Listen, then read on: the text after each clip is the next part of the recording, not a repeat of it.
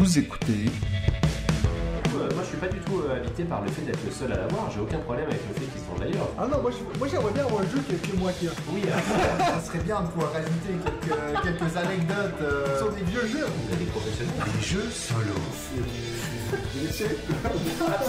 Abstrait, ah oui Benji, David et Mathieu vous présentent On joue-tu On joue-tu Bonjour dessus. On joue-tu Salut tout le monde, bienvenue à On joue dessus. Euh, je sais que vous avez cliqué sur la, la vidéo en disant mais Bruno, Bruno, mais il est pas encore là. C'est pas une blague. vidéo. C'est une blague. Ah c'est ça? On n'a jamais rencontré Bruno. en Poisson fait. d'avril. Ça s'appelle la putaclic, je crois ça. Donc notre invité aujourd'hui c'est mon directeur d'école. Qu'on salue d'ailleurs. aussi Bruno. Salut Bruno. non donc euh, je suis en studio en ce moment avec David et Benji. Comment ça va les gars? Super bien, comme d'habitude, non, quand ouais, on est là. ouais, ouais. Écoute, moi j'ai l'impression que ça y est, ma vie, euh, ma vie est terminée. J'ai Ouais. réalisé un de mes rêves. Ouais c'est ça. C'est derrière moi maintenant. Je vis un peu le jour, tu vois, comme ça, au quotidien, dans un quotidien morne, morose, Quatre jours après, c'est- inintéressant. Ouais c'est Ouais. ça. Tout Donc, s'enchaîne. euh, plus rien ne J'ai compte. plus de saveur, plus de goût. J'ai l'impression qu'autour de moi c'est en noir et blanc. Ça, ça, c'est le, ça, Covid, euh, Benji. je, vais, je vais couper ton micro. donc euh, oui, donc comme Benji vient de faire allusion, donc on a déjà enregistré l'interview avec euh, Bruno Catala, mais bien. on s'est dit que vu qu'on l'a enregistré deux jours après le live, on n'avait pas beaucoup de news, on s'est dit on va garder le premier segment euh, pour après, euh, juste avant de, de pouvoir le mettre en ligne. Donc on est quoi, 4-5 jours après? On a eu le Quatre, temps quatre, de... 5, 5 à peu près. Parce qu'on est mercredi, c'était samedi. Ah, on est mercredi, Ouais, oui, ça on n'est pas mardi, Bon, voilà. effectivement. Après, il y a deux écoles là-dessus, pas, effectivement. on n'a pas tous eu des, Ça dépend du des décalage. bonnes horaire. notes en maths non plus. Ouais, voilà. Donc, euh, vous avez pensé quoi de cette interview, les gars? Est-ce que vous êtes satisfaits Tu faisais moi le malin samedi. Hein. David était très sérieux. Là, Ah sur non, j'étais bien, micro, là. Il avait ses petites notes. euh. Ah bah bien sûr. À savoir Faut que, donc, bout, juste pour vous faire un peu un, un behind the scenes, donc nous, on a dû se rendre sur place chez Bruno, qui vit à peu près Himself. à une heure et demie de, de chez nous. Et euh, moi, le- le- la veille, je savais que je devais amener tout le matériel, et puis c'était le stress pas possible. Je me suis dit, c'est sûr que je vais oublier quelque chose. On arrive sur place, on commence à tout brancher, puis je me rends compte que c'est pas les mêmes prises en Suisse et en Alors, France. le je me rends compte est intéressant parce qu'on en a parlé par message la veille. hein. donc, euh, on avait dit est-ce que tu as les bonnes prises? Et Mathieu avait dit bah, bien sûr que j'ai les bonnes prises. T'as en- t'as dit ça euh, par message les Ah, j'ai messages pas la le veille. souvenir. moi, j'ai aucun souvenir de ça non plus. pas donc les je me bonnes T'écrivais peut-être à l'autre, mais Alors, attendez, les gars, là. attends, attends, attends, attends, vous- Non, non, mais je pense que effectivement, donc Benji a dû jouer au, au grand ouais. euh, sauveur Tout et puis fait. se rendre dans une grande Vous surface me devez 30 euros d'ailleurs, je vous rappelle. pour, euh, pour acheter un adaptateur et il est revenu avec trois en disant ça pourra toujours être utile. Donc il y en a deux qui sont toujours dans l'emballage, mais on a pu commencer avec quelques minutes euh, de retard. Mais franchement, c'était un grand moment Ouais. Parce que voilà, on en a fait deux heures et demie, hein, deux heures et demie d'interview et on aurait, on, franchement, si on n'avait pas été euh, Quoi, si on n'avait pas décidé d'arrêter à un moment donné en se disant ouais ça fait quand On même y serait deux heures et encore. demie, on y serait encore je pense. Ouais. Je Bon, cite c'est- David Labouré. Exact, les prises suisses avec deux bouts, c'est tout bon, ça entre sans problème. Ah mais oui, Ce sont les prises avec trois qui ne rentrent pas. J'ai rajouté les trucs à deux rentes sans souci et juste. j'ai précisé ne pas sortir cette phrase hors de son contexte. Voilà, Ah, c'est ça. exactement. Voilà. Et, Et puis Mathieu a dit sortir. pas de problème, c'est des prises à deux bouts. Exactement. Et c'était des prises à trois. Voilà. voilà, vous savez tout. Vous La savez vérité est rétablie, justice est faite. Et puis Alors, c'est vrai qu'on n'a pas au voulu. montage le fait que je suis stupide? Je sais pas. Oui, Tu- mais on te pardonne parce que t'es québécois et puis on pardonne Ah, tout voilà. aux Québécois. Donc, euh, oui, donc, comme tu l'as dit, il a fallu qu'on arrête parce qu'on avait euh, euh, la compagne à, à Bruno qui nous avait préparé à manger donc pour dîner, mais puis il était rendu 13h, donc je pense que je l'ai vu de trop fois regarder sa montre, je me suis dit, je pense que ça va être froid, donc, mais si c'était pas de ça, je pense que, comme, comme vous dites, on aurait pu en parler euh, beaucoup plus. La moitié des questions qu'on avait préparées, finalement, on n'a pas eu le temps de les poser. Non, c'est clair. ouais. Parce qu'il y a tellement de, de- On a dévié sur d'autres sujets et tout, donc. euh, Ah, C'est drôle en tout cas de vous en parler alors que finalement vous, vous n'avez pas encore entendu ce qui C'est va suivre. Mais en tout cas, sachez une chose, ça va être bien. ça va être bien. Et en tout cas pour nous, c'était bien. On, on vous, on vous recommande de rester, même si on va vous saouler un peu avec d'éventuelles news, euh, Kickstarter et autres. Restez, soyez fidèles, news. voire avancez, mais ne quittez pas, ne Si, fermez pas si ce vous écoutez podcast. cette vidéo-là sur YouTube, je mettrai un petit timestamp où l'interview commence si vraiment vous avez vous envie de nous entendre. Donc, ben, comme, euh, comme à l'habitude, hein, on va commencer avec euh, les magnifiques news de, de David. Et maintenant, place aux news de David. Je trouve de plus en plus que ça ressemble un peu à un jingle de, de télévision, tu sais, d'actualité. Mais c'est ça. Ben, Place au direct avec les news de David. Ça, c'est la prochaine étape. C'est exactement le C'est la but. prochaine étape. Ah pardon, excuse-moi. Bientôt, on aura notre, euh, on aura notre euh, propre chaîne ou notre canal sur euh, Ouais. Netflix, etc. tu vois. On va, on va venir nous chercher, on va venir nous chercher. Et justement, pour pas faire trop attendre euh, tous les auditeurs qui se réjouissent de l'interview de Bruno Catala, j'ai juste trois petites news. Oh. Et Divisé Deux, en 17 allez. chapitres chacun. deux au niveau, non, deux au niveau de BGA. Non, non, ça va aller très très vite. Vous allez être surpris, vous allez être enrhumés. hein. Faites gaffe, les gars. Première news une nouvelle collection euh, d'escape game au thème très sombre sort chez Matago. Mmh. Voilà. Ça s'appelle Première Évasion Libération pour le premier, si j'ai bien lu euh, sur la boîte. Alors, il s'agit d'un simple jeu de cartes de moins de 10 euros euh, qui ne nécessite pas d'application, mais qui, paraît-il, euh, propose des, des belles expériences d'escape. Et puis, les indices, si besoin, peuvent être donnés à l'aide de QR codes présents à l'arrière des cartes. Donc voilà, il suffit juste de scanner le QR code et je pense qu'on arrive directement sur la page. Il n'y a pas besoin d'une application, mais il y a quand même besoin de son téléphone, si on n'est pas, euh, si on pas assez bon pour trouver tout seul. Donc voilà, euh, une énième collection dans, dans tout ce qui est escape, jeu d'enquête, etc. Mais voilà, moins, moins de nécessaire? 10 euros. Moins de 10 euros, ça peut être, euh, ça peut être sympa. Et en tout cas, le- la, la, la, la boîte m'attire euh, assez parce qu'il y a ce côté euh, assez, ouais, assez sombre, comme je l'ai dit. Donc pourquoi pas, on va lui donner, on va lui donner une chance. Est-ce que je à me demande s'il y a quelqu'un qui achète tous les escape games qui sortent, ça doit coûter un bras Ah, parce qu'il y en a tellement. Martin Lafrenière est assez fan et assez client, il en parle souvent. Oui, Ah mais il ouais. achète plus grand chose aujourd'hui. Oui. il, reçoit, il reçoit beaucoup. Vrai. Il le dit lui-même. Ouais, donc, ouais, mais effectivement, oui, je pense qu'il y en a qui doivent, en tout cas, tester euh, toutes les, Ouais. hum, toutes les gammes, toutes les collections, et puis peut-être après euh, choisir euh, celle qu'il préfère. Ouais. Deuxième news. C'était beau. Une sortie, ça va être encore plus rapide, une sortie d'un jeu de Legacy de 18 cartes uniquement. Alors Oh. c'est assez euh, étonnant, ça s'appelle Wild Tales. Par contre, euh, ça n'a pas l'air du tout pour l'instant d'être disponible euh, en français. J'ai vu ça euh, sur, euh, sur Twitter, un peu par hasard, partagé par une personne que je suivais. Donc les illustrations ont l'air plutôt sympas et moi ça m'intrigue quand on me dit un jeu Legacy avec 18 cartes. Ouais. Euh, J'aurais tendance à me dire, bon, bah ça il faut, euh, il faut essayer, surtout que ça ne doit pas coûter bien cher. Donc voilà, Wild Tales, pour ceux qui, qui connaissent ou qui s'y intéressent, euh, n'hésitez pas aussi à, à nous en faire part parce que je serais très curieux de, de savoir de quoi Mais ça, sorti. retourne. C'est sorti ou C'est sorti ou ça sort, euh, ça sort ces jours, euh, exactement. Et puis, la dernière news, si je vous dis Amish Dean, ça vous dit quelque chose? C'est c'est une personne ou C'est une personne, c'est même un néo-zélandais. On fait un jeu là ou pas? Je me rends pas compte. Tout à fait. hum, C'est une. euh, Est-ce qu'il c'est a les un cheveux jeu de- d'enquête. c'est un rébut Est-ce qu'il ou- a les cheveux bruns? Oui, plutôt. En tout cas, il n'est pas blond. c'est Est-ce qu'il a des taches de rousseur? Il- Je ne crois pas. Ah, Ce qui est rare. c'est difficile à dire. Parce que j'ai juste vu dans une vidéo, le- on pouvait suivre un live pendant plus de 7 heures, près de 8 heures. Oh la vache. C'était ces derniers jours et ça s'est passé à la Valette à Malte.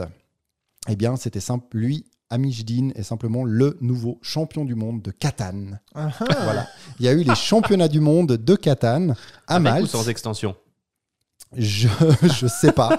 Euh, Un je petit clin suis- d'œil à Sébastien Pochon. Est-ce que c'était avec euh, Villers Chevalier ou pas? Euh, je, non, non, je ne crois pas. Ça devait être euh, la base. Mais il y a quand même, il y avait quand même euh, 87, donc 87 participants venant de 48 pays. Donc euh, ils venaient vraiment du monde entier pour participer. Et puis il y a eu un live euh, très sérieux hein, avec deux personnes aux commentaires, une qualité euh, tout à fait, Ça, peu- tout à fait pro. j'avoue que c'est un peu mon rêve, ça, tu vois, de dire un truc. Mais, Il pose. Mais Attention, oui, il est alors, en train de poser Ah, une il a il, demandé il a deux posé la route et elle est posée, c'est magnifique. alors Il a demandé les- deux bois contre un mouton, mais quel fou il est malade Si j'ai bien compris, la vidéo que j'ai j'ai partiellement suivie, euh, très partiellement, durait à peu près 7h30. Et puis, ça devait regrouper les demi-finales et la finale. Et puis, je me disais, mais j'avais entendu parler, je vous en ai déjà parlé sur ce podcast, que la pause du départ Ouais, était c'est la vraiment partie- très stratégique et ça Ouais. pouvait prendre très longtemps, jusqu'à une heure. Et c'est vrai que je peux vous dire que j'ai avancé par dizaines de minutes et j'avais l'impression qu'il n'y avait rien qui était Oh, posé. Il y avait Dieu. toujours la même main, la même main avec la, la petite maisonnette comme ça là, qui était au-dessus du plateau, en pleine réflexion. Où est-ce que je vais le poser? Parce qu'il y a quand même un titre de champion du monde en jeu, donc il ne Ouais. faut pas que je me rate. Quoi. C'est fou. Donc voilà, une fou, forte ouais. animation. euh, Et putain, pose là Mais en tout C'est cas, bravo à lui. Donc, euh, si vous voulez le Il faudrait- rencontrer, ce Hamish Dean, il va falloir aller en Nouvelle-Zélande. Il faudrait qu'il fasse comme euh, aux échecs, tu sais, d'avoir le petit chronomètre, là. Tu sais, quand tu joues à Oui, à oui, Catan, c'est ça. tac, Clac, tac, tac. Ouais, c'est une bonne, euh, c'est une bonne idée, ça exactement. C'est peut-être pour ça qu'on a perdu quand on a Ouais, joué à c'est Catane contre Sébastien, c'est parce qu'on n'a pas pris assez de temps pour On a notre première c'est pause. ça, exact. Enfin, c'est ça. Alors. Euh, il n'y avait ni, euh, ni Suisse, ni Français, ni Québécois, ni rien du tout. Ah, c'est que c'est tous Euh, des gens qui ont du goût. J'ai, ouais, j'ai. Ah oui, oui, il y a une, il y a une Canadienne en tout cas, une Ah. Canadienne Ah, qui était, euh, Aïe, aïe, aïe. J'ai parlé juste trop vite. qui était à la, Rewind. à la table 3, qui s'appelle Sarvat Tahir. Ah, mais c'est ta voilà, sœur, non? C'est ma cousine. c'est sa cousine, mais ils sont tous cousins là-bas de toute façon. voilà, donc ça c'était pour euh, pour les news. Donc vous voyez, je ne veux pas perdre entre guillemets Moi, trop j'ai de une temps news. avant Bruno. Ah, mais alors. J'ai une news, euh, c'est ma news de l'année. J'ai enfin reçu ma big Ah bah box. oui. de- Oh là là. J'ai enfin reçu ma big box de Everdell, qui est euh, sublimissime, comme dirait Benji. qui est assez Euh, énorme. quoi. et puis qui est tellement grosse que je sais pas en fait où la mettre dans ma Ça, c'est- oui, c'est ce qu'on disait, elle rentre pas dans la calax. Non, pas du Ça, tout. c'est clair. Et donc, euh, si vous êtes intéressé par mon unboxing, j'en ai fait un sur Ah, la- J'avais cru qu'il allait dire par- pour me l'acheter. Je la vends. J'en ai déjà Maintenant marre. que je l'ai eu. Euh, donc, en gros, ça veut dire que pour moi, un des, des, des Kickstarter que j'attendais le plus, au final, était prévu au mois de mars. Et puis là, je l'ai reçu en novembre. Ce qui est Voilà, une bonne moyenne. Mais de la même pas année. mal. Ouais, C'est déjà pas mal. c'est ce que je me dis au final. Mais ce qui est drôle, Le quand pire, on, c'est qu'on voit n'est pas ironique en fait. quand on voit une boîte comme ça, ce qui est marrant, c'est qu'on a l'impression que c'est une boîte qui n'a pas encore été ouverte, puis que le réel contenu, Ouais, ouais, tu vois, ouais. c'est c'est un truc- Alors, Moi, ce que j'ai pas compris C'est par un contre, c'est emballage, que tu dedans, tu n'avais pas le jeu de base. Oui. C'est ça? Où il y avait, il y avait tout dedans qui était en plus livré. moi, en fait, euh, je vois, c'est peut-être une erreur de ma part, mais en fait, moi, j'ai tout acheté en Ah non, il a si veux. double. Ah, donc là, avec ça, en fait, t'as tout dedans. Là, j'ai tout, in tout English. dedans, ouais. Et du In coup, ton English. jeu à toi, tu vas le vendre. Je le vends tout. Ok, ok. Mais tu Donc, vas vendre quoi, le français ou Ouais, je vends tout, le, tout, ce qui est, tout ce que j'avais à en français avant ça, est tout vendu. ouais. Ok. Mais c'était en français que tu l'avais là Ouais. Et Là, c'est en anglais. Et tu gardes l'anglais. Ouais. Ok. Ouais, Donc on ouais, jouera ouais. jamais en fait. Bah, Non. de toute façon, c'était prévu qu'on joue jamais. Mais moi, Mais je l'ai. en euh, plus, j'ai- avec tous tes petits. tous tes Alors, petits il faut vite jouer ce les- soir. Hein. Il faut vite Non, mais jouer je voudrais jouer avec ça quand même. avec Mais je, je l'ai en français, si. Oui, mais tu vois, il a, il a posé ses petits stickers sur ses meeples, ça a l'air beau quand même. Eh, ça m'a pris, euh, ça m'a pris 4 heures, mettre tous les stickers. Ouais, ça aussi, je pensais moyen. Plus de temps qu'il va, fou, qu'il moi, va je encore crois. y jouer. Ouais, ouais, ouais. Ouais. C'est ça. Donc voilà, c'était la petite news que je voulais faire. Bah, c'est une belle news. En Puis là, tu vas nous parler de BGA, je crois. hein. Oui, alors sur BGA, pas, pas grand chose à dire à part deux, euh, deux arrivées quand même assez intéressantes. Donc déjà un ancien jeu, Mémoire 44, qui Mhm. fait sa grande arrivée. Donc je n'y ai jamais joué. Est-ce que je vais commencer à y jouer sur BGA Je ne suis pas sûr. Mais ça reste un jeu euh, quand même qui, qui est assez suivi, qui a beaucoup de- d'extensions, si je me trompe pas. Moi, j'ai Qui jamais a vu non vu plus, des- mais qui en a tout vu- cas, j'ai vu la news. qui a vu plusieurs ouais. rééditions, etc. Donc voilà, Mémoire euh, 44 est sorti sur BGA. Et puis un autre jeu qui va sortir chez Super Meeple ou qui vient de sortir, c'est Dice Theme Park. Ah oui. Donc genre Dice Hospital, Hospital, ouais. mais euh, sur le- la thématique des, des parcs d'attractions. Donc euh, qui m'intéresse pas mal. Après un petit échange avec euh, une de nos anciennes invitées, je ne dirai pas son nom pour pas... Sachant qu'il y a eu beaucoup d'anciennes l'identifier. invitées. Il y en avait que deux. m'a dit qu'elle l'avait pas qu'elle l'avait pas spécialement euh, pas spécialement aimé ça lui avait pas je crois qu'elle aime bien le- la version hôpital puis Ouais. là elle avait pas voilà pas trop, euh, Pas trop. matché mais pourquoi pas. Moi en tout cas j'aime bien tout ce qui est parc d'attractions donc euh, ça m'intéresse quand même de Ouais. au moins de le tester mais est-ce qu'il va falloir l'acheter pour le tester? J'en ai bien peur. Moi, j'ai, en parlant de BGA, j'ai, j'ai découvert euh, récemment un peu sur le tard Sea Salt and Paper, que je connaissais pas. Vous en avez parlé Après qu'on en ait parlé podcast. 18 fois avec David. Euh, c'est un peu le. Ouais, mais moi, ça me prend du temps avant de vous écouter, quoi. Puis vra- franchement, je le trouve génial ce jeu. Je les enchaîne les parties. euh. Après, j'ai vu beaucoup de gens se plaindre comme quoi le calculer les scores, t'en avais déjà parlé. Je pense que ça serait un peu plus compliqué. mais- Oui, bah c'est vrai que avec le jeu physique, on peut facilement y jouer avec des enfants parce que la, la mécanique est simple, Ouais. mais le fait que l'enfant doit être capable de calculer Ouais, où ouais. il en est, c'est pas si simple. Et même des adultes qui le découvrent pour une première partie, c'est pas simple. Surtout le côté aussi, toi, tu as les sirènes qui te font des points par rapport à la couleur. Puis après, tu as le bonus de couleur, mais qui est pas lié aux sirènes. Donc il y a quand même des trucs qui sont pas si simples. Et puis quand tu n'as pas l'habitude, quand tu as les cartes dans les mains, tu as des cartes posées, pas toujours simple de savoir Ouais, où ouais, tu en ouais. es. Mais ça reste euh, quand même un, un jeu euh, fort sympathique à jouer en vrai. Et puis, euh, bah, si jamais, moi j'ai la- j'ai aussi la boîte dans, dans le sac si on s'ennuie. euh, Oh. après, si on a 10 minutes à Ouais, tuer. le pire, c'est que je serais curieux de l'essayer en physique parce qu'en fait, moi, je l'ai jamais joué en physique pour le moment. Ouais. Et puis, euh, c'est vrai que je pense qu'on en parle quasiment à chaque épisode depuis 3 ou 4 épisodes hein, de and Avec, Pepper, avec donc, ma euh, boîte euh, dédicacée à l'intérieur. ah. Avec, euh, euh, Bruno en pieuvre. Il a réussi En à faire. Cthulhu. Il a réussi à faire la même dédicace dans ta boîte d'Abyss et Oui. moi dans ma boîte de 6 Hotel Pepper. Je lui ai dit, je veux, le, je veux la même, un peu en rigolant, puis il me dit, tu veux? Pas de problème. Alors, forcément, il l'a pas fait au même format. Aurait, Non, été dommage pour toi Oui, quand même retrouver avec une, une pétole dans- sur ta boîte d'Abyss. Mais... Et puis aussi, un autre jeu que vous avez parlé souvent sur le podcast que j'ai enfin découvert, c'est le mur d'Adrien. Ah oui, bah, Ah, on a vu que tu là, t'es à fond dedans. Ouais. Là, mais tu... il est génial ce jeu. tu vois qu'il faut que t'écoutes quand on te Bah ouais. donne des conseils. Ouais, mais après, des fois, genre Twilight Inscription, ça fait 4 fois que t'en parles, puis ça me dit absolument rien. Et oui, mais pourtant, ce sera la même sensation. Tu penses? Ah oui. Ah, je pense parce qu'en plus, vraiment, Ah ouais moi, je les compare beaucoup l'un et l'autre. Ok, bon. c'est des sensations de jeu On très. essaiera. Préférence semblables. au mur quand même. Mais je pense aussi. Mais, je pense aussi. Et puis en plus, mais le l'autre fait que vaut la quand peine j'y de le joue faire. beaucoup, j'ai relu les règles et je vais m'y relancer aussi. J'ai Un mur téléchargé la campagne. Ouais, ouais, ouais. Ah, moi j'ai la petite campagne, et puis là, je suis rendu au quatrième scénario. là, donc, euh, Ah non, c'est vraiment super. Ouais. C'est vraiment En tout cas, je sais que c'était pas ça le but de, de tes news. non, mais, c'est voilà. des, des news, euh, les news de maths. Ouais, C'est c'est sur ça, la, c'est la ça, vie de ouais. joueur de maths. Les découvertes de jeux qui sont sortis depuis 6 mois et qu'on a C'est joué déjà 200 fois avant maths. Moi, ça devrait s'appeler genre les, les news d'un TDAH. t'sais. Le gars, il est juste comme Hey les gars, moi j'ai joué à Mur d'Adrien. Alors, euh, ben, c'est à ton tour, Benji. Ah Totalement inutile. Donc, totalement indispensable. Avec Benji.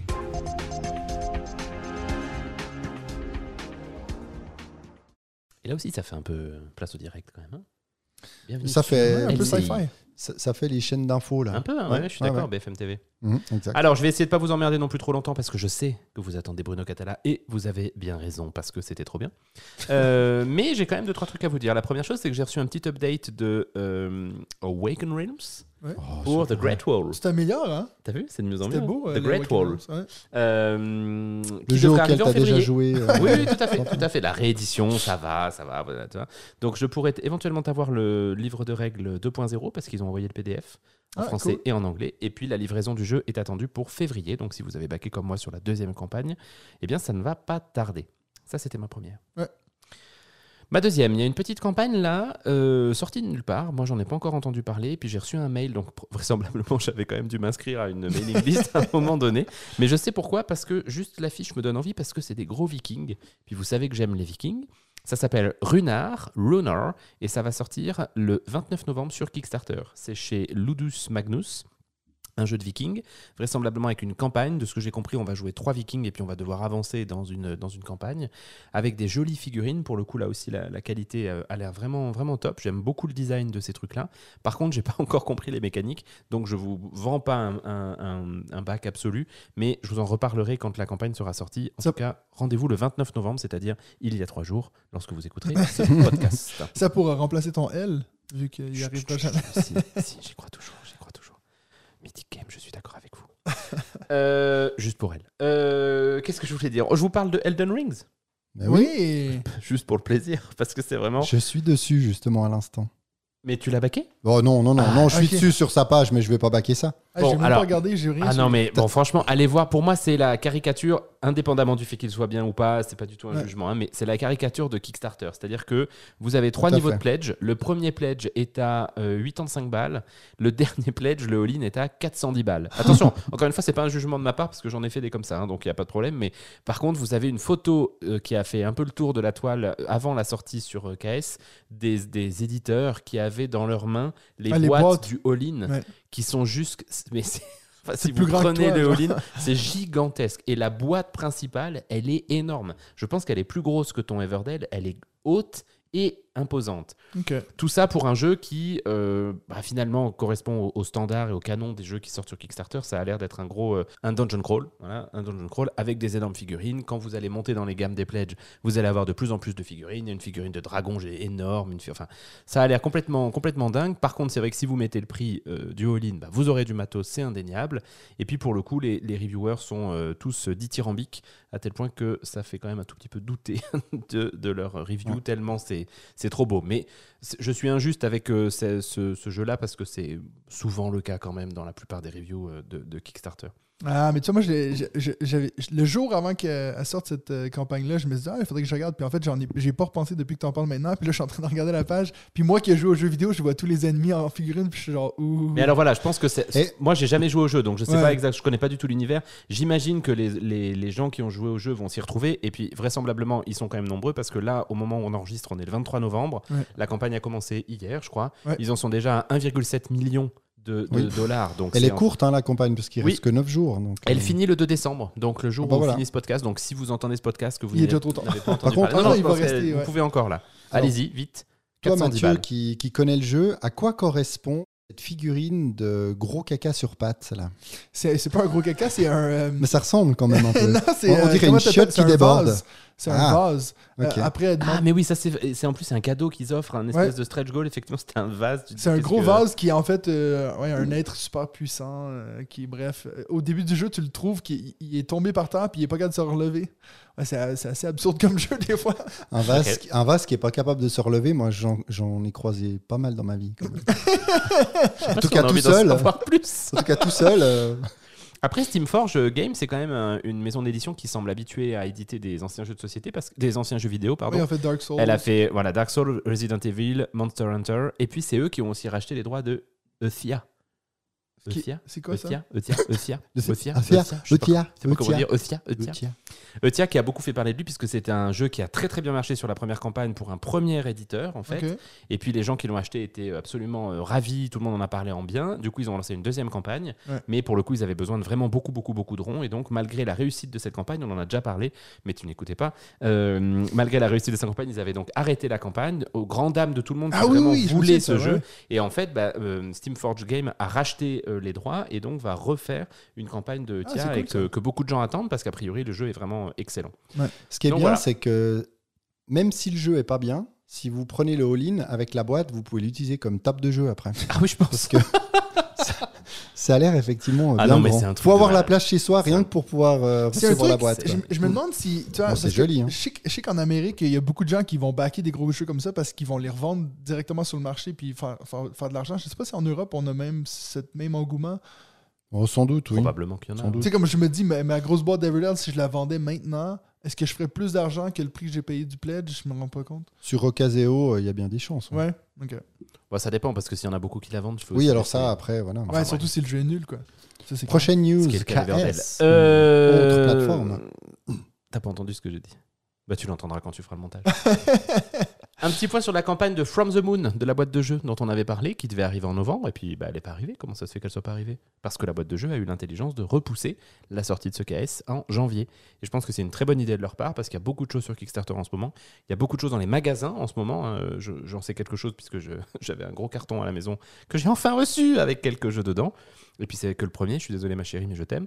Et euh, du coup, ils ont pris cette décision que je pense sage de repousser la campagne pour le mois de janvier, qui effectivement risque d'être un peu plus calme. Donc comptez sur moi pour vous en reparler à ce moment-là. Oui, surtout que là, euh, il y a effectivement des, des grosses campagnes qui sont lancées, mais je pense que ça devient un peu tard pour en lancer des nouvelles avec l'arrivée des fêtes, les Oui, gens oui. qui vont dépenser euh, Alors bon. aussi leur argent pour autre chose. On dit ça, mais Awaken Realms c'est assez spécialiste des campagnes de fin d'année. Ils ont fait ça à plusieurs reprises et puis à chaque fois, ils ont battu les records. Bah oui, mais eux, ils prennent beaucoup de place. et Mais toi, voilà, si tout à fait. après, Non, non, mais je suis d'accord avec toi. Tu vas Ouais, peut-être ouais. aller chez eux. ouais. Non, non, je pense que c'est une très bonne décision de leur part. Et puis, euh, bah, comptez sur moi pour vous en reparler.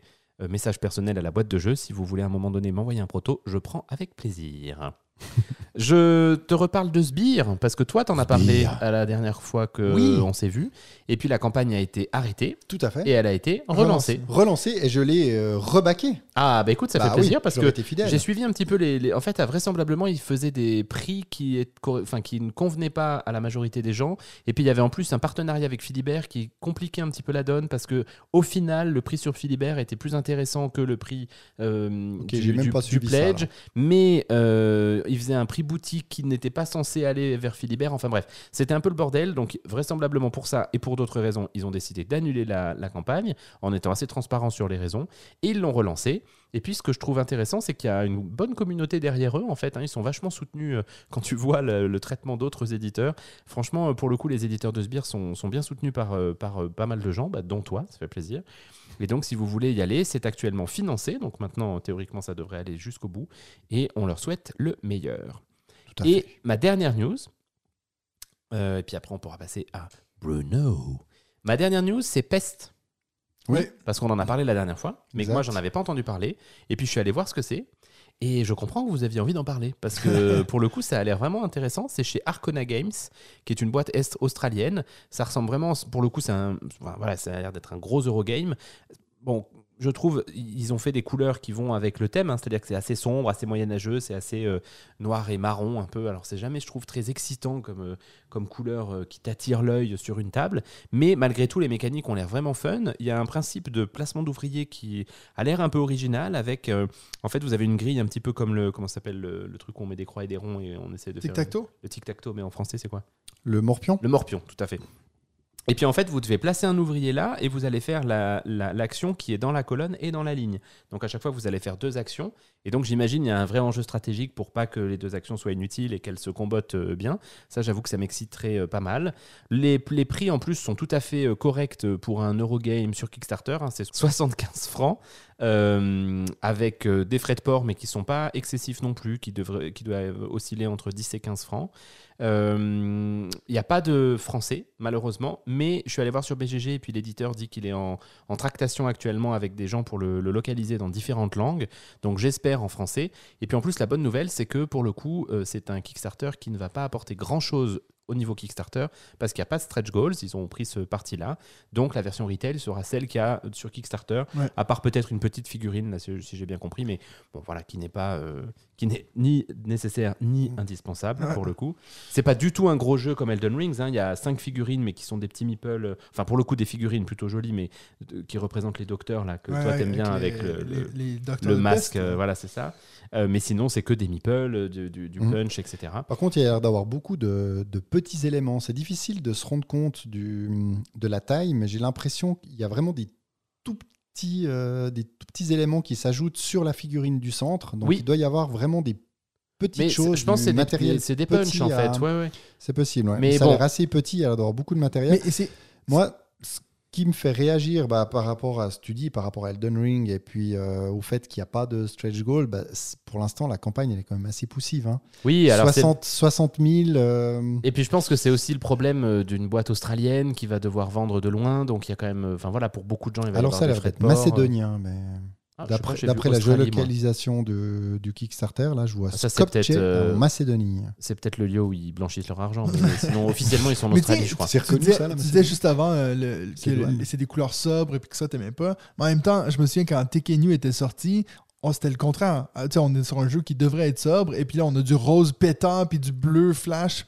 Puis ça, il y avait beaucoup de gens qui disaient ah, mais, Mais pas sur le plateau. pas- Oui. Ben, en fait, les, les couleurs des joueurs. Oui, c'est ça. Ah, Mais, mais pour le coup, le plateau en lui-même était plutôt correct, Ça, je ouais. trouve. hein, ok, ouais. mais je pensais que tu voulais dire les. Non, les- non, non, les- non, non, non, c'est vraiment le plateau en lui-même. Par contre, j'ai dit quelque ça. chose d'affreux. hein.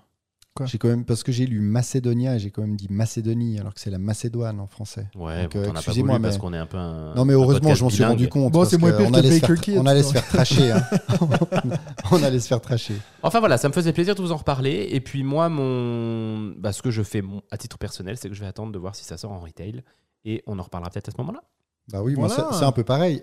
Après, il y a un peu le même type de, de campagne au niveau du, de la performance qui m'attriste un peu. C'est pour euh, Copan, dont tu avais parlé. Ah, Copan, j'ai pas regardé. Ça marche Parce pas que là, bien. ils sont qu'à 46 000. Tu vois, 7 jours de la fin, 640 contributeurs. C'est pas, c'est Ah vraiment pas énorme. Ouais, ouais, ouais. Mais voilà, c'est chez Holy Grail. Donc, moi, j'ai beaucoup aimé euh, Museum. euh, euh, je Pictura. Voilà, Pictura, Ouais, ouais. exactement.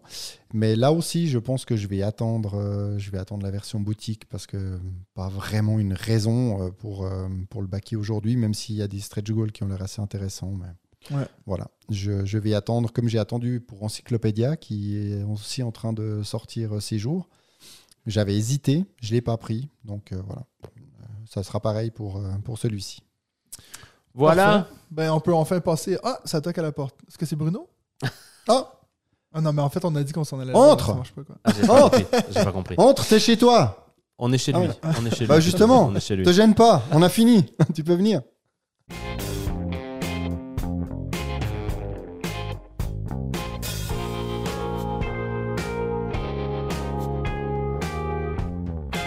Donc, on est de retour avec notre invité, enfin. Donc, euh, après tous ces news de David qui sont toujours beaucoup trop longues. L'émotion est intense. Oui, donc on a toujours dit un peu à la blague que nos, nos- nos invités, c'était toujours crescendo. Ce qui est pas super gentil pour Seb, c'est notre premier invité.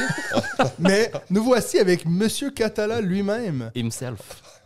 Comment ça va? Bah ça va super. Bienvenue, bienvenue chez moi puisque puisque vous êtes chez moi finalement. Ouais, c'est juste. Merci pour l'accueil. Ah, avec plaisir. On a toujours attendu que, que toi tu passes chez Seb, comme ça t'arrêterais chez nous. Finalement, t'es jamais allé, jamais- on va Bah, en fait, le problème, c'est un peu le Covid, quoi. C'est-à-dire Ouais. que ça nous a foutu quand même en l'air les trois dernières années et qu'avant, on se voyait très, très, très régulièrement. Et puis ces dernières années, moins, quoi. Mais t'étais souvent de passage en Suisse ou? Non, mais c'est surtout qu'on bosse ensemble. Ouais. On a, on a beaucoup fait de trucs euh, communs, euh, que ce soit pour les jeux de société euh, conventionnels, enfin, quand je dis conventionnels, qu'on trouve en boutique, mais aussi sur des missions de jeux créés pour des sociétés privées, etc. C'est comme ça d'ailleurs qu'au début, Jamaïca a été créé, etc. Mais même d'autres choses plus récentes. Donc du coup, ouais, en- puis, et puis après, de toute façon, d'emblée, il y a aussi une, une histoire d'amitié. Mhm. Donc des fois, ça m'est arrivé d'aller... Juste parce que j'aime bien la cuisine à quatre. Ah, ouais. Ah oui, Nous on aussi, on confirme, connaît nous bien. aussi, nous. Ben, c'est parfait. Ben, comme, comme on fait d'habitude, hein, on va y aller par segment. Bien sûr, on va passer à l'interview de Monsieur Catala. Mais Bruno, Bruno, s'il te plaît, Monsieur Catala, n'importe quoi. Ouais, une fois, ça de va. Bru mais- Bru. Bru Bru des montagnes. Alright, donc de, de Monsieur des Montagnes. Voilà. de Bruno. Ouais. On va commencer avec David. C'est quoi ton expérience ludique de cette semaine? J'ai la pression. hein. Toujours, il commence C'est vrai qu'on par aime moi, bien commencer le- par toi, que ça te fout la pression à chaque puis fois. la Ah, première expérience ludique, je la plante à chaque fois. Quoi. Ah ouais, parce qu'en plus, Donc- c'est toi le plus professionnel de nous tous. Donc, si je disais, commence dire. avec Benji, C'est euh, c'est. Tu sais, la première c'est ça. fois, c'est c'est pas toujours formidable. hein. c'est ça, c'est ça. C'est toujours une première pour moi. Euh, alors, ma première expérience ludique, ça va faire plaisir à Benji parce que c'est mon fameux, euh, c'est mon fameux jeu sur les, les courses de traîneau. Tu Ah, c'est les courses de de Husky, là. hike, voilà, les courses de ski, le jeu mis ça sur hike. Instagram. Tout à fait. C'est un jeu que j'avais vu passer sur euh, Kickstarter. Je me suis dit, ah bah tiens, ça va plaire à mes filles, elles aiment bien les chiens. On n'en a pas. Je refuse d'avoir des chiens malgré la pression moment. euh, familiale. Moi, j'ai refusé d'avoir des filles. moi. Ah oui, bah, Mais du coup, t'as des chiens. Donc voilà, ce, ce jeu Hike, j'avoue, il m'a pas hypé. Ouais. Euh, mais j'en ai déjà fait trois parties, donc c'est déjà pas, pas si mal. Mes filles aiment bien, donc c'est le principal. Puis ça reste quand même un jeu assez intéressant, mais vous connaissez comme je suis euh, très respectueux des auteurs et de leurs règles. Mhm. Je me refuse toujours de changer les règles. Et bien là, c'est la première fois, une des premières fois en tout cas, que dès la deuxième partie, je me suis autorisé à changer euh, quelques règles. Pour faire, pour faire vite, dans ce jeu Hike, on doit composer son, comment, son attelage avec euh, huit chiens. Ces chiens ont des particularités pour franchir des, franchir des, des terrains qui sont représentés sous forme de flocons de neige. Donc euh, il y a la poudreuse, il y a la glace et puis euh, il y a la neige un peu normale. Ils ont chacun plus ou moins de compétences, ça dépend de l'expérience de ces chiens. Et on doit les mettre euh, sur notre attelage. On a huit emplacements et puis il y a des conditions parce qu'il y a certains chiens, on ne peut pas les mettre à côté euh, d'autres, etc. Donc voilà, c'est représenté par des couleurs. Donc il y a une certaine stratégie, on va dire, dans la sélection des chiens qu'on va mettre sur notre attelage pour pouvoir ensuite, dans un deuxième temps, passer à la course. Et puis on utilise simplement chaque carte des chiens pour franchir, euh, franchir des terrains en fonction de leur euh, capacité. c'est- du dog drafting. C'est du dog drafting, exactement. Moi, ce qui me, En tout cas, une thématique qui vraiment fait rêver. ça te fait rêver Ah hein j'adore c'est- ça. C'est assez joli, ça, c'est- Oui, il oui, faut lui laisser. Après, ce que je reproche pas mal à ce jeu, c'est qu'en fait, avant, euh, au début de chaque tour de chaque joueur, on pioche deux cartes pour la mettre dans la rivière de cartes, pour rajouter justement Ouais. des possibilités de chiens. Puis au bout d'un moment, bah, tu en as 20 à choix. Donc tu as toujours beaucoup trop euh, de choix à mon Mais goût. c'est pas que tu vires des cartes pour en mettre Non, t'en vires pas du tout. T'en choisis une au plus parce que tu peux aussi jouer des cartes que tu as dans tes mains. Donc potentiellement, tu te retrouves, si tu joues à 4, avec 8 nouveaux euh, chiens sur la rivière. Donc il y en a beaucoup trop. Donc euh, j'ai très vite dit, bah, on n'en tire déjà qu'une seule.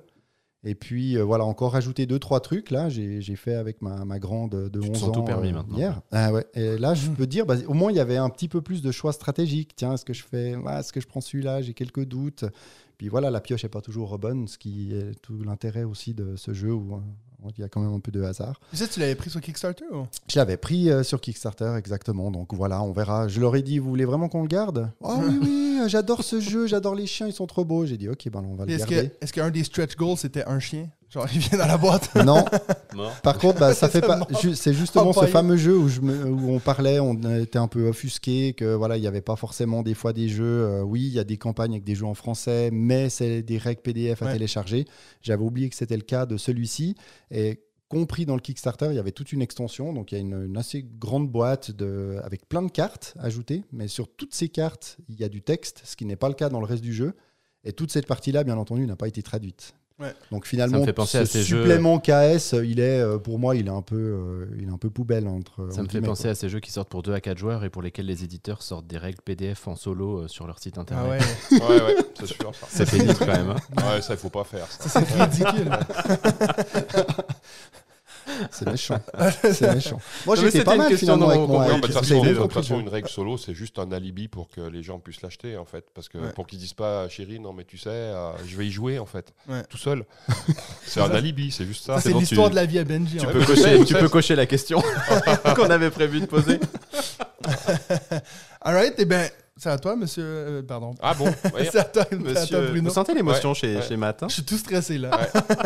Donc, c'est quoi ton expérience ludique? Est-ce qu'il y a un jeu que tu as joué récemment ou que tu as redécouvert? Ah non, j'ai un jeu, je, je suis tombé dedans les deux pieds joints et Ouais. puis, euh, puis ça, ça, ça devient une addiction euh, terrible là en ce moment. C'est ce jeu, ne, ne- ce n'est même pas un jeu matériel, c'est un jeu dématérialisé et c'est Marvel Snap.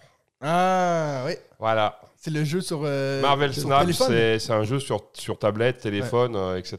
Par contre, c'est un, un jeu de société, hein, ça pourrait se jouer autour d'une table. euh, voilà, c'est un, un affrontement à deux joueurs.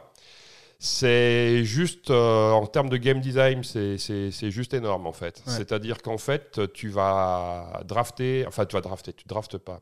Tu vas te créer ton deck de 12 cartes et uniquement 12 cartes et tu as 6 tours de jeu. C'est tout, pour t'affronter sur trois lieux, en face à face. Et euh, avec euh, bah, des cartes qui sont issues de l'univers Marvel. Moi, c'est pas un univers qui me parle personnellement euh, plus que ça. C'est pas ça qui m'a attiré du tout. Et donc justement, voire même moi, ça serait presque un reculoir finalement, Ouais. ces, ces thématiques-là qui, qui je, suis, je suis déjà d'une génération d'avant, moi, par rapport à ça. Et pour autant, le jeu, il est vraiment enthousiasmant. Déjà, choisir ces 12 cartes, déjà lesquelles tu prends, etc. Lesquelles combottes les unes avec les autres. Ouais.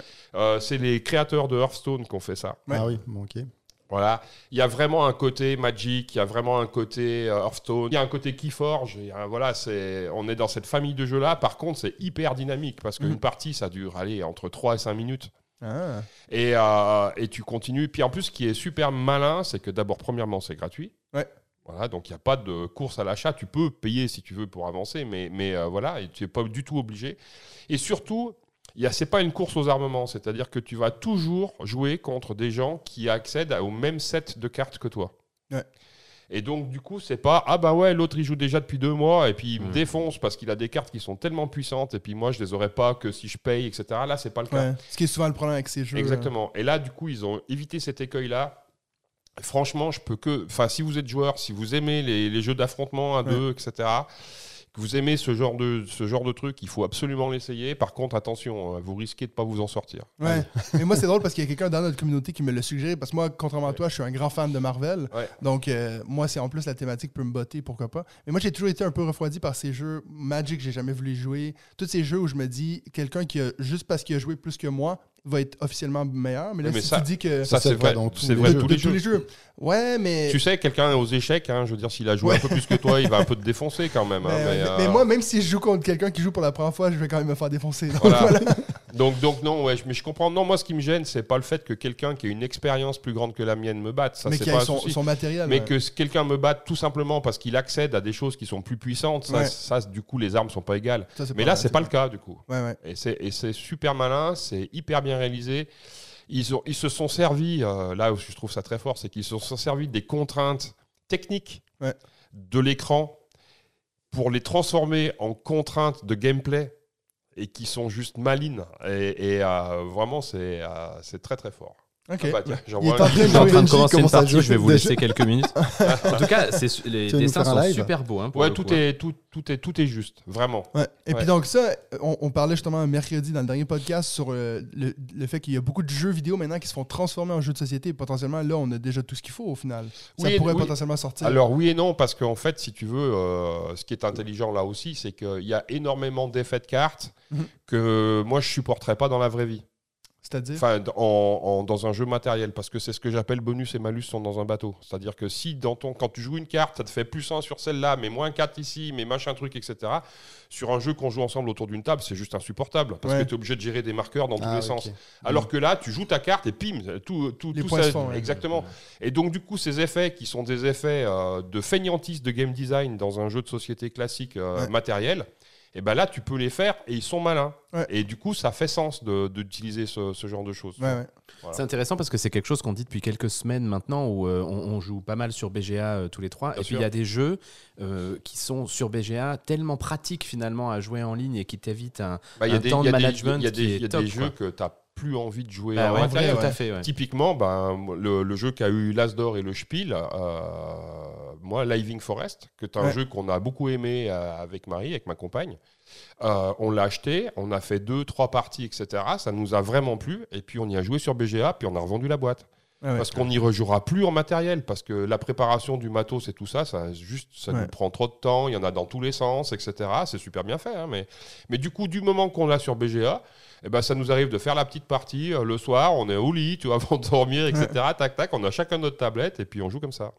Mais ça, c'est, moi, je trouve ça super intéressant. En plus, venant de toi, parce que tu as été un des premiers, euh, quand même vraiment actifs euh, sur BGA, à mettre les jeux en avant, voire Oui, à les sortir que- avant. Et puis, et puis à y penser au niveau des contrats aussi.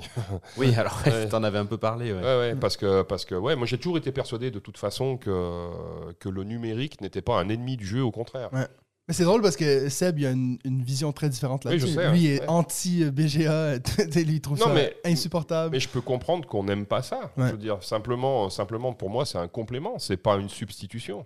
Oui, mais en même temps, du coup, j'ai presque l'impression qu'on dit le contraire là sur certains jeux où ça vient se substituer à ces jeux-là parce que c'est tellement plus pratique et facile à jouer Bien sur sûr. BGA qu'en Ouais. live, quoi. Bien sûr, ça peut se substituer, mais, euh, mais en fait, de toute façon, cette adaptation-là, elle aurait jamais eu lieu si le jeu n'avait pas existé en physique. Oui. Ouais. Donc, euh, de toute façon, on n'aurait pas créé ce jeu-là pour Mais une plateforme de ce genre-là. Si ce que tu viens juste de dire sur Living Forest, quelqu'un viendrait te voir dire en fait, euh, je sais pas moi, King Domino, hey, depuis que j'ai joué sur BGA, moi j'ai vendu ma boîte puis je préfère jouer en ligne. Est-ce que toi ça, ça t'offusque ou non? Non, ça m'offusque pas. On pourrait, sur King Domino, ça sera pas le cas, mais par contre, on, on pourrait se poser la question sur Five Tribes. Moi, je pense qu'un jeu comme Five Tribes, la mise en place, enfin, moi, de toute façon, c'est un jeu que j'assume à 2000% et que Ouais. j'aime jouer en physique. Mais, mais la mise en place, si tu veux, forcément, euh, du jeu, euh, c'est un clic et pim, euh, tu, Ouais, euh, c'est tu clair, joues. Alors que là, si on veut lancer une partie maintenant, il va nous falloir au moins 10 minutes pour préparer le jeu, tu Ouais, vois. Donc voilà. Mais euh, moi, je pense que de toute façon, les, les deux sont complémentaires. Et il faut pas, c'est pas une substitution parce que de toute façon, le plaisir que tu as à partager quelque chose avec des amis autour d'une table à quatre, si Ouais. tu veux, tu vas pas le faire avec des écrans. Ouais, ça c'est Quand clair. tu joues, pour moi, les écrans, c'est bien quand tu joues à deux. Ouais. Justement. À un contre un. Parce que ça va vite. Parce que, etc. Si tu commences à faire, bah, par exemple, Living Forest, notre expérience de jeu, c'est parce que c'est un jeu qu'on sait qu'on va jouer que à deux. Mm. Ouais. Et donc, à deux, on va préférer le jouer sur l'écran. Par contre, si on le jouait à 4, à 4 sur BGA, pour moi, Living Forest, c'est insupportable. Parce que le temps, le temps d'attente de chacun, de trucs, etc., là, ça devient, ça devient chiant, toi. Il faut, que ça, il faut que ça aille vite. Par contre, le même jeu autour d'une table, alors dans ce cas-là, oui. Donc c'est pour ça, c'est nous, on savait que dans notre contexte, on n'allait pas le rejouer à 3 ou à 4, parce qu'on joue quasiment toujours que tous les deux. Et donc pour nous, BGA a remplacé euh, joué à le deux. jeu initial. Ouais. Mais, mais, mais si, si on avait été dans un contexte où on joue régulièrement à 3 ou à 4, on aurait gardé le jeu. Ouais, ouais. Toi, par exemple, un jeu comme Dune Imperium qui pourrait être adapté et qui le sera peut-être un jour, j'en sais rien, euh, j'envisage pas de le jouer sur écran. Ouais. Tu vois, c'est ça, ma, ma vision, elle est pas binaire. C'est Mhm. pas, c'est pas ni mieux ni moins bien. C'est différent. Il y a des jeux pour lesquels ça va être adapté dans certains contextes et des jeux pour lesquels ça Ouais. va pas être adapté. Il y a Et juste aussi- un, un dernier point aussi, c'était euh, un bon exemple, je trouve, de jeu qu'on avait, on en avait parlé la semaine dernière, euh, David. Sea Salt and Pepper, typiquement, Ouais. je trouve sur BGA, c'est un vrai plaisir Ouais. parce que ça, te- c'est un peu côté feignant, mais ça te compte les points très rapidement. Ouais. Et puis t'as pas besoin de réfléchir trop longtemps pour savoir où t'en es. euh, et puis ça, c'est un vrai bonheur de les enchaîner. euh, alors plutôt à deux aussi, c'est ce qu'on s'était dit, parce qu'à quatre, même raison. euh, C'est- un peu mais- long. Mais tous les, tu peux faire le parallèle sur tous les jeux. Ouais, ouais, c'est juste. Les- ouais. Et puis même au niveau de la spatialisation, enfin de l'utilisation de l'écran, et encore plus pour des gens qui jouent sur leur téléphone ou leur Ouais. tablette. Si tu joues sur un écran d'ordinateur euh, comme celui que je monte parce que c'est de la radio, On voit bien, on voit on très voit bien. bien, normalement. Bah, ça tombe bien, j'ai un physique de radio aussi. Donc, donc, euh, donc euh, du coup, euh, si, si tu es sur ton écran d'ordi, sur ton grand écran et tout ça, donc tu peux voir éventuellement les trois ou quatre situations de jeu de, de chacun et tout ça. Mais en général, euh, quand tu joues sur ta tablette ou ton téléphone, euh, tu, si tu passes ton temps à scroller, c'est insupportable. Donc c'est pour ça aussi qu'il y a des choses qui sont adaptées. Ouais. Par contre, à deux, en général, tu réussis à voir à la fois ce qui se passe chez toi et chez l'adversaire. Et tout particulièrement sur un petit jeu de cartes comme si Salt and Pepper, où finalement, il y a peu de matériel sur la table en même temps et tout ça. Donc là, tu peux vraiment suivre Ouais, ce qui se passe. ouais. Donc là, c'est cool. Clair. Mais effectivement, à 3 ou à 4, à 6 Salt, je le joue en live. Je le joue pas sur écran. Ouais. Par Juste- contre, à 2, j'en ai fait 300 parties. alors, euh. T'es toujours premier ou pas non, non, le- je suis plus, je suis plus premier. Ah, ça n'a pas duré longtemps en fait. Non, mais quand même. Juste pour revenir sur le Mar- euh, Marvel Snap, est-ce que tu as joué à Clash of Deck? Non. Ça te parle? Ok. Parce que bah, ça me fait un peu penser dans sa description. euh, alors, Clash of Deck, c'est sur deux, euh, Ouais. deux zones d'affrontement. Mais il y a, euh, j'ai- l'impression qu'il y a certaines similitudes et Bah. j'aime beaucoup le jouer et sur BGA et en vrai, même si ça fait assez Ouais. longtemps que j'ai pu faire. Et c'est un jeu qui a trouvé, je trouve, bah, le, ce bon, euh, qu'est-ce qu'on va Équilibre. dire, ce bon équilibre entre euh, la façon bah, d'attaquer finalement euh, différents personnages, parce que tu pourrais en attaquer quasiment six personnages adverses. Ouais. Pour garder justement en mémoire les points de vie, il n'y a pas de contraintes au niveau, euh, Ouais. au niveau gestuel, au niveau matériel. Donc c'est intéressant, mais je me réjouis de tester Mais- ce Marvel Snap parce que j'étais assez client de Hearthstone euh, il y a quelques Ouais, ouais. années. Cet affrontement sur des, sur des lieux différents, etc., en face à face, c'est pas quelque chose de nouveau. hein. Non, non, dire, bien sûr, euh, bien si sûr. tu, on, peut prendre, euh, on peut prendre les cités perdues, euh, Oui, sur oui, lesquelles il n'y a pas de pouvoir ou quoi qu'est-ce, mais pour autant, on s'affronte en face Bien à sûr. face. Voilà. On peut prendre euh, Battle Line, Ouais. où là, il commence à y avoir des effets. Avec Bruno Feduti, on a fait un Tomahawk. euh, qui date maintenant d'il y, a- il y a 15 ou 20 ans, ou, enfin, 15 ou en tout cas 15 ans, mais dans lesquels, effectivement, et là, on a déjà des effets, des trucs, etc. Donc finalement, euh, c'est pas. Cet élément-là n'est pas nouveau et en tant que tel, mais à nouveau, euh, ce qui compte, c'est l'expérience de jeu. Mhm. Ouais, en fait, est-ce que est-ce que c'est innovant, pas innovant et tout ça, de façon générale dans les jeux, en fait, c'est un faux débat, on s'en fout. C'est quand je joue, est-ce que ça me transporte Ouais. Et celui-là, ben, je joue, ça me transporte. C'est ça, on nous reprend euh, très régulièrement, oui, mais euh, finalement c'est pas nouveau, lui il le faisait déjà, etc. Mais au final, si on a du plaisir à y jouer, Exactement. euh, Ce qui compte, c'est clair. Bon, moi, je vais vous parler de mon expérience ludique, puis vous allez m'arrêter si j'en ai déjà parlé, parce que j'ai un petit blanc. Ça fait maintenant depuis. C'était la soirée d'Halloween, j'ai fait une partie de Subterra. Est-ce que j'en avais déjà parlé? Alors, t'en as parlé, mais il y a longtemps, longtemps, longtemps. Ah ouais, donc euh, pas, pas maintenant, quoi. Les gens ont oublié. Ils ont oublié. Non, de, mais moi, de j'ai nuit. Oui, j'ai fait euh, la nuit euh, une partie de Subterra euh, parce qu'avec des blacklights, je sais pas si tu savais, mais tu peux jouer la nuit euh, et puis ça élimine les, les- plaques. Puis on, a fait ça à l'Halloween à six personnes autour de la table avec bien sûr la piste sonore. C'est vraiment comme si tu étais dans la grotte. Et puis de temps en temps, dans la piste sonore, je pense que ça dure une heure, puis à chaque 15 minutes, tu genre. Donc, on a fait une partie de ça. Un jeu un des rares jeux coopératifs que j'ai vraiment plaisir à jouer parce que moi, les, les coops, vous savez, c'est pas vraiment ce que je préfère. Euh, et puis donc, ça vraiment. J'ai joué avec des gens qui n'étaient pas nécessairement les plus gamers. Euh, et puis, euh, mais tu voyais tout le monde qui était tellement dedans. Puis, ah, mais est-ce que moi je vais là-bas? Puis, parce que le but, en fait, c'est qu'il y ait au moins une personne qui sorte à la fin. Mais bien sûr, tu sais, quand tu arrives à la toute fin, puis, ouais, mais si toi tu vas faire ça, moi je peux sortir. Ouais, mais moi je vais pas sortir. Ouais, mais tu sais, il faut penser à l'équipe. donc, ça, ça a été vraiment chouette. Euh, donc, oui, j'en avais déjà parlé dans le podcast, mais bon, ça a été vraiment mon expérience. Disons, dans le dernier mois, je pense que c'est la meilleure partie que j'ai fait. Euh, on a vraiment, ça a duré, je pense, euh, une heure et demie, donc avec l'explication des règles et tout. Petit conseil, si vous faites comme moi, jouer dans le noir, expliquez les règles avant d'être dans le noir. Je commençais à dire des trucs, tu sais, vous voyez sur votre carte, ils sont comme non, moi je vois rien. Ouais, moi, je suis, je suis content de ce podcast parce que j'apprends des trucs. faut, il faut expliquer les règles avant d'être dans le noir. ça. Il est prof, hein. J'aurais, franchement, j'aurais pas pensé. non, non, c'est vrai. ouais. donc euh, voilà. Je sais pas si t'as joué à Cerber de la boîte de jeu. Non. Tu vois ce que c'est ce jeu? Oui, si mais j'ai jamais joué. euh, En fait, il y a un système assez sympa parce que d'une certaine manière, euh, c'est quasi coop pour arriver jusqu'au bout euh, Ouais. parce qu'il faut s'en sortir. Sauf qu'en Ouais. fait, il n'y a jamais assez de place pour tout le monde, donc ça ne peut pas être complètement coop. Et en plus, le petit truc qu'ils ont trouvé, c'est que s'il y en a un qui se fait rattraper par euh, Cerber, Ouais. qui se fait bouffer, pour le coup, il devient Cerber et il va empêcher les autres de partir. De Et donc, c'est il y a, y a vraiment une petite tension comme ça de je t'aide, après tu m'aides, et puis en fait, je vais pas t'aider, qui est très très très fun. Ce que nous, on chez adore en Cerber. fait dans Ah, les mais jeux. Franchement, faudrait qu'on y joue ensemble parce que c'est tellement drôle. Ouais, donc voilà, ça c'était mon expérience euh, ludique euh, de, de cette Merci, semaine. Matt. Qui, a- qui était en fait euh, au moment d'enregistrer ça il y a trois semaines. Et mais qui, au voilà. moment d'écouter le podcast, il y a, sera, il y a un sera mois et il y a demi. un mois, ouais. voilà. Benji, à toi. Et ben moi, je reste sur euh, la boîte de jeu. J'ai le droit de Ouais. parler des tribus du vent, du coup? Oui. On a testé euh, tous les trois il y a, il y a deux semaines, Ouais. euh, qui nous attirait tous beaucoup parce que ça fait le buzz depuis plusieurs semaines déjà. Et puis il y a cette absolument sublime couverture de, de Vincent, de. Vincent Dutré, euh, bah, dont on a parlé sur le dernier podcast, hein, puisque tu l'as mise dans ton, dans ton Plus top belle 5 des, plus belles couves. Euh, donc ça a été enfin une première tentative. Moi, je me suis pris une belle pilée. Ouais. hein, Bah, aussi. je- Ouais, non, moi, c'était assez proche. moi, Non, c'est surtout ouais. moi qui ai pris la, la-. Effectivement, j'ai mis du temps à m'en sortir. Mais t'as mis du temps que- tout le long de la partie. Ah, hein, mais j'en ai euh, chié tout du long. tout du long, tout du long, tout du long, j'en ai chié. Et ben pourtant, on a fini la partie. On n'avait qu'une envie, c'était d'en refaire une, Ouais. toi et moi, David, notamment. Le jeu euh, répond bien à, à ses attentes. Il y a une euh, mécanique qui est euh, assez, assez sympa. Donc vous remplissez, vous devez euh, petit à petit, vous avez votre ville là, post-apocalyptique, et puis vous allez T'enlèves remettre la des choses pollution, dedans, retirer la pollution, etc. Il y a tout un système de construction parallèle de, de temples et puis de comment ça s'appelle, de petits villages là que Mhm. que vous passez, placez dessus. Les mécaniques s'enchaînent bien. Il y a une petite originalité parce que vous avez toutes les cartes, même si c'est pas nécessaire pour que le jeu soit bon, mais vous avez les cartes qui sont visibles de vos adversaires. Le, le recto est visible de vos adversaires. Et puis c'est important parce que le pouvoir des cartes va dépendre du nombre de cartes que vous avez par rapport à vos adversaires par couleur. Puis ça c'est cool parce que ça crée une très très bonne interaction autour de la table dès qu'il y en a un qui joue la carte que Ouais. vous vouliez pas qu'il joue parce que vous aviez besoin qu'il en ait ce nombre pour pouvoir jouer la vôtre. Donc on s'engueule pas mal au cours de la partie. Franchement, moi j'ai adoré mon expérience, j'ai trouvé ça vraiment top. La direction artistique, elle est absolument magnifique. Si vous avez aimé la couverture, l'intérieur est totalement à la hauteur Ouais, de ouais. ça. C'est vraiment euh, super super beau et euh, on s'est régalé. Donc euh, pari réussi pour ma part pour les tribus du vent, malgré la souffrance que j'ai eue Ouais, pendant toute la partie. J'ai eu, euh, eu un grand plaisir, comme, comme tu l'as dit. Moi, tout l'intérêt est justement dans cette gestion de cartes et Avec puis dans l'analyse visible, ouais. l'analyse des, des cartes de nos, de nos voisins de, de gauche et droite.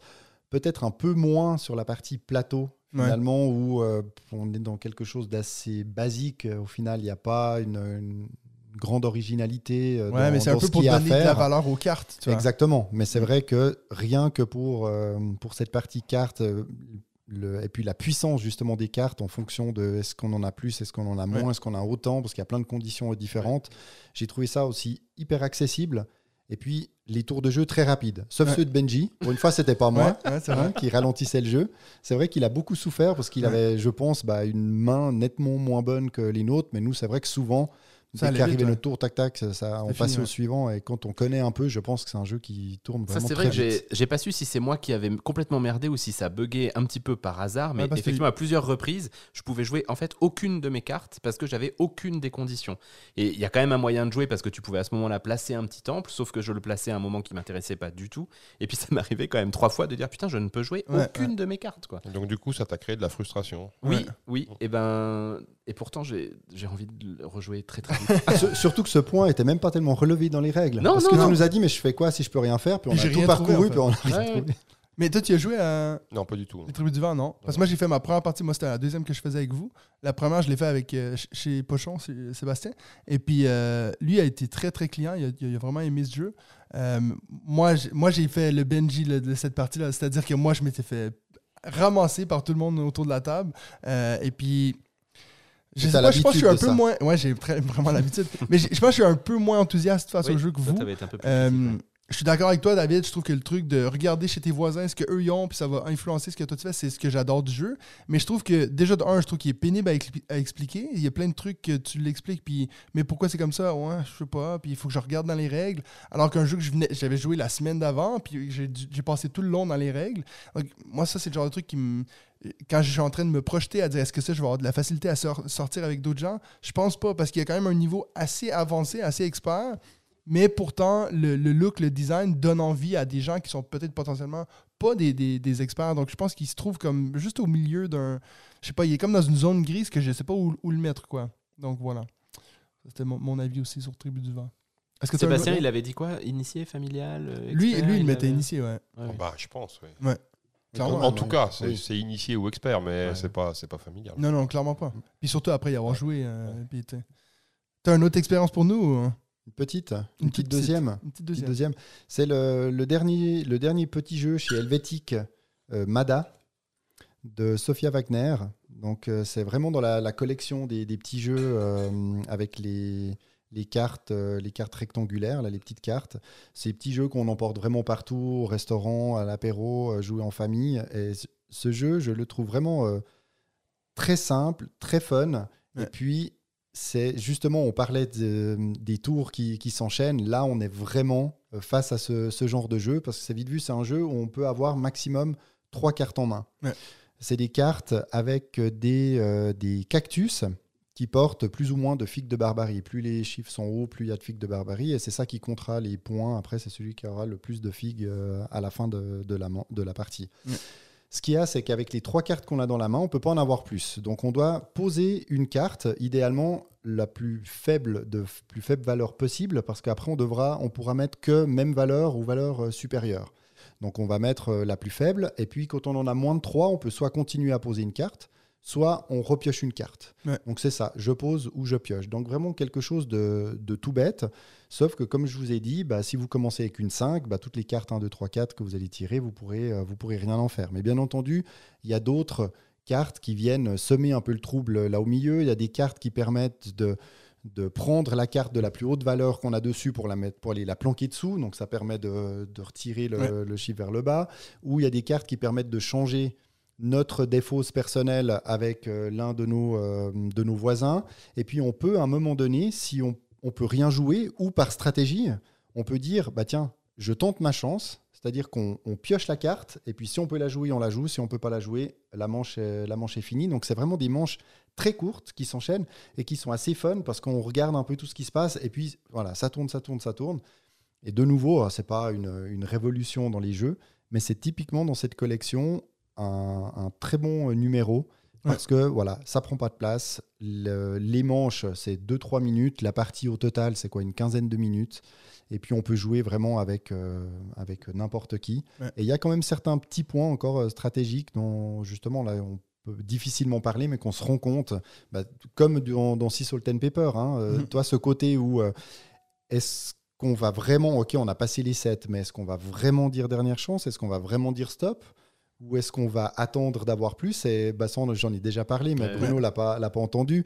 Euh, ma fille de 8 ans a plus de peine à savoir à combien elle en est. Donc, des fois, elle a tendance à pas trop calculer où elle en est. Puis moi, tout d'un coup, je vais lui dire dernière chance. Et puis derrière, elle avait 15 points. quoi. puis moi, j'en avais 11. Et en fait, elle va, elle va, elle va s'envoler dans le score. Ouais. J'avais quand même gagné la partie, mais ça s'est fini à, je sais pas, à 42-39. Donc, il y a Ouais. eu vraiment, euh, c'était hyper serré. Alors qu'elle, elle disait quasiment jamais stop ou dernière chance. Donc, ça rendait ça assez intéressant. Ouais. Donc, euh, voilà, moi, ce petit jeu Stratégie à, creuser finalement. Exactement. Ça peut. ça, moi, ça m'arrive de le faire volontairement. Mais c'est assez Ah sympa. oui, alors, bien ça. exactement, ouais, ouais, ouais. ouais. D'attendre que l'autre il fasse dernière chance et puis tu dis bah en fait non moi j'avais 17. Ou alors de se dire, tiens, allez, je tente encore le coup suivant. Ouais. Si je prends une sirène, c'est bingo. Ouais, Puis si je, je dis dernière chance, puis si je la prends pas, bah, je dis stop et puis euh, Ouais. on, on compte. Euh, non, mais c'est très bien, on en a déjà parlé. Bruno, est-ce que tu as une autre découverte pour nous? Un Ouais, petit jeu bah, Un vrai jeu physique. un- ouais, tout à fait, un jeu, un jeu physique. euh, Ça serait quand même fou d'avoir un créateur de jeux de société qui nous parle juste de jeux vidéo. Non, non, mais c'est pas un... God Call of of War Duty, cette euh. Oui, mais pour moi, pour moi, c'est pas un jeu vidéo. euh, euh, si, Non, non, on est d'accord. Mar- Marvel Mhm. Snap, c'est Ouais. un jeu sur écran, mais c'est pas un jeu vidéo. T'as déjà joué à Slay the Spire? Non, justement pas. Ok, ouais. En tout cas, ça, c'en est un excellent Non, jeu non. de société jeu. Non, non, là, je, comment dire, euh, le jeu dont on pourrait parler, dont j'aurais envie de parler, c'est Ouais. un jeu qui est sorti maintenant il n'y a pas si longtemps que ça, deux mois, je pense. C'est District Noir. Ah oui. Donc District Noir, pur deux joueurs, etc. Euh, On un risque jeu. d'en reparler un moment dans ce podcast. Un jeu élégant, un jeu élégant graphiquement, Ouais. euh, une première édition, donc euh, c'est toujours intéressant de voir un nouvel éditeur qui arrive avec un matériel de qualité. Mhm. Après, bon, euh, l'éditeur en question n'est pas un office dans, dans le jeu de Mhm. société, c'est quelqu'un qui avait déjà travaillé beaucoup dans, dans- chez des éditeurs différents, etc. Ouais. Mais euh, et la mécanique de jeu, elle est élégante aussi. euh, c'est rapide à apprendre, c'est facile à jouer. Alors, c'est pas le jeu sur lequel tu vas enchaîner 30 parties. hein, Enfin, je parle euh, dans une soirée. Par contre, euh, en attendant les copains ou simplement parce que tu as, 10 minutes, etc., t'en fais une, t'en fais deux, puis après tu passes à autre chose. Ouais. Mais par contre, trois jours plus tard, tu vas y revenir, tu vas en refaire une, tu vas en faire deux, puis tu vas passer à autre chose. Ouais. Donc, c'est ce que les Américains appellent un filler. Donc, c'est un, un excellent filler. Je trouve que ça il remplit hyper bien son son office et surtout tu peux mélanger tout public. Tu peux y prendre du plaisir entre gamers, tu peux y prendre du plaisir en introduisant des gens qui jouent très très peu aux jeux de société Ouais. et les règles elles sont comprises tout de suite, c'est super cool. Ouais, ouais, on partage. On On, on est partage. très. On, on aime bien ça avec David. On en enchaîne pas mal sur, euh, sur BGA pour le coup, euh, Ouais. que je perds euh, quasi toutes. Exact, grande je détresse. confirme. Mais je sais pas, j'ai l'impress- j'ai l'impression que c'est un peu euh, l'histoire de ta vie. Oui, je te confirme. Surtout en ce moment pour le coup. Si t'as si bien, si t'as bien écouté, donc il y a Mathieu qui perd tout le temps et Benji qui perd tout le temps. Donc, euh, on sait qui gagne. en fait. C'est vrai que c'est tant. pourtant, tu perds tout le temps aussi. Il n'y Ah, ah y a ouais, pas un bug dans notre système là bah disons quand Hugo se joint à nous, euh, je perds aussi. Ouais, c'est vrai. C'est Kevin. C'est Kevin. C'est Kevin qui gagne tout le temps. ouais. Ouais, Kevin qui gagne. Le, le- le fameux footballeur euh, des années 80. Là, c'est- on est sur des vieilles, des vieilles références. Ouais, mais en même temps, je suis pas, je suis pas très frais hein, non plus. hein. Non, mais David non plus, je te rassure. C'est vrai par rapport à vous. euh. Bon, moi, je peux enchaîner très rapidement avec Flourish, qui est un jeu chez qu'on moi. a joué chez David. Euh, Ah, mon alors, Dieu. Ça allait pas Juste se pour t'expliquer, produire Bruno, chez Benji. hein. dans notre podcast, on a une petite guerre entre moi et Benji qui est. Moi, je suis Team Nature. Donc, ça veut dire que moi, les jeux avec des thématiques nature, ça m'attire beaucoup, beaucoup. Puis lui, il est Team Space. C'est tous les jeux espace et tout. Et donc, quand on a forcé euh, Benji à jouer à Flourish, un jeu sur les, les plantes, euh, ça m'a fait bien plaisir de voir euh, sa gueule tomber un peu. et puis, donc, c'est un jeu que je vais pas en parler pour très longtemps parce que j'ai complètement oublié comment jouer. On- t'as rien compris après, après la deux bouteilles de vin, je faisais un peu n'importe quoi. Mais, donc, de ce que je me rappelle, puis David, tu me corrigeras. Donc, on a, il faut créer une genre de grille de trois cartes qu'on va placer en haut, et puis après ça, en descendant, euh, il y en aura plus. Et les points qui sont en haut vont être redistribués sur la deuxième ligne quand tu vas recréer cette deuxième ligne. Là là, la tête déjà perdu tout le monde, je pense. Là, Ouais. c'est chaud. hein. Et puis, ben, à, à ton tour, en fait, donc c'est un genre de draft un peu inversé. C'est-à-dire que tu vas avoir sur tes cartes la carte que toi tu veux jouer, ainsi qu'une carte que tu vas donner à ton voisin de gauche et une carte que tu vas donner à ton voisin de droite. Euh, ils sont pas obligés de les jouer tout de suite, ces cartes-là, ils vont non. les mettre dans leur jeu, et puis ainsi de suite. Donc, bien sûr, moi, je vais essayer de pourrir le jeu de mes, mes adversaires. Ça, c'est une mécanique que je trouve assez chouette, un peu cet effet euh, de Mais les d'autant que placer. tu peux les pourrir ou tu peux aussi espérer qu'ils posent la carte que tu leur donnes parce que tu fais des points en fonction de ce qu'il y a Ce qui a chez posé. les personnes. Alors, ça, j'avais pas du tout compris. Donc, voilà. mais si, tu l'as oublié, mais tu l'avais C'est ça. compris T'as un pas empêché de faire des points dessus en plus. C'est clair. Donc, euh, je me suis ramassé à être euh, même pas dernier au final. Il me semble non, que j'étais deuxième. Deuxième, ouais, Ouais, deuxième, ouais. deuxième, alors que j'ai pas du tout euh, compris. Mais euh, toi, tu me disais qu'en fait, dans la boîte, il y avait plusieurs petites extensions, des choses comme ça, Beaucoup, ouais. moi, qui rendent le jeu de plus en plus gamer. Euh, j'ai presque peur d'en rajouter, à voir euh, la, la difficulté que j'ai eu avec cette partie. Au-delà de la peur, est-ce qu'il y a de l'envie surtout? Alors, je t'avoue la que dans la même semaine, j'ai joué à Verdun, que je vous ai parlé dans le dernier podcast, et, Et, bon, pas obligé d'en reparler. et Flourish, et puis de loin, je préfère Verdun.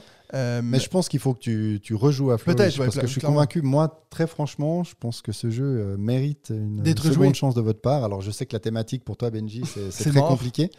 Mais euh, moi, j'adore j'adore vraiment ce jeu parce Ouais. qu'il y a sans arrêt bah, ce côté où tu es obligé d'observer ce qu'ont tes voisins mhm. pour t'assurer déjà par rapport à ce que tu as toi, tu vas pas leur donner euh, trop de points. Ouais. Et puis de choisir aussi les bonnes cartes qui te donnent des points en fonction de ce qu'ont tes Il y a adversaires. Bruno qui se marre Donc, pendant euh, l'explication. Oui, parce qu'en fait, ils viennent nous parler de deux jeux, et en fait, manifestement, ce qu'il aime, c'est surveiller ses voisins. oui, Alors, je, alors, je me demande si dans la vraie vie, il est comme ça. il est suisse, hein, c'est le plus suisse d'entre nous, donc euh, Ah, non, euh, ah, ouais, enfin ouais. Mais il n'y a pas un pur Suisse là, de toute façon, Non, euh, vrai, autour de la table. Donc Non, euh, c'est tu clair. vois, on n'est pas. On est mal. Pour un podcast suisse, on est Non, mal. j'ai un couple de, j'ai un couple de retraités euh, à côté de chez moi. C'est bon, j'ai pas besoin de les, les surveiller. je pense qu'eux me, reçu- Qui, eux, me te surveillent surveillent. plus euh, que moi. Mais alors, euh, je suis intéressé de savoir si tu devais choisir une team. Team Nature ou Team Space? Bah, en fait, euh, ça va. dé- Non, mais c'est- j'ai pas de team. C'est-à-dire Euh, que. C'est pas la réponse qu'on veut, là. Oui, bah, je sais bien, je sais- je sais bien, mais en fait, en fait, euh, j'aime les deux, quoi. Ouais. Vraiment. Euh, Mais tu trouves pas qu'il y a trop de jeux d'espace euh, avec des vaisseaux trop jeux d'espace, tu rigoles Il y en a trop. Non, euh, en fait, c'est euh, pas du tout. merci Bruno. Enfin, Absolument pas. Au contraire, c'est un- c'est une thématique que les éditeurs ont tendance à bouder. Attends, je vais juste couper ton micro. Mais d'ailleurs, je suis en train de réfléchir. Est-ce que toi, t'as déjà sorti un jeu un peu dans l'espace? Non, avec mais, une thématique euh, spatiale ou Non, SF? pas, pas parce que non, parce que en fait, euh, justement, euh, si, euh, Parce y en a trop. euh, Mission Planète Rouge. Ah oui, c'est juste, ouais, tout à Alors fait. voilà, mais traité sous, une, sous un angle steampunk, etc. Justement parce que euh, beaucoup d'éditeurs nous ont toujours dit ah mais l'espace ça se vend pas. Ah, c'est drôle, ça me parce que Moi, j'ai toujours cru le au-delà de la blague, moi j'ai l'impression qu'il y a quand même pas mal de jeux effectivement Alors qui on sont est, sortis je, ces je- derniers je temps. pense euh, que je pense que maintenant on est en train de voir une mode par rapport à ça, mais aussi parce que ben quand, quand tous les mêmes thèmes reviennent encore et encore, tu te dis il faut faire quelque chose de différent. Donc Mhm. euh, voilà. Ouais. Mais, euh, mais non non, moi je déplore que ça soit pas plus répandu que ça. Mais on est, on est Je biaisé. suis content d'être venu. mais par contre, mais par contre, euh, je suis pas pour autant. Enfin, moi, les jeux avec les plantes, les animaux et tout ça, j'aime bien. Après, Ouais. pour moi ce que j'aime surtout, c'est quand la mécanique La et la thématique fonctionnent Ouais, bien ensemble. c'est clair. ouais. Donc euh, voilà. Après, euh, après, il y a éventuellement des thématiques qui peuvent ne pas me toucher, mais comme ça, tu vois, ça me viendrait même pas à l'esprit. Ouais. Ce que j'aime, c'est la cohérence en fait. Mais nous, on est biaisé par euh, Kickstarter, je pense. Parce qu'on regarde quand même vrai, pas ouais. mal ce qui se Voilà, passe sur ça. Kickstarter. Et là, il y a Pas mal de beaucoup de jeux espace qui ne voient pas forcément le jour en boutique Bah, derrière. Donc, euh, Ou de, de jeux nature, il y a énormément Oui, de jeux bah, nature aussi. maintenant, Je pense que c'est les deux. disais la, la période- mode, je pense que les deux, c'est des thématiques qui sont très à la mode en ce moment. Ah ouais. bah ça, oui. Après, Sébastien nous disait aussi qu'il y a eu la mode des Vikings qui revient Ouais, de puis- temps en mais, temps. mais qui reviendra, comme les pirates, comme, euh, enfin, comme, Yes. voilà. ça- D'ailleurs, euh. Mathieu est en train de travailler sur Je suis en train de un- créer un un, proto. euh, prototype de jeu sur voilà. les pirates. Parce qu'en fait, à la base, c'était un jeu sur euh, l'école. Et puis, je l'ai présenté à Seb. Et puis, Seb, il m'a dit, mais tout le monde s'en bat les couilles de l'école. il dit, mais personne va acheter ton jeu sur l'école. Mais oui, mais c'est cool, les profs. Alors, on va finir avec toi, Benji. Yes. Moi, je voulais vous reparler rapidement de Non Merci, qui est un jeu que David nous a présenté. Donc, je vais pas vous refaire les règles, mais on, on l'a testé euh, après notre Après partie euh, donc, Tribu après du Vent, Flourish et Non Merci. Et euh, en fait, j'ai adoré. Alors, je voulais dire, je- je- j'espère, si vous avez entendu euh, David vous expliquer la- le truc, c'est un, un jeu tout simple hein, où il faut récupérer une carte. euh, Plus vous avez des cartes qui valent de points, plus vous perdez des points. Et il y a un système de, de- de jetons que vous posez pour passer votre tour. Donc, bien sûr, quand vous avez plus de jetons, vous êtes obligé de prendre la carte. Et puis, on a, on a beaucoup, beaucoup ri autour de la table. On a Mm. passé une super partie, franchement. Ouais, Je me un- suis régalé. C'est un standard. Ah, mais alors moi, non, merci, c'est un tout, standard. C'est un jeu qui a, qui a, je sais pas, une dizaine d'années en tout cas, euh, facile.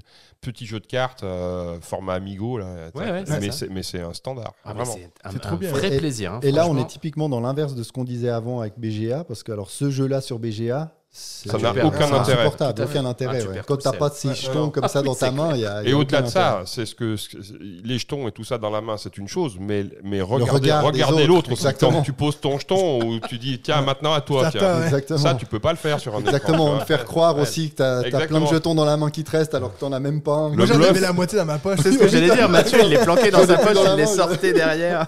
Le bluff et la menace visuelle. Ouais, c'est clair. Ah, c'était très très bon. Donc, non, merci. Une... euh, Ouais, bah tu vois, je même pas que c'était si vieux en fait. Je... Oui, oui, oui, il y a pas mal de rééditions, Il y a pas mal de rééditions et c'est vraiment un standard. C'est un indé- Pour moi, c'est un indémodable parce que justement, c'est un jeu en plus qui est abstrait. Il n'y a pas de thème, il n'y a rien du tout, etc. Donc, euh, quelles que soient les époques, il marchera toujours de la même façon. Mm.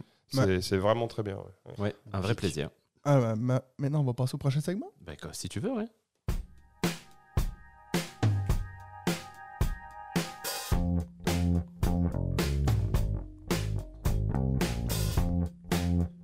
Parfait. Ben maintenant, on, on a bien sûr notre invité d'honneur. Donc, on va, euh, on, on va te balancer toutes les questions qu'on a. Juste, je sais pas si t'as vu, mais il était sur la ligne de basse là. Ouais, j'ai euh, ouais. C'est un musicien aussi, euh, Bruno. musicien à la base. Bah oui. Un musicien, c'est un bien grand mot, mais oui. Ben justement, on va un peu refaire ta vie, là, donc c'est le temps de sortir. là. Vous êtes mal, les gars. Euh, donc, on s'est dit, on, on pourrait bien sûr passer par toute la case euh, Wikipédia de dire euh, alors, Monsieur Catala est né en, euh, puis donner l'âge et puis tout, et puis. Ouais, pas loin. hein. C'est Ouais. mon anniversaire la semaine prochaine, mais quand, Oui, vous, écouterez, ça. quand vous écouterez le podcast, ça, c'est déjà Ouais, ça c'était passé, ouais. c'était il y a deux mois. C'était il y a deux ans. Euh, mais Bah, donc, Déjà, mine de rien, dire que. Parce que nous, en général, on aime bien soutenir les, les jeunes auteurs, tu vois, Oui, oui, je qui débutent. euh, et puis, c'est vrai que ça, il y, en a pas tant que ça qui ont leur fiche Wikipédia, en fait. Ça m'a fait marrer Ouais. de me rendre compte que tu as une fiche Wikipédia. Alors, je peux te dire un truc, c'est que c'est- pas moi qui l'ai qui l'ai rempli. Hein. Ouais, non, non, mais en Ça- général, ça a c'est été, la communauté. Ça a ouais. été une grande surprise de me rendre compte qu'il y en avait une. Et puis, Ouais. effectivement, elle a l'air d'être relativement tenue à jour. Oui, Ouais. je te Donc, je, je, serais, je, serais, je serais curieux de savoir qui fait ça, en fait. Tu vois, c'est. euh, Bon, ça peut moi. être tout le monde et n'importe qui. hein. Non, non, non, mais c'est euh, c'est étonnant. C'est vrai que Ouais. personnellement, si je tombe dessus puis je vois qu'il manque quelque chose, je pourrais me dire bah tiens, je vais suggérer la modif. Alors après, le modérateur Wikipédia va me dire ah il faut euh, justifier en envoyant un lien. Puis là, je vais dire bon ok. Bah, tu Ouais. mets le lien vers le site internet. Il y est déjà, mais. Si jamais c'est un petit running gag qu'on a dans le podcast, qu'à chaque fois qu'on parle d'un de tes jeux, Benji il dit oui, mais tiens, en plus les petits auteurs, euh, c'est un peu, il aime bien Faut mettre tes jeux de l'avant parce que les pauvres. Donc, euh, est-ce que tu arrives à nous dire le chiffre exact? Parce que nous, on a vu plus d'une 180 jeux. Non. Alors en fait, je peux le dire parce que cette année, je fête mes depuis début 20 ans, octobre, ouais. c'est mes 20 ans de publication. Mm. Et donc du coup, euh, je me suis amusé entre guillemets à faire une à tenir un fichier Excel Ouais. avec toutes les publications. Ouais. Et j'en suis exactement cette année à 150. 150. Alors 150 publications, ça veut dire que pour moi, une extension, c'est une publication. Ok. Ça veut dire que une version 2 euh, retravaillée d'un jeu, etc., c'est une publication. Ouais. Mais globalement, ça va faire une centaine de jeux à peu près différents et puis une cinquantaine de, de- de- d'extensions ou de versions 2 Ouais. ou, de, voilà, ou de reboot. voilà. Un mode euh, solo Ori, Oricalc sur euh, en print euh, en print and play, c'est aussi une publication pas ou du tout. Ok. Parce que là, ça, ça ferait beaucoup. C'est comme avec euh, Trek Non, non. 12 aussi. Euh, Non, non, non, pas du tout. Trek 12, c'est Trek 12. Par contre, euh, euh, Trek euh, 13 plus 1, enfin 12 plus 1, Bien sûr. c'est une, ça, c'est- Voilà. une Là, publication. y a la boîte. Trek euh, 12 Amazonie, c'est une publication, mais toutes les fiches euh, qu'on a créées, qu'on a mis online, qu'on a en print and play, tout ça, tout, tout- tout ça, je l'ai pas compté. Ouais, non. donc ça, ça Non, sinon, sinon on serait, là, on serait, je sais pas, on serait peut-être à. bah, justement, c'est peut-être Ouais. là qu'on est à 180 ou à 200 ou j'en sais rien. ouais. Mais pour moi, c'est différent, ça. C'est autre chose. Ouais. Puis Ouais. quand tu as compté ces, ces, ces numéros-là, est-ce que tu as été étonné ou tu tu t'a- tu t'attendais à peu près à ce chiffre-là ou est-ce que tu as fait Non, oh non, j'avais, aucune idée en fait. Ouais. Et puis, et puis, j'en tire pas une gloire particulière. Ce que je veux dire par là, c'est que pour moi, être auteur, c'est pas un concours à celui qui en fait le plus. Ouais. Ça, la quantité euh, rime pas nécessairement avec, Avec la qualité. Donc c'est pas ça. Moi, ce qui m'intéresse, c'est que mes jeux soient joués. Ouais. C'est de voir euh, des années après encore des photos circuler de gens qui sont en train de jouer à tel ou tel jeu, etc. Donc euh, pour moi, le témoignage de, de l'intérêt de ce que j'ai fait, je le mesure plus au travers de ça qu'au travers de la quantité. Ouais.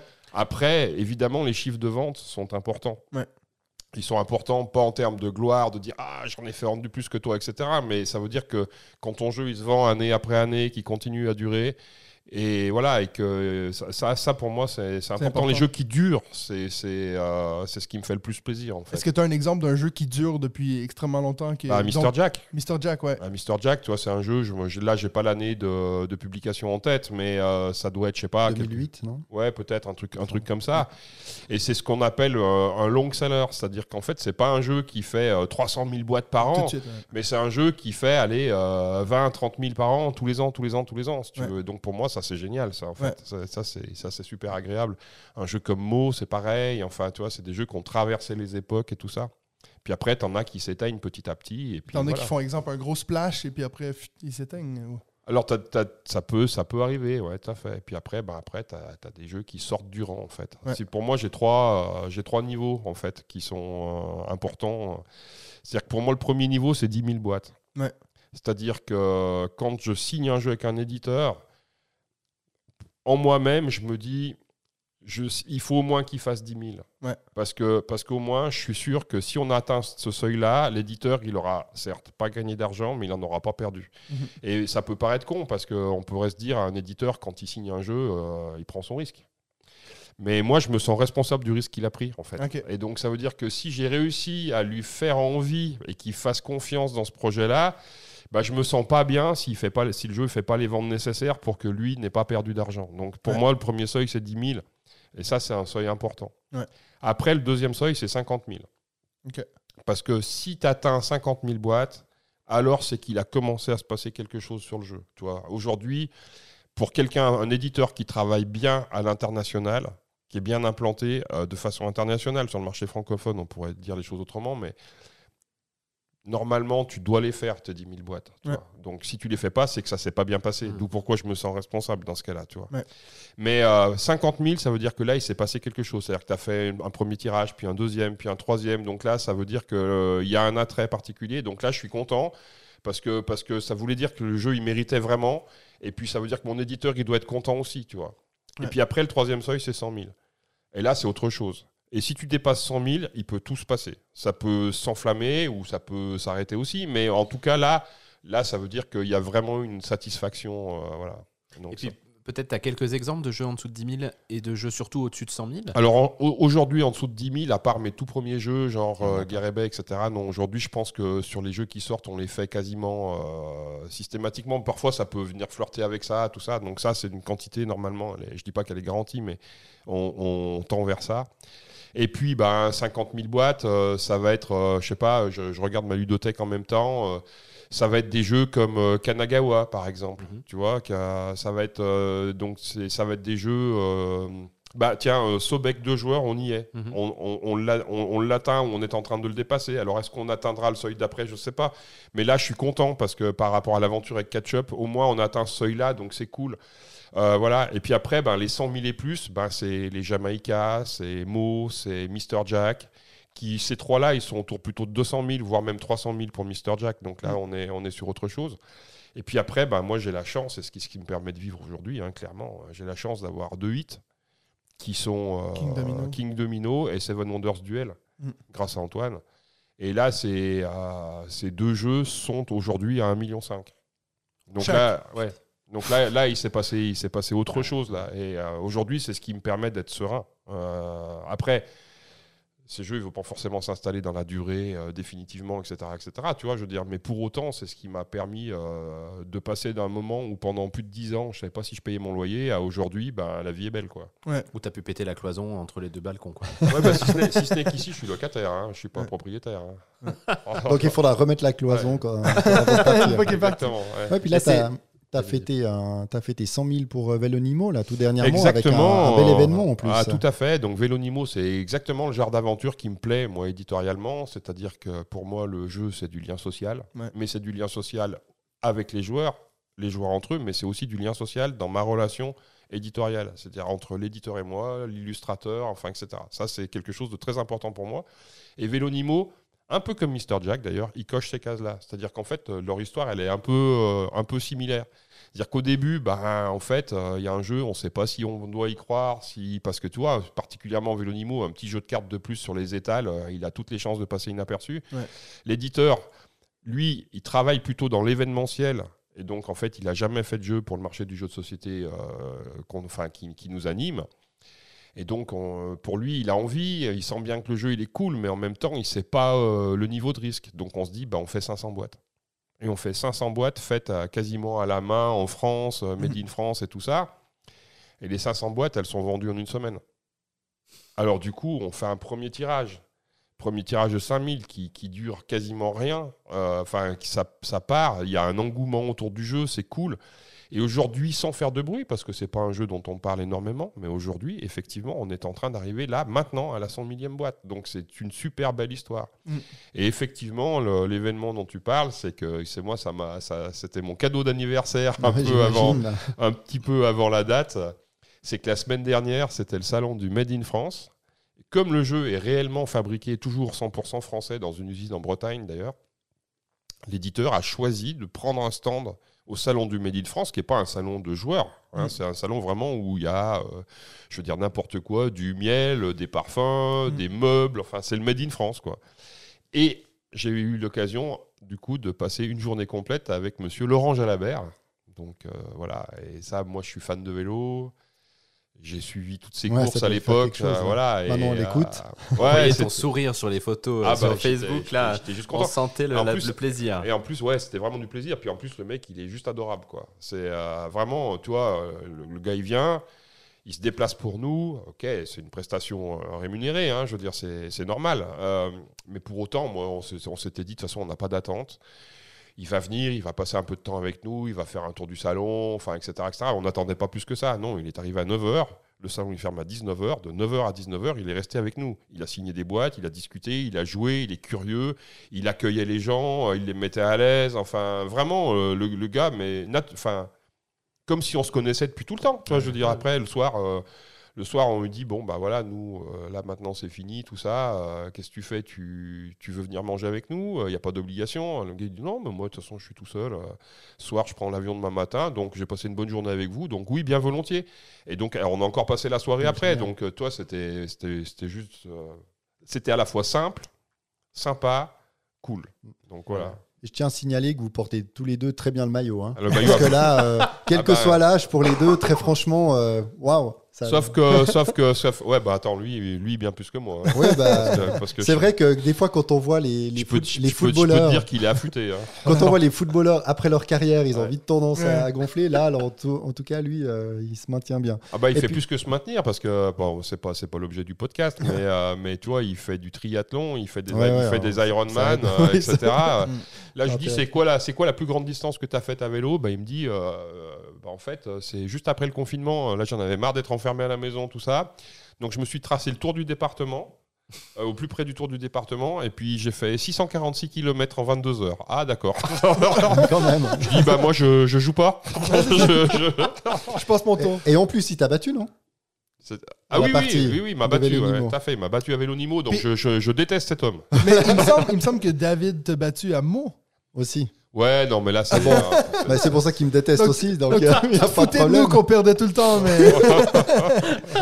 Mais lui, Mais- il fait exprès, c'est Voilà. pour les invités. J'ai- cru aussi, si on, on reste sur le vélo, j'ai vu une, euh, une photo de toi avec euh, le créateur de Flamme Rouge aussi. Oui, exactement, vélo. tout à fait. En Donc, fait, en, en- peu. euh, en fait, ce qui s'est passé, c'est que donc le Asger, Ouais.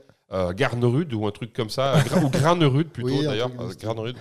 Donc un des deux auteurs de, Ouais. de Flamme Rouge et donc de Hit ouais. euh, m'avait contacté euh, avant Essen, enfin euh, courant d'année, en me disant voilà après Essen avec ma compagne, on va faire un road trip en France, etc. Euh, euh, la première semaine, euh, on aurait besoin de se poser à un endroit où il y a une bonne connexion Wi-Fi. euh, moi, j'aime bien la montagne, tout ça. Est-ce que tu aurais des endroits à nous conseiller? Bah, Je dis bah écoute, si tu veux, viens à la maison, je t'héberge. Mhm. Et donc, euh, du coup, euh, on se connaissait pas. hein, je veux dire, on avait dû juste échanger un mail, tout ça. Je me dis, de toute façon, je risque quoi toi? Au pire, euh, si- s'il est pas sympa, il... c'est pas grave. Ouais, tu vois? fermes la porte et puis. Exactement. donc, donc du coup, bah, ils sont venus et puis alors c'était là, c'est pareil, c'était c'était juste super cool. On a passé une semaine ensemble euh, où eux, ils étaient autonomes. Ils faisaient, elle, elle avait besoin de travailler, donc euh, donc elle travaillait. euh, Nous, on était. Puis ils me disaient, bah moi, je veux faire du vélo. euh. Mm. Bah super, allons faire du vélo. Donc je lui ai prêté un vélo, puis on est parti faire la Colombière. Ouais. Le col de la Colombière, je lui fais, tu veux faire une première catégorie du tour, ça t'intéresse? Ah ouais, ouais, d'accord, mais je dis, je suis pas sûr. De... Je dis, de toute façon, on peut faire demi-tour n'importe quand. hein, Ouais, je veux dire, ça va pas. Puis il est arrivé au bout, mais je crois que le lendemain, euh, il était mort en fait. Le lendemain, vous avez joué. ouais, le lendemain, on a joué. Non, non, mais c'était super cool. En plus, on avait une journée magnifique. euh, donc, Ouais. euh, c'était. Ouais, ouais. il- donc- Et puis, est-ce qu'on peut imaginer une future collaboration entre vous deux ou- Mais pourquoi pas Ouais. Mais, parce qu'en fait, j'ai pas trop regardé, mais est-ce que tu as déjà travaillé avec des, des, des auteurs qui sont pas francophones? Euh, Oui, je travaille avec Andrea Menini, qui est italien, par exemple. Ok. Et qui parle, qui parle pas français. Enfin, qui parle fran- pas français. Il comprend un peu le français, mais Ouais. on peut- quand on travaille ensemble, on parle en anglais. Est-ce que ça rend la chose plus difficile dans la création de jeu ou... Ce qui, ouais, tout à fait, forcément. Forcément, la, la langue est nécessairement un peu une barrière. Tu vois, si je travaillais aussi avec euh, Matthew Dunstan, Ouais. voilà, on a fait un jeu ensemble. euh, voilà, mais oui, c'est un peu plus compliqué, mais euh, mais ça va. Enfin, moi, Ouais. je, je m'en sors suffisamment en anglais Ouais. pour être capable de le faire. Mais t'avais bossé aussi avec un auteur coréen, non sur, oui, euh, tout à fait. Ouais. Je cherchais le nom de ce Kim, jeu là Kim. Jong-un, il s'appelle. C'est, euh, c'est, euh, Un type sympa. non, non, non, du tout. C'est euh, non, non, oui, c'est tout à fait. C'est euh, Magic Fold. Ah voilà, c'est fait, ça, Magic exactement. Mais là, tu l'avais aidé ou je me rappelle plus de l'histoire En fait, c'est avait- les- c'est l'éditeur qui m'avait demandé euh, si euh, ça m'intéresserait de développer un jeu euh, basé sur le système de pliage de tapis euh, du premier. C'est ça, de- ouais, ouais. Et puis alors, de ce jeu finalement est quand même sorti en français derrière. Hein. Exactement, tout à fait. Parce qu'au début, je t'avais vu en parler, puis c'était vraiment purement coréen. C'était assez. Non, non, de il y a eu une adaptation par offline édition, euh, le même éditeur qui a fait Kudo. Ok, ouais. Voilà. Ok, ça marche. Puis si on fait un peu, euh, je, je l'avais un peu teasé au début, cette page Wikipédia, mais, Ouais. mais le jeu chez toi, est-ce que c'était quelque chose qui était euh, tout le monde, tes frères et sœurs, tes parents, tout le monde jouait ou? Non, juste pas. Non, pas du tout. Non, non, c'est- je pense que c'est quelque chose que, qui est intrinsèque, qui est en moi depuis tout le temps. Moi, enfant, j'ai découvert les jeux de société euh, tout simplement parce que moi, mes parents sont enseignants. Ok. Donc on habitait dans un tout petit village, euh, genre euh, 200 habitants, tu vois. Et puis les enseignants de cette époque-là, c'est peut-être un peu moins vrai aujourd'hui, mais ils se côtoient qu'entre eux. Mhm. Euh, donc en fait, ils étaient amis avec les enseignants du village d'à côté, qui était, qui était tout aussi grand. Ouais. Et donc du coup, régulièrement, on allait manger chez les uns, chez les autres. Et eux, ils avaient euh, des enfants qui étaient un tout petit peu plus grands que nous. Parce que moi, j'ai une sœur qui a deux ans de moins. Ouais. Et eux, ils avaient des enfants qui étaient respectivement deux ans et quatre ans de plus que moi. Et euh, donc, du coup, ben, quand les parents discutaient politique euh, et tout ça à table, euh, puis que t'es petit, toi, t'en as juste euh, rien à face, ça te passe au-dessus, tu comprends, Ouais, même même pas, plus tu comprends même pas ce qui, ce qui se passe. Et du coup, ces enfants-là, ils avaient euh, des jeux comme bah, forcément le Monopoly, Mhm. euh, le Cluedo. Donc là, je commençais à aimer ça. Et surtout, il y avait Richesse du monde. Et Richesse du ça. monde, qui est, qui est, C'est un jeu de cousin pour moi, ça. Ouais, qui est, qui est un- une sorte de. C'est famille Monopoly, Ouais. mais, un, mais un, un tout petit peu plus euh, malin, on va dire. Pas beaucoup plus, mais. C'est là où tu dois plus. faire des trusts. hein, Ouais, ça des monopoles. Ouais, des monopoles. Des monopoles. Et moi, c'était des mots. C'est on en- c'est rigolo. C'était une discussion qu'on avait hier soir. euh, je faisais une animation à Lyon euh, hier sur, sur Orichel. à la sur- pharmacie. À la pharmacie. On a vu ça en qui, C'est est lui un, qui- qui est- qui est un magnifique lieu que je peux que conseiller. Si vous êtes sur Lyon, il faut aller à la pharmacie. Franchement, le, le bar, il est super cool. On mange très bien. Il y a du choix. Il y a des gens qui expliquent les jeux, qui le font avec passion. C'est vraiment un chouette lieu. ouais. Tu te demandais c'est qui publicitaire Ouais. Non, c'est pas publicitaire parce que, parce que je suis pas payé. Mais, euh, Je te demandais c'est qui qui écrivait la page Wikipédia, c'est Benji. tu vois. Ouais. Il la garde à jour, il suit tout ce que c'est d'ailleurs pour ça qu'il a voulu euh, s'arrêter et à la donc- pharmacie du Ouais. coin en arrivant. Et donc du coup j'en étais sur Richesse du Monde avec ces mots qui, que je comprenais pas bien, mais parce que je devais avoir 6 ans, tu vois, mais on, on parlait de monopole. Oh, je faisais un monopole sur le tungstène. tu vois, c'était des trucs, j'avais l'impression de faire un truc absolument magique, tu vois, alors que le tungstène, je sais pas ce que c'était. Ah bon, après j'ai travaillé 18 ans dans les alliages de tungstène, mais bon, c'est rigolo. Ça vient peut-être de là. Ouais, peut-être. Et donc, euh, donc voilà. Donc c'est ça qui m'a qui m'a donné un peu le goût à jouer. Enfin, voilà. Mais mais ma mère dirait aussi qu'une des premières phases construites que j'ai dit, c'est joue bien Bruno. Donc manifestement, jouer, c'était un truc euh, qui m'a qui m'a toujours plu, Ouais, quoi. ouais. Mais jouer pour faire des crasses aux autres, hein, quand même. Ouais, pas pas jouer dans son coin. ça, ça, c'est l'interaction directe. Puis après, ben j'ai appris à jouer aux échecs tout seul. Tout simplement parce que je m'étais pété le bras. Et euh, non, c'était non, j'avais subi une opération de l'appendicite, je crois. Bref, en tout cas, c'est en sortant de l'hôpital. Donc, euh, j'étais tout seul à la maison pendant que mes parents ils bossaient et tout ça.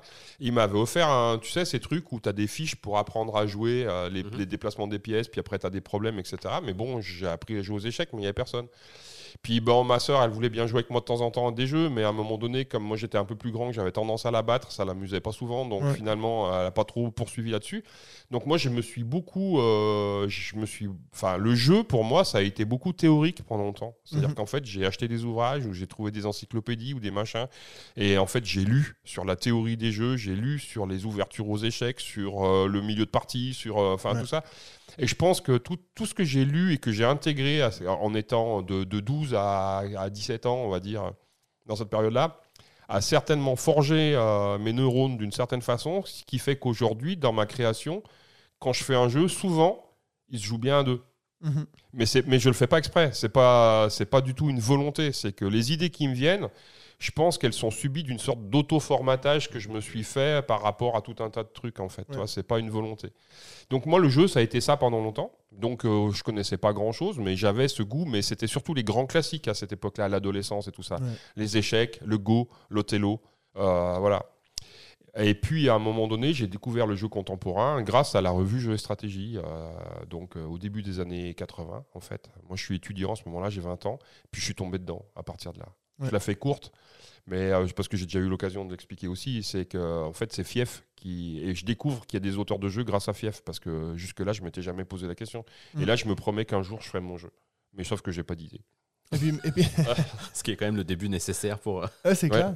Puis maintenant, quand tu dis, toi, c'était un peu ton but dans la vie, est-ce que tu arrives à regarder tout ça, puis on voit tous les prix en haut, puis la ludothèque remplie, est-ce que tu arrives à, à trouver comme de la fierté là-dedans ou? Non, pas du tout. pas euh, du tout? non, mais évidemment. Mais parce que, euh, juste pour te couper, j'ai euh, euh, j'ai regardé l'autre jour de Dice Tower, je, je si tu connais, puis on fait leur top 100 jeux de tous les temps, et puis il y avait un gars, Sam, euh, pas Sam, excuse, l'autre qui s'appelle Zi. Z, que dans son top 10, il y avait trois de tes jeux quand Ouais. même, tu vois, il y avait Seven Wonders Duel, Abyss, et puis je crois, l'autre c'était Five Tribes. Oh, probablement, ouais, je pense. Puis ben, je veux dire, c'est quand même... C'est des, des- des grands joueurs qui sont, bon, pour moi qui est youtubeur, c'est un peu ma référence. Non, non, mais c'est si, tu- chouette. Si, si tu veux, dans, dans, dans nos vies respectives, quoi qu'on fasse, etc., à un moment donné, euh, de toute façon, euh, il y a nécessairement une quête de reconnaissance. Ouais. Re- La reconnaissance, elle peut être familiale, elle peut être professionnelle, elle peut être amoureuse, elle peut Ouais. être ce qu'on veut, etc. Mais forcément, moi, j'ai la chance d'exercer ma passion et en plus que ce que je fais me renvoie cette reconnaissance Ouais. et de façon assez immédiate. C'est-à-dire que généralement, quand tu as, un métier euh, classique, quand tu fais bien, c'est juste normal. Ouais. On va jamais te le dire. Par Mhm. contre, si jamais tu fais faux, on va te dire non mais là monsieur, il va falloir quand même vous calmer un peu Ouais, parce que euh, moi j'ai la chance en m'exposant de cette façon-là, avec ses joies et ses peines, hein, mais mais que quand ça marche, en fait, les gens viennent vers toi pour te le dire. Chaque jour, je reçois des messages. Vraiment. Euh, donc forcément, c'est gratifiant. Après, il y a aussi des gens qui aiment pas ce que je fais. J'ai aussi des haters, hein, je veux dire, Ouais. clairement. De toute façon, plus, bah, plus t'es exposé, plus t'en Ouais, as. ouais. Je veux dire, c'est, tu sais, le, le succès agace en général. Même nous, on commence à en avoir. Ouais. Tu vois, on, Ouais, on est bien loin. Donc, donc, donc, donc- donc tu comprends ce que je veux dire.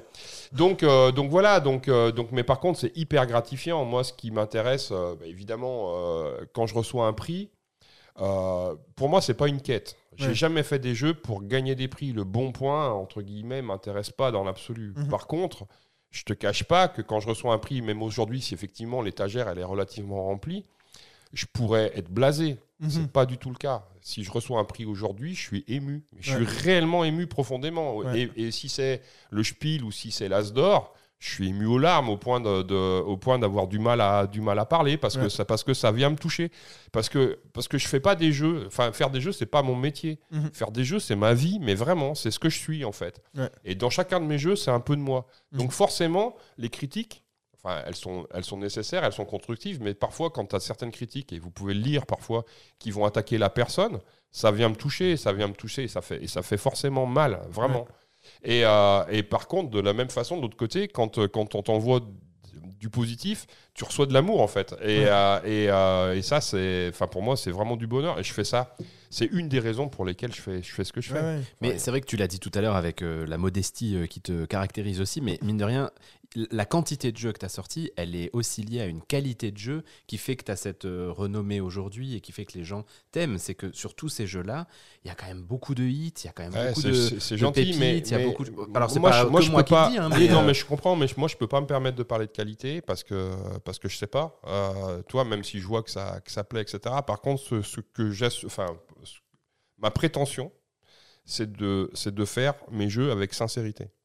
C'est-à-dire que tous mes jeux sont nécessairement imparfaits. Mais vraiment, je j'ai pas la prétention qu'il y a aucun de mes jeux qui est parfait. Et ça pourrait toujours être autrement, peut-être un peu mieux différemment, etc., etc. Par contre, je fais pas des jeux pour faire des jeux. Je fais toujours le jeu que j'ai envie de jouer moi. Et cette Mhm. sincérité, je tiens à la garder jusqu'au bout entre guillemets. C'est je fais, je suis, je suis. En fait, ma- mon attitude, elle est relativement égoïste. Je fais des jeux pour moi. Je fais les jeux que j'ai envie de jouer moi. Parce que je pense qu'un auteur, c'est quelqu'un qui trace un chemin et qui doit pas se préoccuper du marché, qui doit pas se préoccuper finalement tant de ça que de la vie des joueurs. Enfin, au moment où il fait sa création, après, bien sûr, il a besoin d'avoir le feedback, mais et parce que c'est quelqu'un qui trace un chemin et son job, c'est d'essayer d'emmener les autres vers sur ce chemin-là et pas de se dire euh, qu'est-ce que le marché me dit que le chemin devrait être? Ça, c'est ça, c'est faux, ça. Et donc. Ce que je fais, je le fais avec sincérité, je le fais avec passion, et je pense que c'est pour ça que je réussis sans doute à entraîner des gens derrière moi. Je fais du théâtre amateur à côté. Je suis un très mauvais comédien. Par contre, quand je monte sur scène, j'y crois. Et si moi j'y crois, alors je pense que la salle peut y croire. Mhm. Alors que si je suis en train de réciter un texte, ben ça marchera pas. Et ben je pense qu'au niveau de la création ludique, on peut vraiment faire le parallèle. Et même dans, même dans un jeu de commande, en fait, toi, c'est important. Alors, je pense que t'en fais. Ben, j'ai refusé, j'ai refusé des commandes parce que j'y croyais pas. Voilà, tu croyais pas. Puis à partir du moment où tu te lances, euh, bah, c'est clair que le jeu, au final, euh, c'est aussi un jeu. Si je me lance, c'est parce que j'ai eu une idée qui me fait vibrer et que j'ai envie et que, euh, et que cette envie après j'ai envie de la partager et euh, parce qu'on va revenir sur le lien social et tout ça. Donc oui, bien sûr, ouais, c'est Mm. euh, c'est pour moi cette sincérité dans le propos, elle, elle est importante. Ça, c'est un autre truc dont on voulait parler, justement. euh, c'est ce que tu dis dans le lien social. Je Mm. pense qu'autre chose qui te caractérise, toi, Bruno, particulièrement, et puis c'est Ouais. ce que disait Théo Rivière, que, que Matt avait interviewé il y a quelques, quelques mois de ça, c'est que toi, tu te vends, enfin, tu, tu- tu participes beaucoup à la mise en scène du jeu, à la vente du jeu. Tu te mets, tu t'exposes beaucoup, tu disais tout à l'heure. Et puis, peut-être tu peux nous en parler un petit peu. Qu'est-ce qui t'a donné l'envie ou l'idée de, de faire ça plus que d'autres auteurs? Alors, moi je pense, mais après on a, on a le droit de ne pas être d'accord avec moi, je pense que ça fait partie du métier de l'auteur. Je pense que le fait d'accompagner la sortie des jeux, de les incarner et tout ça, ça c'est une, une part inhérente, au, enfin intrinsèque du, du métier Ouais. d'auteur. De toute façon, je crois que, enfin, je- je- je- j'observe aussi que les joueurs ont envie que les jeux soient incarnés. Et donc, à un moment donné, ils ont envie aussi d'avoir le contact. Ils ont envie d'avoir un échange. Euh, ce lien social vient jusque-là. C'était de la même façon que les passionnés de littérature euh, vont Ouais. aimer aller dans un salon et rencontrer les auteurs pour, euh, pour dire deux, trois mots, etc. Que, je sais pas, au niveau des, des spectacles, euh, les gens aiment, euh, quand c'est possible, rester à la sortie pour pouvoir éventuellement croiser l'artiste, euh, lui dire trois mots, signer un truc, etc. Je crois vraiment qu'au niveau des jeux de société, cette relation est importante. Et moi, je le mesure tous les jours. Donc, moi, j'ai ce goût-là. Et, et puis, dans la vie, en fait, moi, je suis quelqu'un d'hyper timide en réalité. Mhm. Même si, même si on ne me croit pas quand je le dis, parce que, parce que la timidité, c'est quoi? C'est de la peur. Et en fait, euh, la peur, euh, un enfant, il a deux stratégies face à la peur. Il n'en a pas 50, il en a deux. C'est soit il se cache, soit il fait du bruit pour se rassurer. Bah, moi, je suis dans la deuxième catégorie. Ouais. Donc les gens pensent pas que je suis timide parce que je fais du bruit pour me rassurer socialement. Mais si j'ai choisi finalement euh, de faire de la scène ou de jouer de la guitare, ça m'a sauvé mon adolescence la guitare, hein, sinon autrement ça aurait été compliqué. Euh, de, de faire des jeux aujourd'hui, c'est parce que je m'expose. Et donc du coup, ce sont les autres qui viennent vers moi. Mhm. Et en fait, bah, si tu viens vers moi, je suis plus timide. Mais le premier pas, je le ferai jamais. Jamais. Et puis finalement, tout, tout se lie dans ce que tu dis, parce que tu dis que si, si tu sors un jeu, c'est un jeu auquel tu crois, auquel tu as plaisir à jouer. Et J'ai envie, t'as- et j'ai envie de le défendre. C'est un peu comme si c'était mon enfant. Ton enfant, tu as envie de l'emmener à l'école la première fois, etc.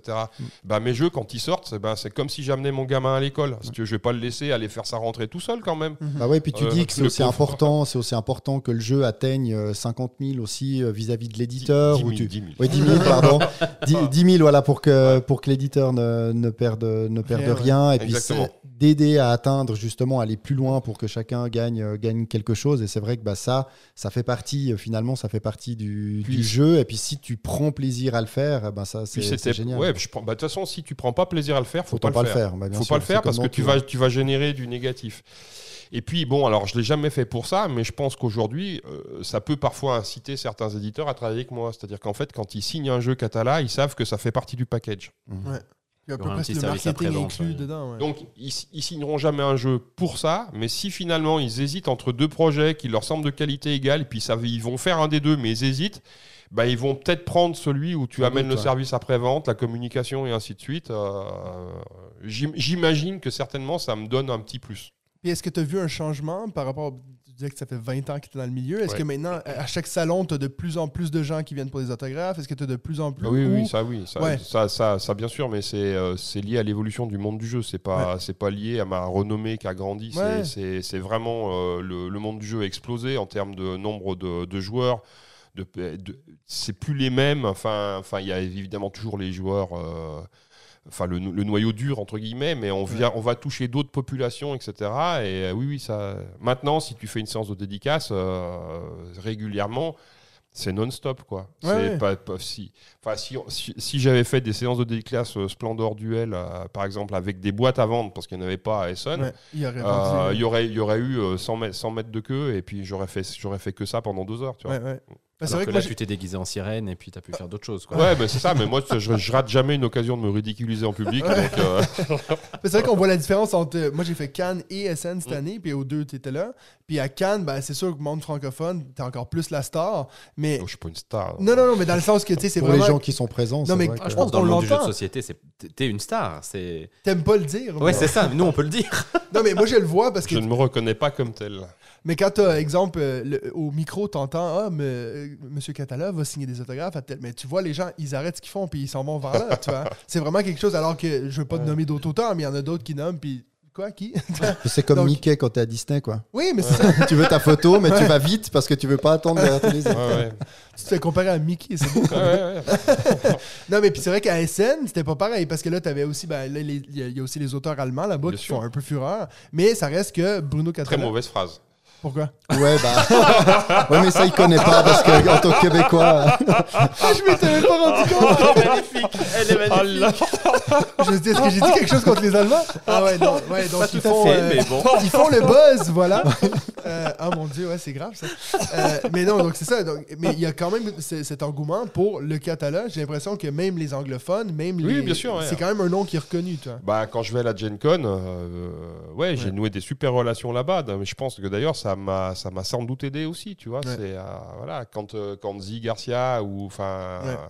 ou Dice Tower, ils parlent de mes jeux, ils parlent de mes jeux aussi parce que euh, régulièrement, on s'est rencontrés. Et je, et je pense que ça a eu un impact aussi nécessairement, tu vois. euh, Parce qu'eux, ils le disent dans leur vidéo, ils disent Oh yeah, it's, it's a ouais. C'est rendu vraiment, c'est comme, c'est, c'est comme ça qu'on les identifie, tu vois, les jeux. Et là, on, là, on disait, bah, ça fait 20 ans que tu, tu crées des jeux. Tu as dit que le monde du jeu, justement, a beaucoup évolué. Est-ce qu'il y a quelques, quelques points, justement, dans ces 20 années où tu dis, bah, là, il y a eu euh, des, de réels changements Et puis peut-être bah, des choses que tu verrais, pas pour les 20 suivantes, c'est toujours difficile, mais ouais. est-ce qu'il y a des choses, tu te dis, là, il y a vraiment je des trucs liquide. qui sont en train de, de changer, puis il y aura un impact sans doute euh, ces prochaines années? Bah, de toute façon, oui, il y a des choses, il y a des choses qui ont changé, et puis il y a des choses qui ont changé en bien. Euh, typiquement, aujourd'hui, on est quasiment plus, je dis bien quasiment plus obligé de se battre pour avoir le nom des auteurs sur la boîte Ouais. en facing. Donc ça, mine de rien, en termes de reconnaissance, euh, c'est important. Et cette reconnaissance, c'est pas pour la petite gloire personnelle que mon nom soit marqué, mais c'est simplement que pour qu'un jour le, de- le métier d'auteur de jeu soit officiellement reconnu en termes de statut. Non pas qu'on ait besoin de statut particulier, enfin, tu vois, c'est pas dans un sens revendicatif, camarade, etc. Mais c'est que pour faire sa déclaration d'impôt, c'est compliqué parce qu'en fait, les impôts comprennent pas qu'est-ce que c'est qu'un auteur de jeu de société. Donc, Ouais. euh, donc voilà. Donc, euh, euh, cette- tout ce, ce chemin qui mène à ce que petit à petit, le, on admette que le jeu est un produit culturel, ça a énormément avancé, ça a énormément évolué. Il y a encore du chemin à faire, mais, mais, je, mais je pense que là-dessus, on est sur le point de déboucher sur des choses, euh, voilà, que ça soit accepté en produit culturel autant qu'une bande dessinée ou qu'un roman ou qu'un Ouais, c'est- film. c'est- C'est quelque chose que tu as vraiment mis à l'avant, toi, parce que je dire, même, même Théo, euh, dans, dans le podcast que j'ai fait avec lui, il t'avait un peu utilisé comme source d'inspiration qui disait que moi, c'est quand j'ai vu comment lui faisait avec la vente de jeux, et puis cette idée, ben, comme tu l'as dit, de après-vente, Mm. euh, puis ben, cette idée que c'était important l'auteur, il disait que ça venait tout de toi euh, qui, qui avait vu ça. Donc, toi, c'est même rendu que tu as une nouvelle génération d'auteurs qui viennent de, de, Ouais. de, de ce que tu fais, toi. Donc, euh, donc ouais, donc ça, après, euh, bah, on en a parlé aussi, euh, le numérique. Ouais. C'est clair que le. Comment dire le- le- la synergie, parce que c'est ça en fait, la synergie entre euh, jeu physique et jeu numérique, euh, bah, moi j'y ai toujours cru et j'ai toujours été très prudent sur ce que je signais justement par rapport à ça et je m'en réjouis aujourd'hui. Ouais. Et mes copains s'en réjouissent aussi, puisque aujourd'hui, euh, si on veut parler de chiffres, aujourd'hui le numérique, les portages numériques représentent 15% de mon chiffre d'affaires. hein. Donc c'est Wow. pas, c'est, Ah pas oui. négligeable. hein. C'est, euh, Donc, sur, genre, par exemple, BGA Ouais. Ah. Puis peut, euh, ça peut même être utile justement pour, euh, Pour promouvoir un pour jeu. promouvoir un jeu Ben, et trouver un éditeur. Tu as peut-être. Oui, euh, bah, j'ai, fait, fait, fait ça avec Insert. Voilà, exactement. Donc Insert, tu vois, ça ça je me suis, me suis servi du portage numérique pour euh, réussir à convaincre un éditeur. Donc effectivement, mais donc, donc cette synergie-là, bah, elle est vraiment dans l'air du temps et c'est quelque chose, je pense, qu'on n'a pas fini d'exploiter et d'explorer. En fait, il y a encore plein de choses à faire à ce niveau-là. Donc ça, c'est ça, certain. Ouais. Donc ouais, ça, ça fait partie des évolutions majeures. Ce qu'on voit aussi, c'est euh, la synergie aussi entre les moyens numériques et le jeu physique. C'est-à-dire qu'on voit des jeux qui nécessitent une application pour jouer. Alors, je dis pas que tout me transporte à ce niveau-là, mais là aussi, c'est des ouvertures. euh, la technologie va nous permettre d'accéder à des choses qu'on ne faisait pas avant et tout ça. Et là, je pense que là aussi, on verra de plus en plus de choses de ce genre-là. Moi, je suis moins... Enfin, comment dire à la fois, il y a des choses qui me plaisent beaucoup, et puis à la fois, je ne sais pas si j'ai très envie de, de développer dans ce domaine-là. Tout simplement parce que moi, ce qui me plaît dans une boîte de jeu, c'est à un moment donné son intemporalité. Et donc, si tu ouvres Mhm. un Cyclade, une boîte de Cyclade dans 20 ans, tu vas pouvoir y jouer. Un jeu qui aura nécessité une application numérique, il y a toutes les chances que dans 20 ans, il n'y ait plus aucun outil sur lequel ça tourne, en fait. Donc, euh, parce qu'il n'y aura pas eu l'entretien, le truc, etc. Ouais. etc. Donc voilà, donc, ça c'est un petit truc, euh, il ne faut pas se priver du plaisir d'y jouer maintenant, mais le fait que ça devienne périssable finalement... Il euh, faut l'avoir revendu d'ici là. Ouais, non, mais c'est pas ça. Mais moi, ce que j'aime, enfin, j'ai, c'est, c'est aussi un- un- une des raisons qui fait ce que je fais, c'est que j'ai envie, entre guillemets, à- au moins dans un cadre familial, de laisser une micro-trace une fois que j'aurai malheureusement disparu. Ouais. Et donc, du coup, j'ai envie que mes jeux ils puissent encore être jouables, si Ouais. jamais il y a des gens que ça intéresse. Puis, dans, est-ce que toi, tu, vois ça comment, le, le socio-financement, tous ces Kickstarter? Je sais que ben, quand on en a parlé avec euh, que Sébastien Pochon, lui, il avait, c'était plutôt négatif ce qu'il avait à dire là-dessus. Je sais pas comment toi tu vois Alors ça. qu'en plus, c'était l'époque où il allait commencer à faire la campagne de Sky, Sky- Skyrise. Skyrise, Ouais, ouais. Je suis pas que à l'aise avec ça, en fait. Ouais. Non. C'est pour, pas- quel- pour les mêmes raisons que lui? ou- Alors je sais pas, je sais pas qu'est-ce qu'il a expliqué comme raison, Ouais. mais ce que, ce que je, enfin comment dire, là actuellement j'ai un, Kickstarter qui est en train de se monter qui est- sur le reboot de Cyclade. Cyclade. Donc on fait Ça en- tombe bien, je voulais qu'on en parle un peu. avec Ludovic Maublanc, donc du coup et Hicham qui était euh, le créateur de Matago, qui maintenant Chez est chez, chez, chez, chez Hachette, etc. Donc on est resté avec lui, on a récupéré nos droits pour continuer l'aventure parce que là, là aussi c'est une histoire d'aventure humaine. C'est une aventure qu'on a commencé à trois et qu'on mènera à trois, ces trois-là, jusqu'au bout. Quoi. Mais du coup, il va l'éditer en, en son nom ou ça va être rattaché à, à Hachette? Ça sera en fait, il a, euh, je, le, le contrat est au nom d'une société d'édition qui n'est pas euh, Studio H, Ah, mais ok. que, que je, ça, c'est pas, je dis, je fais pas, pas des grands mystères parce que je veux le cacher, c'est simplement que j'ai pas retenu le nom de la société d'édition. Non, mais sympa, ça veut vraiment dire que lui s'engage euh, Eh personnellement avec vous dans cette à histoire. fait, ouais. exactement. Et donc du coup, ça va être un Kickstarter parce qu'un jeu de ce type-là aujourd'hui, tu es quasiment obligé par rapport à la quantité de matériel, etc. Donc voilà, il sait que moi, je suis pas forcément un adepte. euh, je suis pas, j'y suis ni hostile ni fan. Je dis par contre, il y a des choses qui sont importantes pour moi si on le fait. Et la chose qui a été la plus importante et qui a été négociée, enfin discute, pas négociée, qui a été discutée avant qu'on se lance, c'est qu'il est hors de question qu'il y ait des contenus exclusifs Kickstarter. Ouais. C'est-à-dire que la personne qui, est qui a moins d'argent, etc., qui va aller l'acheter en retail, enfin en boutique, il faut absolument qu'en termes de gameplay, je précise, elle puisse accéder à l'ensemble du gameplay qu'on fera dans la campagne. Non, il n'y aura pas une figurine, euh, euh, un héros, euh, des créatures, des cartes de créatures qui seraient accessibles aux gens qui vont au KS et que les gens en retail n'auront pas. Par contre, si tu as plus d'argent, si tu as envie de soutenir le projet tout de suite, etc., bah, tu, vas avoir, tu vas accéder peut-être à des graphismes différents, à, Cosmétique, ouais. à des, Des pièces en dire, à métal. des pièces en métal, à des figurines peintes, ce genre de choses, etc. Mais par contre, une fois que la campagne elle sera terminée, tout ce qui est dedans, en termes de gameplay, de règles, etc., sera dans la boîte. Ça, pour moi, c'était essentiel. Ouais. Ce que j'aime pas dans les KS, justement, c'est euh, ce consumérisme Ouais. qui va pousser à faire euh, des trucs et des machins et des trucs dont tu n'as absolument pas besoin, en fait, pour le- pour l'expérience de jeu, et que tu ne joueras jamais. Ouais. Il faut être clair. T'as entendu, Benji? Attends, je suis pas Ce le que, pire. hein, ce que euh, j'aime pas, ce que j'aime Non. pas dans, dans les KS de Ouais. façon générale, c'est que moi je serais vraiment curieux qu'un jour des gens fassent une vraie étude là-dessus. Je pense qu'au minimum, la moitié des KS vendus ne sont jamais joués. Ouais. Or moi je fais des jeux pour qu'ils soient joués. Mm. Alors évidemment, dans les jeux qui sont achetés en boutique, il y en a certainement aussi, il y a ce qu'on appelle la pile de la honte, etc. Mais dans le KS, la pile de la honte, elle est largement supérieure à ce que tu achètes en boutique. Puis elle prend Pourquoi beaucoup de place en plus. hein. en plus, pour- pourquoi Parce que en fait, ce qui se passe, c'est qu'au moment où tu achètes, tu fais un achat d'impulsion parce que le truc il te fait envie, et puis la campagne elle dure, tu dis non non, je résiste, je résiste, et puis ah non mais là maintenant, si c'est pas maintenant, ça sera jamais. Donc tu payes. Ok. Tu as les moyens, tout ça, chacun fait ce qu'il veut de son argent. Je suis pas sur l'aspect euh, c'est cher, c'est pas cher, c'est pas ça du tout. Mais tu as une envie. Et après, tu vas attendre des mois, parfois des années, Ouais. avant que ça arrive. Au moment où ça arrive, bah, en fait, ton envie, c'est autre chose. T'es devenu quelqu'un d'autre. t'es, non, mais t'es en train de regarder un KS d'autre chose. Et c'est ça qui te fait envie. Donc le truc, il arrive. Ah, puis tu l'as, mais en fin de compte, ben, toi, tu es sur une autre envie. Donc euh, tu vas éventuellement ouvrir les boîtes. Et il y en a un certain nombre qui défilment même pas les boîtes. Hein, Ouais. Je veux dire, c'est ça. Et donc, en fait, tu as acheté des trucs, tu as, cédé à une envie, à une pulsion, et le jeu sera jamais joué. Ben, ça me fait chier. En tant qu'auteur, j'ai envie que mon jeu soit joué. Donc ça me fait chier. Donc je suis pas très à l'aise avec ça. Et en même temps, force est de constater que sur un jeu comme Cyclade, on n'a pas d'autres moyens si on veut faire exister le jeu. Mais tu dis, il y a- en fait, quand tu dis on n'a pas d'autres moyens, ça c'est aussi un changement quand même dans, dans l'évolution des Parce jeux que, de ça serait, parce que ça serait trop cher, en fait. Trop cher à Ouais. rééditer. Euh, ouais. Par la- la- la- le, le- le coût que représenterait aujourd'hui la fabrication de ce jeu, avec ce qu'on veut mettre dedans, le matériel qui est nécessaire, etc., ça nous amènerait à un jeu probablement qui serait allé en 80 entre 80 et 100 euros. Mhm. Donc, le risque, alors c'est pas, c'est pas que c'est impossible, c'est que le risque porté par l'éditeur est trop important. Et donc, il a besoin de se garantir que le financement euh, va être suffisant pour pouvoir le faire. Mhm. Donc c'est euh, parce que parce que quand tu as quand t'as lancé euh, euh, 15 000 boîtes d'un jeu qui coûte 100 boules, je veux te dire, euh, il Ah faut oui. avoir les reins solides. hein. Donc euh, donc là, l'éditeur, il a nécessité aujourd'hui de se garantir par rapport à ça.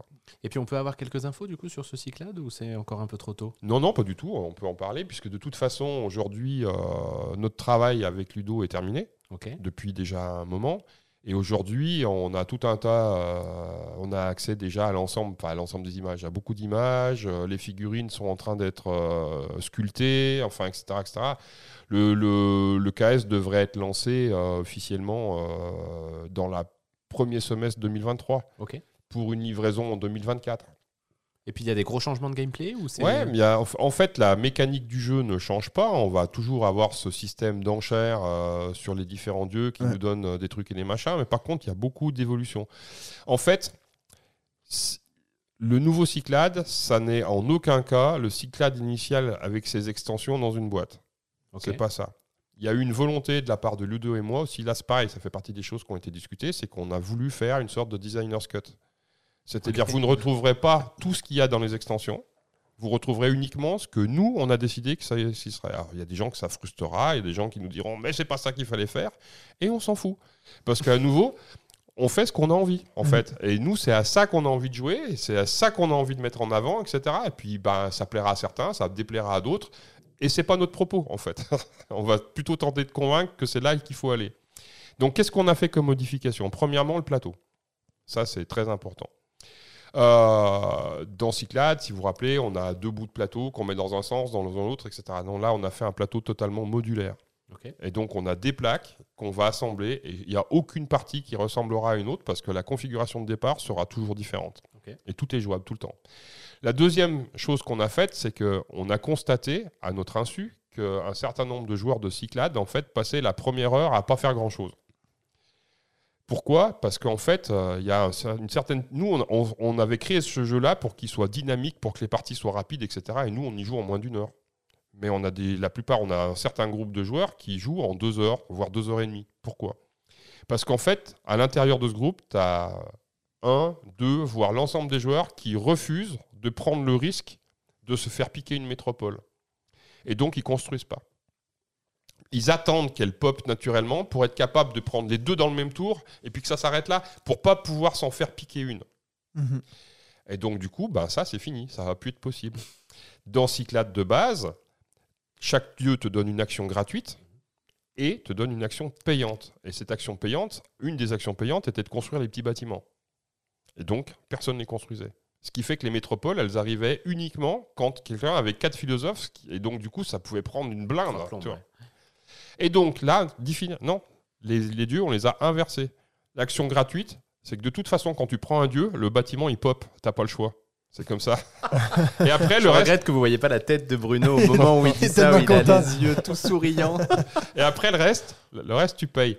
Donc, du coup, les métropoles, elles vont popper beaucoup plus rapidement. Et donc, du coup, des centres de, des centres de tension sur la carte, ça va arriver beaucoup plus vite. Après, tu vas avoir même envie de les faire parce que les métropoles, elles vont te donner des petits avantages, genre euh, des pièces d'or, genre des soldats supplémentaires, genre des trucs, etc. Donc, de toute façon, tu- on t'intéresse à les faire, si tu veux. Mhm. Et donc, ça va mettre une tension bien supérieure par rapport à ça. Donc, ça, c'est, ça, c'est des changements qui sont quand même assez, assez majeurs. Et, voilà. Et un autre changement qui est important aussi, c'est que le Cyclade initial, on a une règle à deux joueurs. Mais à un moment donné, euh, elle marche bien, mais à un moment donné, il vaut mieux concéder la partie. C'est-à-dire qu'il va arriver à un moment donné où euh, un des deux joueurs va reprendre un avantage suffisant pour que l'autre soit certain qu'il ne le renversera pas, mais la partie, elle va encore durer une demi-heure avant, avant d'arriver à sa fin. Donc faire cette dernière demi-heure, c'est un peu chiant. Donc quand les deux joueurs ont la même compréhension des- du jeu, il y a un qui dit bon bah stop, maintenant c'est bon, j'ai perdu, etc. Mais ça pour moi, c'est pas vraiment satisfaisant. Donc là, on a vraiment retravaillé le jeu à deux. Et là maintenant, le jeu à deux, il est un peu technique. Mais en même temps, les gens qui vont acheter Cyclade, c'est quand même des joueurs un peu experts. C'est Mm. pas, euh, toi, Ouais. c'est pas un jeu familial. Kickstarter, voilà. ouais, bien sûr. Et il est un peu plus technique, etc. Mais par contre, le jeu à deux, il est bestial. Il y aura un mode solo ou pas? Non, non, alors tu as- Très c'est- joueur c'est- solo, C'est euh. une question, c'est une question très intéressante parce que euh, il y a un gars dont, vous, dont surtout toi, tu dois certainement connaître le nom, qui est un peu un spécialiste international du jeu solo. David Turgzy Voilà, exactement. Il est venu me voir à Essen en me disant ouais Bruno, je sais que vous refaites euh, machin truc, etc. Est-ce que euh, moi je serais vraiment intéressé de faire la version euh, solo de, de Cyclade si, euh, etc. Et je lui dis c'est hors de question en fait. Il n'y aura pas de version solo. Il n'y aura pas, il n'y- il n'y aura pas de version solo à Cyclade parce que il est possible de faire quelque chose. D'abord, bon, ce que je lui dis, c'est premièrement, s'il y a une version solo sur un de mes jeux, c'est moi qui l'a fait, c'est pas quelqu'un d'autre. Et, euh, et, et deuxièmement, donc on pourrait évidemment la faire ensemble, hein, je veux dire en coopération et tout ça, mais, mais sur Cyclade, il n'y aura pas de version solo, tout simplement parce que pour moi, l'ex- l'expérience de Cyclade, ça n'est pas un jeu solo. Mhm. En particulier, c'est un jeu d'enchères. Donc, euh, donc un jeu d'enchères solo. euh, Pas la va- mécanique va- la plus facile à faire en va, solo. va Ouais. falloir m'expliquer, ou alors on est en train de faire une usine à gaz, etc. Mm. Et puis on pourrait faire quelque chose qui permette de jouer avec le matériel de Cyclade de façon solitaire, mais ça serait un autre jeu. Mm. Or pour moi, si je fais une version solo, elle doit donner le goût euh, de ce que t'es Cyclade. ouais. Là pour moi, c'est simplement impossible. Donc merci de ta proposition, je suis flatté, mais la réponse c'est non. Ouais, ouais, non, mais c'est vrai, moi j'y joue beaucoup, mais parce que pendant un moment j'avais pas d'amis en Suisse, et puis mon épouse ne joue pas, donc Ouais. j'étais content d'avoir des, des jeux solo. Et... Non, mais, mais je trouve ta réflexion très pas, juste. je, hein, suis, euh, je suis pas contre le jeu solo. Tu remarqueras que maintenant il y a quelques adaptations que j'ai pu faire. J'ai remarqué. Mais pour moi, si on fait une version solo, elle doit répondre à plusieurs critères. Premièrement, elle doit conserver le, la, le comment dire l'expérience de jeu conférée par le jeu initial. Parce que c'est très facile parfois de faire des versions solo qui en fait sont un autre jeu. Ben, ça, moi non. Il y a, si si tu as envie après de partager ce jeu avec d'autres, il faut que ton expérience de jeu, ça soit la même. Si tu fais un autre jeu, ben, autant faire un autre jeu. Mm. Deuxièmement, il faut pas que ça soit une usine à gaz. Parce que, parce que souvent aussi, ben, tu te retrouves face à une arborescence. Alors si, alors tac, mais si, machin truc. ah, non, là, non, non, il faut avoir des trucs qui sont super simples. Par exemple, quand on a fait la version solo de Seven Wonders Duel, euh, on se pose pas la question de savoir si euh, l'intelligence artificielle, elle dispose des ressources ou pas. Non, à son tour, elle construit une carte. Point. Mhm. Donc, euh, donc là, il faut simplifier. On aurait pu faire des systèmes. Ah oui, mais dans ce cas-là, non. Ça, c'est insupportable. Et la troisième chose, c'est que quand je fais une version solitaire, le joueur doit pouvoir perdre. Et c'est pas simplement, euh, j'essaye à chaque nouvelle partie de faire un high Plus score. Ouais, non. Parce que ce qui se passe, c'est comme au flipper en fait. Euh, tu, joues, tu, tu joues au flipper, puis le jour où tu as pété le high score, bah, en fait, tu ne rejoues pas parce que à chaque fois que tu vas faire une partie, la probabilité que tu réussisses à atteindre ce niveau-là est tellement faible qu'à un moment donné, ça te décourage d'y aller. Non, Ouais. il faut. C'est comme quand tu joues au solitaire, le jeu de cartes, d'où SOS Titanic, etc. À un moment donné, pourquoi est-ce que tu rejoues encore et encore? Parce que deux fois sur trois, au moins, tu te fais latter. Et, donc, à un moment donné, il y a le jour de la réussite. Alors, effectivement, après, d'une réussite à l'autre, on peut compter les points. Mais au minimum, il faut que l'adversaire virtuel puisse te foutre sur la gueule et te faire perdre la partie, mais de façon brutale, en fait. Et ça, pour moi, c'est les trois raisons, c'est les trois piliers qui vont me permettre de m'engager dans une version solo. S'ils sont pas réunis, j'y vais pas. Déjà, David, le David deuxième. Jonesy, pour le coup, euh, fait plutôt des solos avec ses trois piliers. non, bah, non, clairement. pas le 2. Ah, si. La Euh, simplicité du oh, ces t'es- modes solo. Le jeu Non, il- fait, pour lequel il fait des solos sont sont, chauds ces solos quand même. hein. Oui, ils sont chauds. hein. Non, Les... Si, si, si, il y a beaucoup de conditions Non, comme ça là pas dessus vrai. Oh, Moi, moi, j'ai une belle Je défends Oh, David. Je défends David. J'ai une belle anecdote sur euh, Cyclade qui est euh, un de mes un jeu qu'on avait fait dans un bar à jeux. Puis mon pote était arrivé, euh, il s'appelle Pascal, il était arrivé avec son, son jeu neuf, tout dans le- l'enveloppe, encore dans le plastique. Il était tellement content parce qu'il avait regardé des vidéos, tout. Il l'ouvre, il le place sur la table, et puis oh, on est toutes prêtes à commencer. Il a expliqué les règles. Puis il y a un Ah, de mes potes qui arrive avec les bières, puis qui fait tout tomber les bières sur le jeu. Mais le plateau, il était imbibé. mais C'est pour ça que j'ai fermé ta gourde là. Tu me faisais peur avec ton matos euh, qui vaut une blinde. Donc, euh, ouais, tu- sache qu'il tient pas bien à l'alcool, en fait, ton jeu. Ouais, mais moi, moi, par contre, oui. Ah mais c'est vrai que c'est intéressant comme utilisation finalement de KS de permettre aussi de, bah, de remettre au goût du jour des jeux qui ne sont plus, euh, qui ne sont plus édités.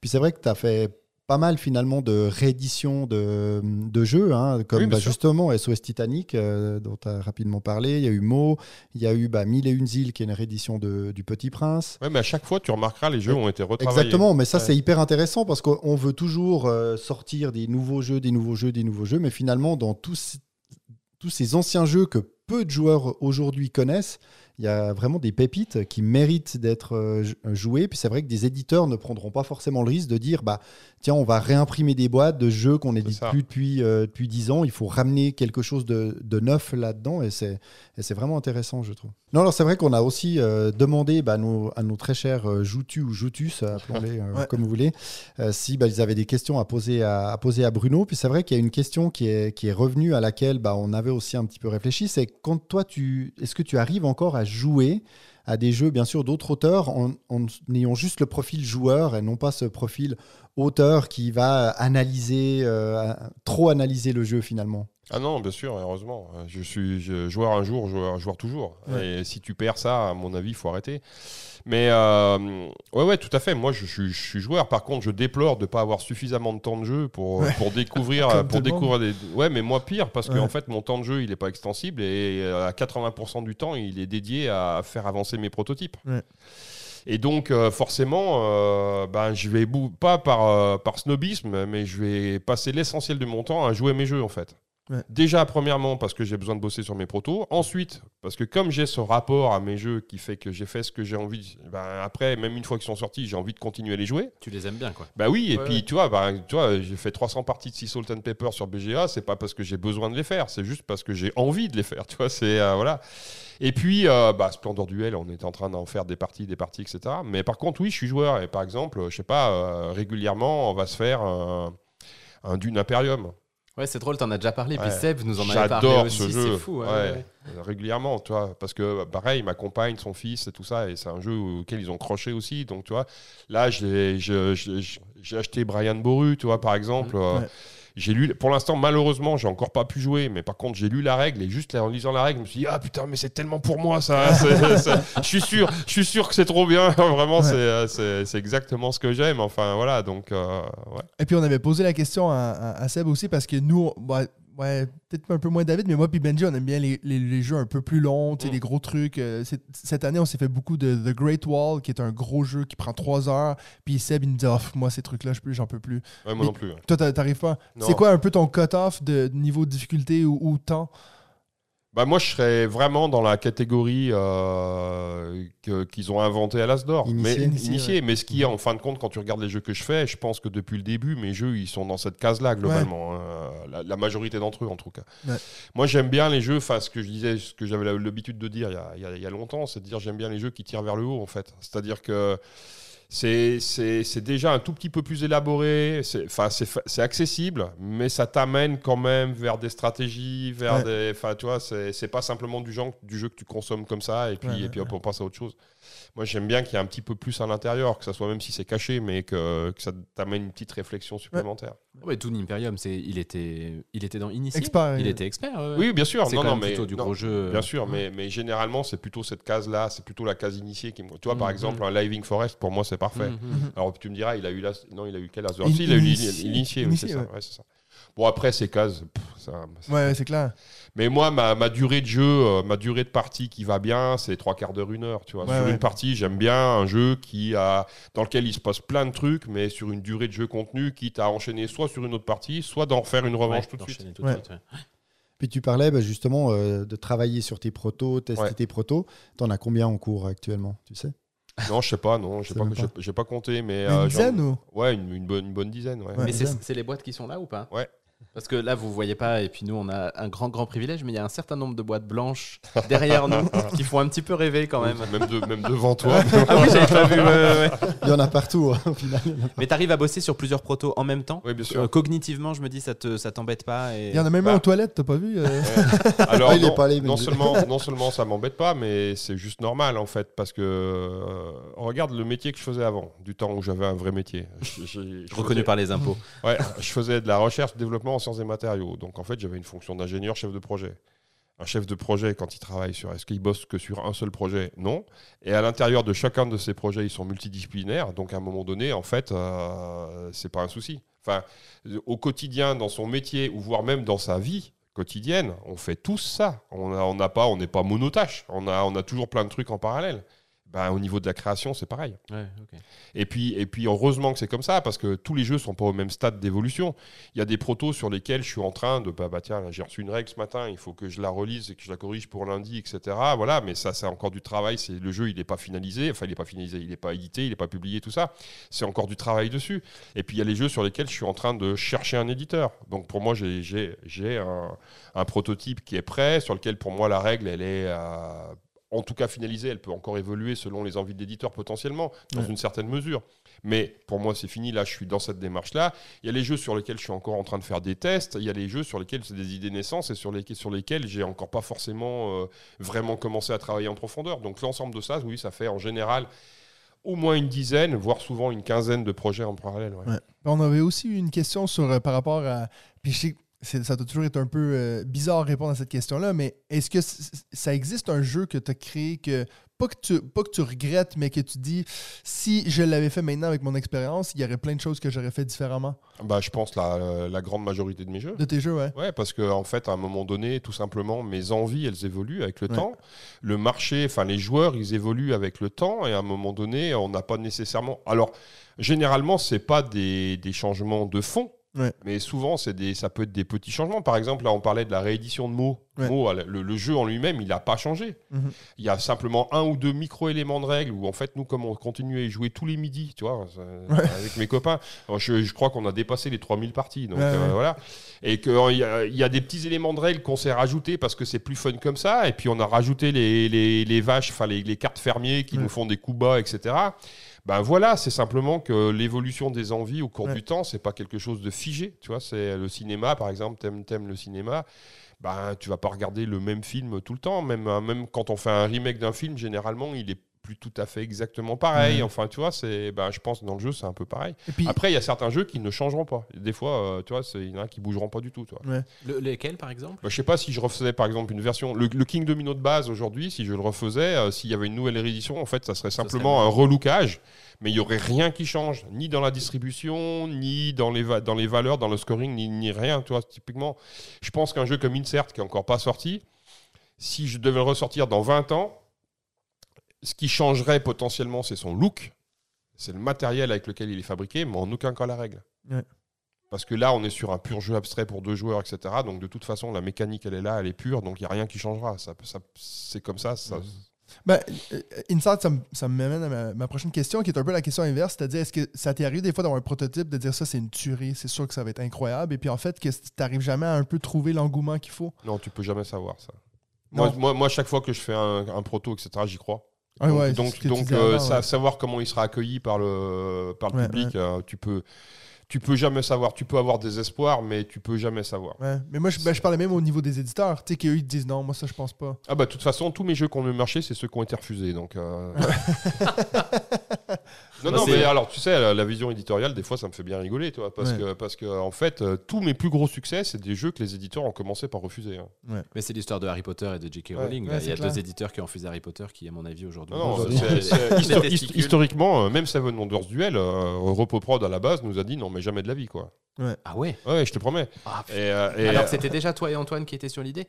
bah, c'était Antoine qui voulait faire le- la version. euh, je me serais jamais permis de, de commencer quoi que ce soit sur Seven Wonders euh, sans. Mais je veux dire, Antoine était arrivé avec toi devant Repos et ils ont pas tout de suite accroché à l'idée. Exactement, parce qu'en fait, c'était pas, c'était pas ça qu'ils attendaient de lui, en fait. Et donc, en fait, ils avaient pas du tout envie du projet. Ok. Et donc, du coup, ils ont dit, bah non. Puis, à- puis à un moment donné, euh, à un moment donné, bon, ça a été non, puis non, puis non. Et puis voilà. Et puis à un moment donné, je sais pas qu'est-ce qui s'est passé, j'y étais pas à cette réunion-là, etc. Mais euh, Antoine, il est rentré et je l'ai senti vexé. Mais vraiment vexé. Et je peux te dire que pour fâcher Antoine, pour le vexer, il faut y aller. quand même, hein. Euh, parce que dans, dans lui, c'est vraiment quelqu'un de zen, euh, tu vois. C'est, voilà. Ouais. Et là, il m'a dit, bon, bah, là, maintenant, on sort l'arme nucléaire. Et donc, à, partir- à partir de là, ça a été, pendant le week-end, on a posté en photo nos parties de Seven Wonders Duel. Tiens, je suis en train de jouer à Seven Wonders Duel, tiens, regardez. Et immédiatement, ouais, sur la toile, ça fait ouf. Et en fait, le lundi, ils nous ont appelé en disant maintenant, les gars, faut que vous arrêtez vos conneries parce que ce jeu, on a dit qu'on le faisait pas, puis maintenant, on reçoit des commandes. Ah, ouais. Et on a des distributeurs qui nous disent euh, on peut le commander quand, euh, etc. Alors on leur dit bah, peut-être qu'il faut le faire. et donc là, on s'est quasiment pas parlé pendant un an. Puis au bout d'un an, ça s'est détendu. Puis on a fini par le faire. Puis aujourd'hui, tout le monde est content de l'avoir fait. Ah C'est incroyable. Tu vois, Matt, il faut qu'on fasse jouer ton proto Ouais. à Bruno et Ludovic. Puis, euh, C'est non, ça. pas Ludovic. Et puis Antoine. ouais. King Domino. King Domino, l'éditeur a commencé par me dire non. Pour- Le pourquoi même. Parce que. Le même qu'aujourd'hui. Non, Ah, sans, aucun, sans, aucun changement de règle. Ah, même, euh, même Mais c'était éditeur. le même éditeur que maintenant Oui. C'est- ouais. Ils ont dit non. Ouais, ils ont dit non. Parce que donc moi j'avais rendez-vous, je crois que c'est, je, je sais plus si on était à Essen ou à Cannes, peu importe, enfin, c'est un de ces deux salons. Et puis, euh, et puis donc je rencontre le grand patron, euh, Thierry, puis je lui dis bon alors voilà maintenant King Domino, euh, puisque vous avez le proto maintenant depuis un moment, on fait quoi? Vous le prenez ou vous le prenez pas? Puis il me dit bah non, non non, de toute façon euh, non, on le fait pas. Et je dis bah écoute Thierry, il y a pas de problème, hein, je veux dire, mais par contre je vais te dire un truc, c'est que là maintenant moi je prends plus de rendez-vous avec vous en fait, parce que ça fait maintenant des années, ça fait deux ou trois ans que tu me dis je veux absolument qu'on se voit, je veux absolument qu'on travaille ensemble, que tu m'as décrit qu'est-ce que c'est qu'un jeu Blue Orange, qu'est-ce que tu cherchais, etc. Et en fait, le proto que j'ai là, il coche toutes les cases que ce que tu m'as défini. Donc, vous avez tout à fait le droit de ne pas le faire, hein. je veux dire, il n'y a pas de souci, mais ça veut dire qu'en fait, on ne se comprend pas. Ça veut dire que par rapport au cahier des charges que tu donnes, moi, ce que j'amène, pour moi, ça coche toutes les cases, ça ne vous correspond pas, tu me dis ça marche pas. Euh, du coup, on se comprend pas. Donc, le coup, c'est qu'on va arrêter de perdre du temps, et toi et moi. Moi, j'apprécie la relation, etc. À partir de maintenant, euh, sur les salons, on ira boire une bière ensemble, ça sera aussi efficace, quoi. Et puis il me dit, mais non, mais pourquoi, tu, pourquoi tu dis ça Euh, Et puis, et puis je sais plus qu'est-ce qu'il me dit, mais je comprends qu'il l'a pas joué. Mais je dis, mais t'as t'as joué ou t'as pas joué? Mais il me dit, non, non, j'ai pas joué, mais il y a quelqu'un chez nous qui a mis un veto. Ah, je dis, on fait une partie. Enfin, celui qui me dit, on fait une partie du coup. Alors j'appelle Tim, Tim qui a, qui a- qui a- Timothée qui passait. On fait une partie à trois, puis au fur et à mesure où il joue, il me dit, ah ouais, c'est bien quand même. Ah ouais, c'est pas, mal. Ouais. Euh, tu peux revenir demain matin. On aura viré le veto. Donc je suis revenu le lendemain matin et la personne qui avait effectivement euh, donné son, enfin dit non non ça il faut pas le faire etc. Elle avait un peu les yeux rouges. Et donc et donc finalement il dit non non mais c'est bon on le fait c'est parti etc. Donc c'est comme ça c'est comme ça que ça s'est passé tu vois je veux dire c'est et mais et euh, je pourrais t'en raconter sur les chevaliers de la table ronde je pourrais t'en raconter sur Mr Jack enfin tous mes jeux qui se sont le plus vendus c'est ceux sur lesquels j'ai eu le plus de difficultés à trouver une voie éditoriale. Conspiracy, je me rappelle que tu avais un peu fait ça aussi. euh, non alors, non je sais pas si ça Conspiracy ça a été très facile. Mais sur la, la, la partie com, je me rappelle de, de la première photo que tu avais mise de Conspiracy, Ah oui, oui. qui était un proto à l'époque, et euh, l'engouement qu'il y Ouais, avait eu sûr. des joueurs en disant Ah, putain, c'est Ouais, génial, qu'est-ce que c'est euh? Oui, mais là, par contre, il n'y avait pas de difficulté éditoriale, par contre. Ok, bon, Big, ça suivi tout de suite. euh. Ah non, non, mais même c'était quand la photo a été publiée, le jeu était déjà signé. Ah, ok, d'accord. oui, c'est pas, non, non, c'est pas, c'est pas du tout. Et dans le, dans le futur, ou peut-être même le, le présent, parce que comme tu dis, il y a des jeux qui sont signés mais qui ne sont pas encore euh, sortis, ou même dans les protos, est-ce qu'il y a une grosse licence que tu aimerais euh, travailler pour euh, adapter à un jeu? Ouais, il y en là a. aussi, j'aimerais que vous voyiez le sourire de Bruno qui vraisemblablement a une Donc ça, réponse. c'est une question de Spot Incubus. Ouais. Ouais, bien sûr. Bah, de toute façon, euh, moi, j'ai eu la chance pour l'instant d'avoir euh, un jeu Game of Thrones. Voilà, exactement, Voilà. la main du roi. Donc ça, c'est ça pour moi, c'était euh, une fierté aussi, tu Mhm. vois. Quand tu te dis, waouh, putain, Game of Mhm, Thrones, quand même, tu vois, c'est. J'adorerais un jour euh, avoir quelque chose dans l'univers de Star Wars. Ah bah voilà. Il y a le t-shirt, pense. Ouais, tous- non, c'est pas Star Wars. C'est Star Wars. Ouais, j'avais pas vu ce qui était écrit. Star Wars. Puis il y a, il y a un Stormtrooper qui, qui lance R2D2 en bas des escaliers, c'est ça? C'est ça. Ouais, voilà. The Force of the Gravity. Donc je pense qu'il a répondu à la question Team Space. euh, Non, Team non, donc, donc- donc j'adorerais ça, bah, tout simplement parce que moi j'ai découvert Star Wars, j'avais 14 ans, euh, on n'allait jamais au ciné, notre prof de techno avait affrété un bus pour nous emmener à Lyon hein, dans un auditorium, c'était juste Ouais, incroyable. Donc- Donc c'est vrai que je reste fan de cet univers-là et tout ça, et si un jour j'avais l'opportunité de bosser là-dedans, ça me ferait, ça me ferait euh, vraiment plaisir, ça, Ouais. serait une sorte d'achievement, tu vois. Je suis moins Marvel, mais pour autant j'ai quand même des envies. Tu vois, voilà. Et puis, puis évidemment, il y a une licence sur laquelle j'adorerais avoir quelque chose, c'est le Seigneur des Anneaux. Ah. Oh là Le là, jour où toi tu signes un truc sur le Seigneur des Anneaux, je peux te dire que je suis le premier acheteur. Ben- Benji, On l'achètera trois fois, de toute fan. Ah, façon. oui, alors là, On oui, l'achètera c'est les sûr, trois. Voilà, j'aimerais, j'aimerais bien. Après, après, euh, comment dire, euh, j'ai engagé. Enfin, de toute façon, euh, je, je ferai jamais de moi-même un proto dans ces univers-là, même si ça a été le cas sur Game of Thrones finalement. Mais euh, en essayant de trouver un éditeur, parce que parce que la probabilité que ça se fasse et de réussir à avoir l'accès à la licence est proche de zéro. Mhm. Si tu veux, si tu, si tu le fais de ton côté. Par contre, euh, évidemment, si un éditeur qui a la licence euh, a envie de me contacter, euh, moi je suis ouvert. Message personnel. Mais attends, la licence de Seigneur des Anneaux, elle a été rachetée par Embracer, qui est quand même pas loin d'Asmodée maintenant. Bah, de toute façon, je pense que Marvel aussi. Mais c'est. Splen- Splendor Marvel, il, il a Ah été oui, fait chez, il était Ouais, fait ouais, chez tout à qui fait. tu vois Ouais, ouais, Donc je pense que je pense que ces grands groupes, euh, ils accèdent plus facilement. euh. tous plus ou moins à une partie de ces licences-là. Je sais ni comment, ni etc., etc. Mais moi, en tout cas, je suis, je suis largement ouvert à faire, à faire des choses. Tu vois, par exemple, euh, on l'a jamais fait, mais tu vois, un King Domino Game of Thrones, c'était évident. Ça serait drôle. J'ai des images dans la tête. Du- C'est tellement facile. Ouais, ouais. Un King Domino Game of Thrones, si jamais euh, Blue Orange, il venait un jour en me disant, tiens, on pourrait avoir accès à la licence, le jeu, il est fait demain. Ah ouais. hein. Ouais. Pour la- juste l'illustrer encore. Mais, Mais c'est ça, ouais. Ah ouais. Bon, encore une, euh, une question. Tu voulais encore ajouter quelque chose par rapport aux licences? Du tout. D'accord. Il y avait, il y avait encore une question. donc, Si, euh, la- je, je voudrais bien faire un jeu sur la licence 4. Celui-là, ce serait pas mal aussi pour ouais, le coup. ouais, c'est un jeu à boire. hein. Euh, dernière question de la communauté, c'est bah, un peu dans le, dans le même registre, mais avais avec King Domino, justement, tu avais un peu revu euh, le, la mécanique euh, et le principe du domino. Mm. Est-ce qu'il y a une autre mécanique de jeu que tu aimerais bien remettre euh, au goût du jour? Bah déjà, j'ai beaucoup fait ça. Mm. Parce que King Domino, c'est les dominos. Five Tribes, c'est la euh, SOS Titanic, c'est le solitaire. Mm. Euh, et il y en a, et il y en a d'autres, hein, je veux dire, des, des- des- des jeux comme ça. Moi, j'ai beaucoup, j'ai beaucoup travaillé justement en m'appuyant sur des mécanismes ancestraux et en essayant d'en faire quelque chose de contemporain. Donc euh, oui, dans il y a certainement des choses qui, qui viendront. Euh, là, ça, ce qui me fait flic, là justement, c'est avec Marvel Snap, ça m'agace. Parce que, parce que en fait, il y a un mécanisme que moi j'adore depuis longtemps et qui n'était pas utilisé ou très peu utilisé dans le jeu de société, c'est celui du Dévido, le dé Vido. Je vois vos, je vois vos, vos- vos mines à- parce que parce que parce que parce que en fait votre culture ludique euh, est insuffisante, Ah ouais, lacunaire, ça c'est sûr. dans le backgammon. Le backgammon, c'est quand même pas, c'est quand même pas un jeu d'hier, tu vois, se dire. Et en fait, le backgammon, il est intéressant uniquement, enfin uniquement, surtout si tu joues avec ce dé Vido que la plupart des gens ne savent pas utiliser. Ils ont ce dé à l'intérieur de la boîte, ils savent pas à quoi ça sert. En fait, le backgammon, c'est un jeu qui n'est intéressant, qui est intéressant si tu joues avec, parce qu'en fait, c'est un jeu de mise. C'est-à-dire que la partie, elle vaut 1 au départ. Parce que, après, comme c'est un jeu de dés, etc., la, part de chance est importante, même si vraiment utiliser les statistiques et comprendre le jeu te donne un avantage majeur par rapport à quelqu'un qui comprend ça, pas ça. Mais par contre, ce qui fait tout l'intérêt, le sel du jeu, c'est ce dé-là.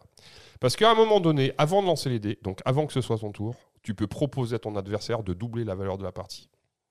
Et là, dans ce cas-là, tu mets le dé vers toi sur 2. La partie vaut 2. Alors quand tu joues pour de l'argent, ben, peut-être que c'est 2 francs.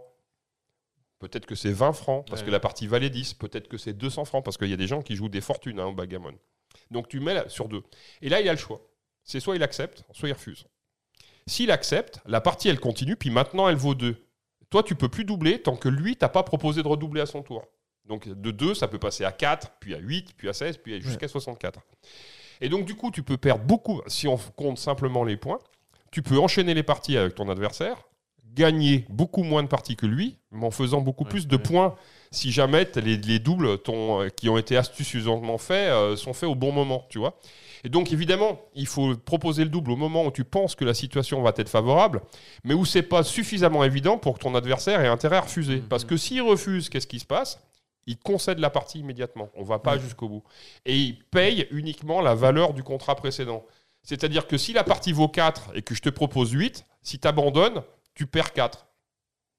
Mais si tu vas, alors c'est au moins 8, tu vois. Et en fait, ce principe-là, ça fait des années que moi, j'ai envie de l'introduire dans un jeu de société. Sur les deux dernières années, sur deux jeux à moi, deux prototypes à moi, je l'ai proposé à des co-auteurs d'introduire ça dans le jeu. Ces deux, ces deux co-auteurs m'ont dit non. Ils m'ont dit non parce qu'ils trouvaient ça trop compliqué. Ce que je comprends, Ouais, parce ouais, qu'effectivement, quand tu dois l'expliquer à un public, machin truc, et ben ça, c'est le sel de Marvel Snap. Marvel Snap, non seulement c'est ce petit jeu de cartes, machin truc, etc., mais tu marques tes points en proposant le double à ton adversaire de cette façon-là, toi. Et quand j'ai vu ça, je me suis dit, putain, fait Ils chier fait. donc oui, il y a plein de trucs que j'aimerais faire. Euh, Par exemple, bah, dans Insert, dans Insert, j'utilise le principe de la prise par insertion. Alors là, c'est du retournement par insertion. Et ce, cette insertion, en fait, il y a quasiment aucun jeu qui utilise ça, si ce n'est le Fanorona, qui est un jeu traditionnel, abstrait, malgache. D'accord.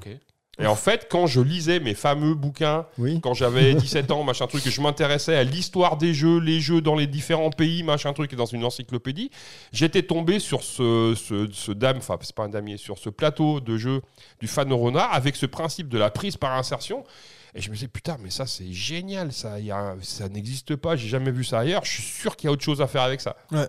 Et en fait, c'est resté dans un coin de ma tête et ça ressurgit euh, 40 ans plus tard, tu vois, c'est. euh, Je- J'en profite parce qu'on parle d'insert. Puis juste une question, euh, je, je crois qu'on te l'a déjà posé, mais je me rappelle plus de la réponse. Les- L'orientation des, des, des- Comment on appelle ça Des lignes finalement sur chaque case, c'est aléatoire ou c'est Oui. hyper travaillé euh, c'est certainement pas aléatoire. C'est complètement travaillé, réfléchi C'est, c'est, alors c'est pas euh, complètement travaillé, réfléchi. euh, je peux pas te dire que j'ai pensé à toutes les possibilités, etc. Mais par contre, il y a une volonté d'équilibre.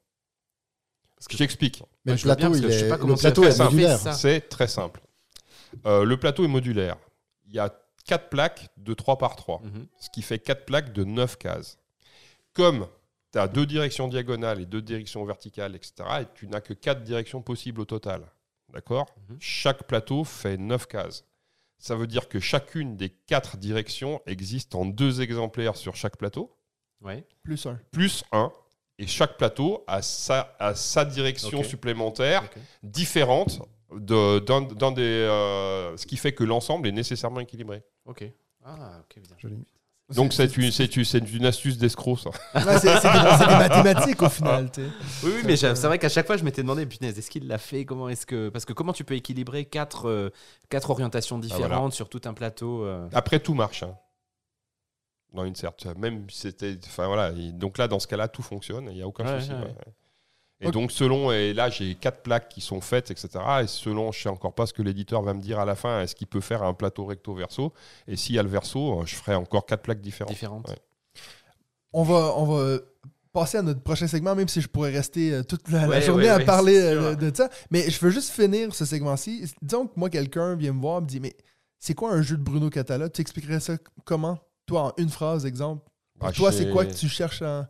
Honnêtement, honnêtement, je sais pas bien définir, euh, m'auto-définir entre Ouais. guillemets en tant qu'auteur. Ce que je peux que constater, c'est ce que les gens disent en fait. Ouais. C'est comment je suis perçu. Et il semblerait que je sois perçu euh, pour faire des jeux qu'on va dire taquins, c'est-à-dire euh, des jeux où on peut quand même un petit peu s'ennuyer les uns les autres. C'est-à-dire que oui, moi j'aime les jeux euh, malins, c'est-à-dire où euh, quand à la fin, quand tu as gagné, tu peux penser que tu as été plus malin que l'adversaire. Ouais. J'aime les jeux euh, avec une certaine dose de frustration, mais la frustration positive, c'est-à-dire qu'en fait, tu y étais presque. Ouais. Et donc, du coup, quand tu perds, bah, tu te dis juste, j'ai pas trop eu de chance ce coup-ci, donc je vais y retourner parce que la fois d'après, ça va pas se passer comme ça. Et j'aime les jeux avec une, une dose d'interaction directe où on va pouvoir se mettre les bâtons dans les roues. Ouais. Vraiment. Et voire même du pan dans la gueule, ça me dérange pas. Belle définition.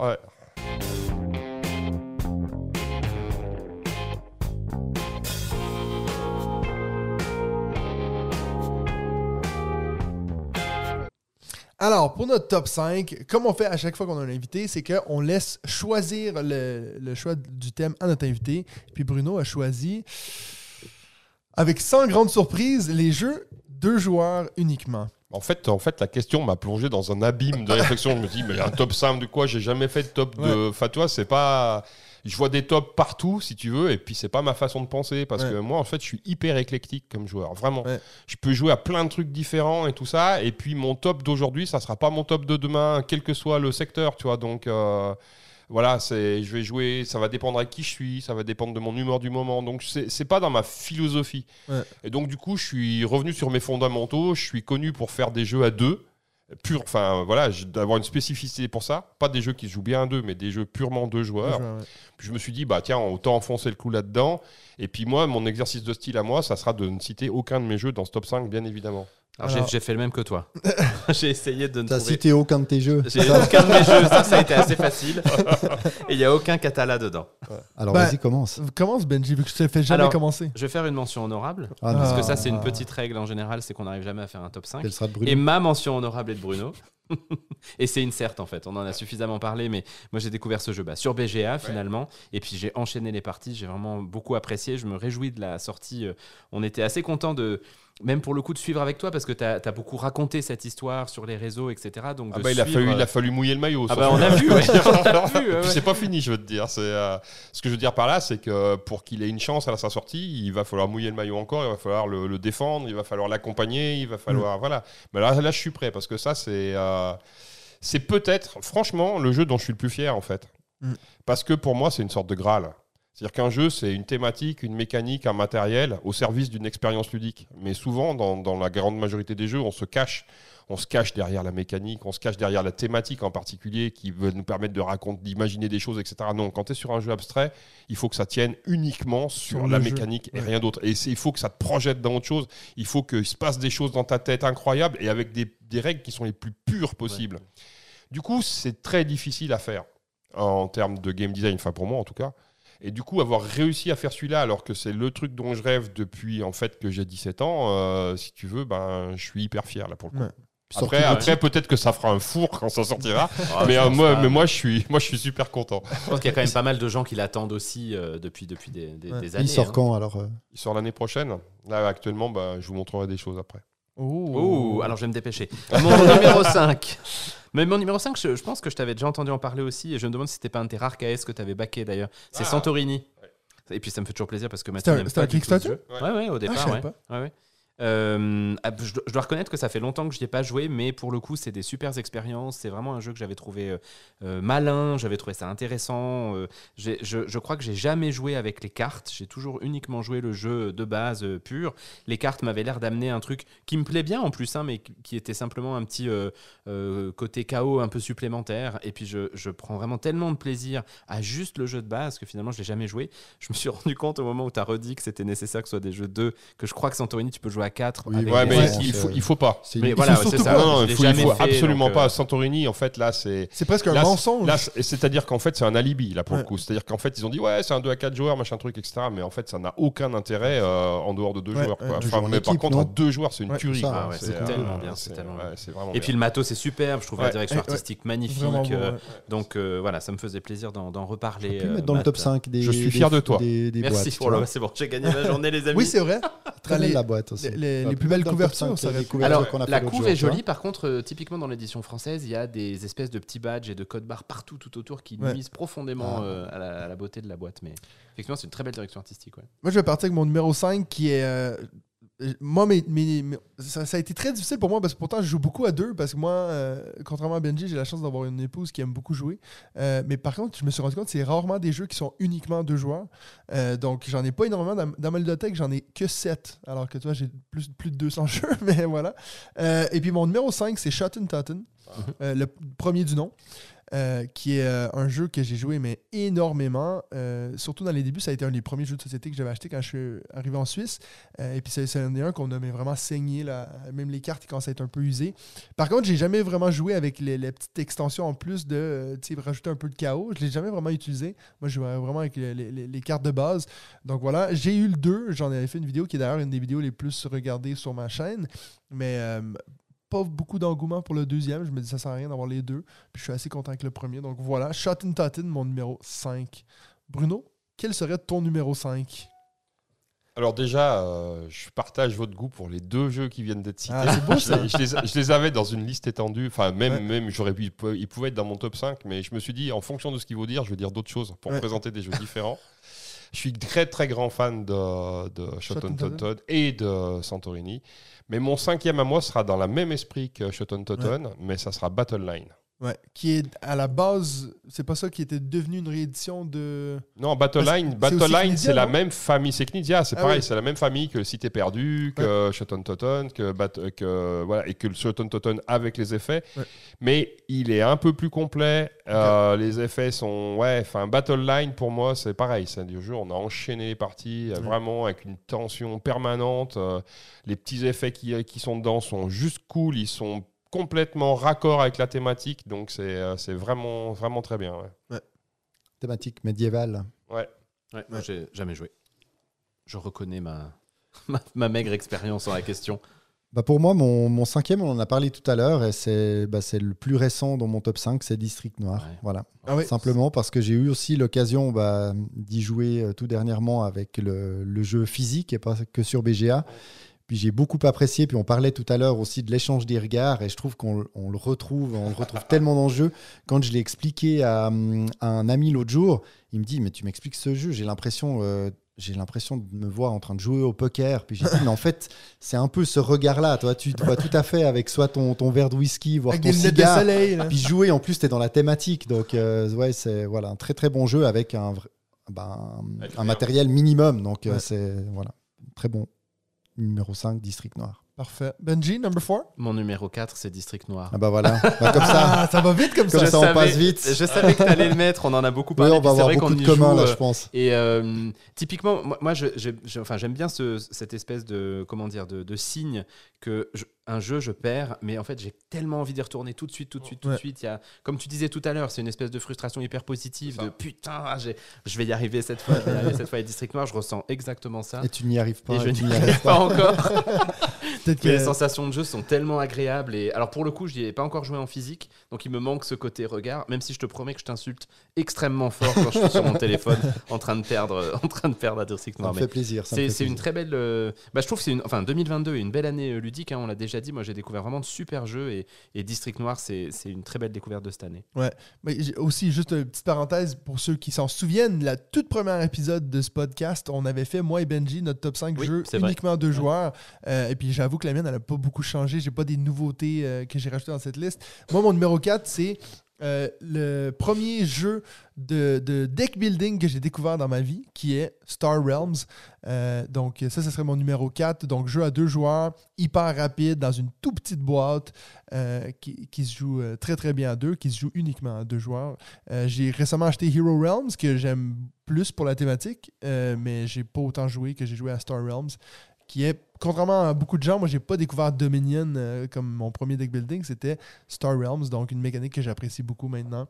Voilà, mon numéro 4. euh, Alors, mon numéro 4 sera Blitzkrieg. Blitzkrieg. Ouais. que j'ai. C'est toi, Ah, oui. ouais. j'allais dire. ouais. Blitzkrieg, c'est pareil, c'est un jeu de Paolo Mori, donc un auteur italien vraiment, vraiment talentueux. C'est l'auteur d'Augustus en, en particulier, mais, Ouais. pas, mais pas que. Qui a été refait. Ouais, Ah, enfin, c'est via. Magica, ouais. Ouais, Ouais, via Magica, plus familial. juste. Mm. ouais. Et euh, y avait tellement de choses dans ce ouais. ça aurait pu être tellement bien. Mais bon. donc, euh, donc euh, non, non, mais Blitzkrieg, euh, je vous encourage à chercher l'édition initiale et pas la réédition Matago, euh, parce que parce que elle a été, ils ont changé les visuels, mais en fait les pions sont beaucoup plus difficiles à trier que, que dans la version initiale, où les recto verso étaient, étaient évidents. Mais bref, en tout cas, même dans cette version-là, n'hésitez pas, le jeu est juste bestial. C'est malin, c'est hyper simple, c'est euh, ouais, c'est une grande réussite. Après, il a fait un deuxième euh, qui s'appelle César, César. dans la même euh, dans la même famille de jeux. Je l'ai acheté, j'étais tellement hypé qu'il y ait une version qui soit dans un univers romantique, etc., qui est, qui est peut-être un peu plus sexy pour nous que la. Deuxième Guerre mondiale, etc., que je l'ai acheté et je l'ai revendu tout de suite parce que l'édition, elle est atroce. C'est, euh, t'as, t'as les yeux qui se croisent en permanence, le plateau, c'est, c'est trop chargé, il y en a dans tous les sens. Donc du coup, ça rend, ça, ça, ça rend le jeu pas agréable à jouer. Par contre, Blitzkrieg, allez-y, les yeux fermés, c'est excellent. Mais toi, t'en as fait il y a pas très longtemps en plus. hein, Tu nous en avais parlé parlé. J'en avais parlé dans ouais. un Ouais, podcast. ouais, ouais. ouais. Ouais, avec du backbuilding, euh, jeu à deux, d'affrontement, euh, tir à la corde, ouais, c'est cool. Est-ce que tu l'as mis dans ton top 5 Je ne l'ai pas mis dans mon top Ah. 5, effectivement. C'est quoi ton numéro J'avoue. 4, David? Mon numéro 4, bah, c'est Shotten Totten. Donc euh, voilà, on en a parlé. euh, on va pas s'étendre là-dessus. Très bon jeu euh, à deux, avec ou sans effectivement les cartes. Mais de Ouais. nouveau, les cartes spéciales, tu n'es pas obligé de les mettre pour prendre ton pied à ce jeu. Mais Je pense qu'on va avoir un certain nombre de, De doublons, de, ouais. de- de crossovers. Que mon 3? numéro 3, c'est Fantasy Realms. Ah ouais. Et puis je m'attends à le retrouver dans un de vos Mais top f- 5. Non, euh, Star Realms. Non, non, non, non. non. Fantasy Realms, c'est pas un Ah, jeu bah, c'est de pas un jeu à deux alors. T'as Ah bon? Triché. T'es éliminé. Bah, bien sûr. Bah, on est à jouer que à deux, nous, à chaque oui, fois. oui, mais il se joue jusqu'à 6. Ah merde, putain. putain, l'erreur. C'est pas parce qu'il y a Realms Ah, dedans que c'est deux joueurs. Pom, pom, pom, pom. Voilà. Oui, il est là, il est là. Attends, non, non, c'est pas ça. Ah non, mais. Toi, je t'ai dit, t'as plus besoin de toucher à mon truc. hein. Attends, c'est ça. C'est ça. Voilà. Voilà, ça, c'est, voilà. Bon, bah c'est dommage parce qu'à deux, ça se joue très bien. Non, mais c'est ça. comme ça. C'est pour ça que je t'ai dit, lui aussi, il aurait fait ma liste. Ah oui, j'étais persuadé qu'on allait l'avoir. ouais, Non, ouais. non, non. Ouais, j'ai même pas vérifié. euh, Bon, vous savez de toute façon très bien que j'ai aucune fiabilité sur ces Non, questions-là. aucune. Mais donc ça reste un super jeu, Fantasy Realms, et je vous le recommande à deux euh, Tu t'exclus toi-même du mouvement. C'est clair. Numéro 3, moi, c'est Patchwork. Euh, donc, le petit Ah. jeu de placement de tuiles. euh, que, que, que- Oh, encore je- une fois, hyper simple, hyper. euh, T'expliques les règles en deux secondes. et Uwe puis, euh, Rosenberg. ouais. Voilà. Ouais. Bon, c'est aussi mon 3, donc vas-y, tu peux en parler pour les deux. J'en parle pour vous deux. ouais, donc Patchwork, euh, que j'ai malheureusement prêté à quelqu'un, puis je l'ai jamais re-eu. Donc, euh, il faudra que je m'en rachète un. Parce que j'arrête pas de me dire, on va me le rendre. Ils arrêtent pas de faire des nouvelles éditions. T'as Oui. une édition Noël, Oui, là, vas-y, oui. fonce. Mais le pire, c'est qu'en fait, je trouve que souvent, j'achète des jeux de tuiles, puis je les trouve cool, mais je me dis, ah, c'est quand même pas Patchwork. Tu sais, Patchwork, il y a- il y, a tout. J'ai l'impression qu'il faut vraiment réinventer la roue pour rendre un jeu de tuiles plus intéressant et plus, euh, dans son essence, un jeu de tuiles qu'est Patchwork. Donc voilà, mon numéro 3. Excellent choix. Hey, pour, Euh, pour j'aurais- je fais un sans faute. Là. Non, non, mais j'aurais pu, j'aurais pu, j'aurais vraiment pu le prendre aussi, tu vois, celui-là. C'est ouais, c'est très très bien. Non, moi en 3, j'ai mis euh, Jaipur. Ouais. Parce que, parce que je suis obligé, parce que je suis obligé en fait. C'est, j'ai une convention avec euh, Sébastien. Cochon et, euh, et Nous si, aussi, si nous je fais, aussi. si je fais un top 5, je suis obligé de le mettre au moins dans le top Au moins 3. une Donc, euh, donc voilà. Non, non, Nous Jaipur, Jaipur, c'est euh, franchement dans les jeux à deux addictifs, enfin que simplement des cartes et puis, et puis il se passe des choses incroyables dans ta tête. T'as cette pression permanente, tension, enfin. C'est ouais, c'est vraiment, vraiment, vraiment bien. Et pour ceux, parce que là, je vais revenir sur la version numérique, parce Ouais. qu'il y a, il y a aussi une version numérique. euh, Sur BGA, ouais. Non, non, Non, elle euh, est en application. elle est en Ah, application. Et justement, l'application, a, pour ceux qui sont un peu isolés, a un grand mérite, c'est qu'en fait, tu peux faire une sorte de voyage Une et tu vas aller d'une campagne, tu vas aller de ville en ville. Et en fait, à chaque ville a sa spécificité, où les jetons vont pas être dans le même ordre, où il va y avoir des, des contraintes particulières, Ah, etc. chouette, ça. Et ça, ça renouvelle énormément le- l'envie euh, de- d'aller jusqu'au bout du truc, etc. Et ça, c'est vraiment très très bien. ouais. Ouais. Moi, j'avais découvert le jeu avec l'appli Ouais. et euh, bah, jusqu'à ce qu'on rencontre Seb et puis qu'on fasse quelques parties. Mais Et du coup, après, t'as arrêté de jouer. Non, je l'ai continué, figure-toi, parce que je trouve. euh, je n'ai pas cité celui-là dans mon top 5, mais pour une raison que je vais bientôt vous dire. Et puis. euh, C'est que tu, tu pensais qu'il jouait à 3. Merde. Mais effectivement, je trouve l'application top et le jeu est excellent, bien sûr. David? Bah, C'est à moi il l'a dit. Ah, Bah, mais non, j'ai dit, c'était Patchwork. Patchwork. ouais. Ouais, donc Benji Alors, je n'ai pas dit Jaipur parce que moi, j'ai mis Botanique. en 2. C'est un 2, celui-là, c'est tout bon. Ça, c'est bon. Deux joueurs. Parce que, en fait, euh, pour moi, c'est. c'est Bon, je, je pense pas que j'ai joué à tous ceux de Seb, mais c'est vraiment une grosse claque dans les jeux de Seb. C'est pas le seul, il n'est pas le seul auteur en plus, euh, donc euh, il y a, a a d'autres auteurs derrière. puis, Mais euh, moi, je trouve la mécanique, elle m'avait. Enfin, je vous l'avais déjà dit, euh, mais pour Bruno, euh, qui fait une tête un peu relative, mais Non, mais moi je, moi, je fais une dette relative parce que parce qu'en fait, ce, ce jeu, je le connais depuis longtemps. Ah, Et j'en ai vu 4000 versions, euh, esthétiques, j'entends, hein, pas sur le plan Ouais, de règles. ouais. Et ce jeu, je le trouve bestial en, en termes de, de jeu, mais je ne suis pas sensible à la charte graphique. C'est pas la thématique, Ah, c'est la charte graphique qui, moi, me laisse à l'extérieur et j'ai tellement préféré y jouer sur le proto. Et tout simplement parce que pour moi, la, les tuiles sont trop chargées. Pour moi, hein, je parle, Ouais. les tuiles sont trop chargées. Et ce qui fait que du coup, euh, leur reconnaissance immédiate pour prendre mes décisions, elle me, elle m'oblige à un effort. Alors que cet effort-là, il s'avère que moi, je suis mal habitué parce que j'ai eu l'occasion d'y jouer et d'y jouer régulièrement sur des prototypes qui étaient infiniment plus lisibles. Et du coup, en fin de compte, pour moi, la version, ini- la version éditée, elle est plus compliquée à jouer que la version. Ah, euh, ouais. dommage, et donc, et donc ça, ça m'a, ça, ça m'a déçu en fait. Ah, je serais curieux de demander à Seb du coup ce qu'il nous montre un vieux proto. Bah, alors, il en- euh, il- il en- je pense qu'il en a au moins cinq versions différentes avec des thématiques Ah, différentes. On va euh, demander. hein. Mais alors en fait, moi, euh, c'est surtout la mécanique. Mais je le, dois jeu, dire. mais, La le jeu, mécanique, mais le jeu est bestial. Elle hein, est ouais. extraordinaire. Elle m'avait vraiment totalement bluffé. J'avais, enfin, j'avais trouvé ça hyper intelligent, hyper pertinent, et je, je me suis régalé à faire des parties. Par ailleurs, la charte graphique, n'ayant pas vu les autres, pour le coup, me plaisait plutôt. Je trouvais que c'était assez, assez joli et Mais assez, moi, euh, assez bien hein. construit. Je dis pas que c'est vilain. Oui, ouais, non, c'est. C'est ouais. pas ça. Quand je, la charte graphique, pour moi, elle, elle me provoque un problème de lisibilité. Mmh, mmh, de ouais, c'est l'information. C'est euh, ça, ça qui, me- qui me laisse dehors. Après, la thématique, ça, je m'en fous. Ça, c'est, euh, je trouve que esthétiquement, c'est joli, Ouais, ouais. mais ça me rend les choses compliquées. Ok, bah écoute, euh, je demanderai à Sébastien de nous montrer euh, des vieux protos. Botanique. proche du top 5 aussi. Moi, euh, Jaipur numéro 2, quoi. C'est d'être le top 5 le plus Numéro rapide 2 du monde. aussi. Allez, c'est parti.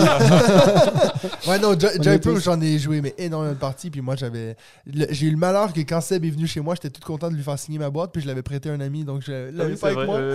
Donc voilà. Non, Jaipur, euh, bon, on a déjà parlé. Donc voilà, mon numéro 2. Numéro 2 Et ben, mon numéro 2 à moi, c'est Keyforge. Qui fait Ah, Ah oui, Parce voilà. que même je cherchais si. tout à l'heure en Ouais, plus. exactement. Même si aujourd'hui j'y joue plus parce que j'ai pas d'adversaire autour de moi, etc.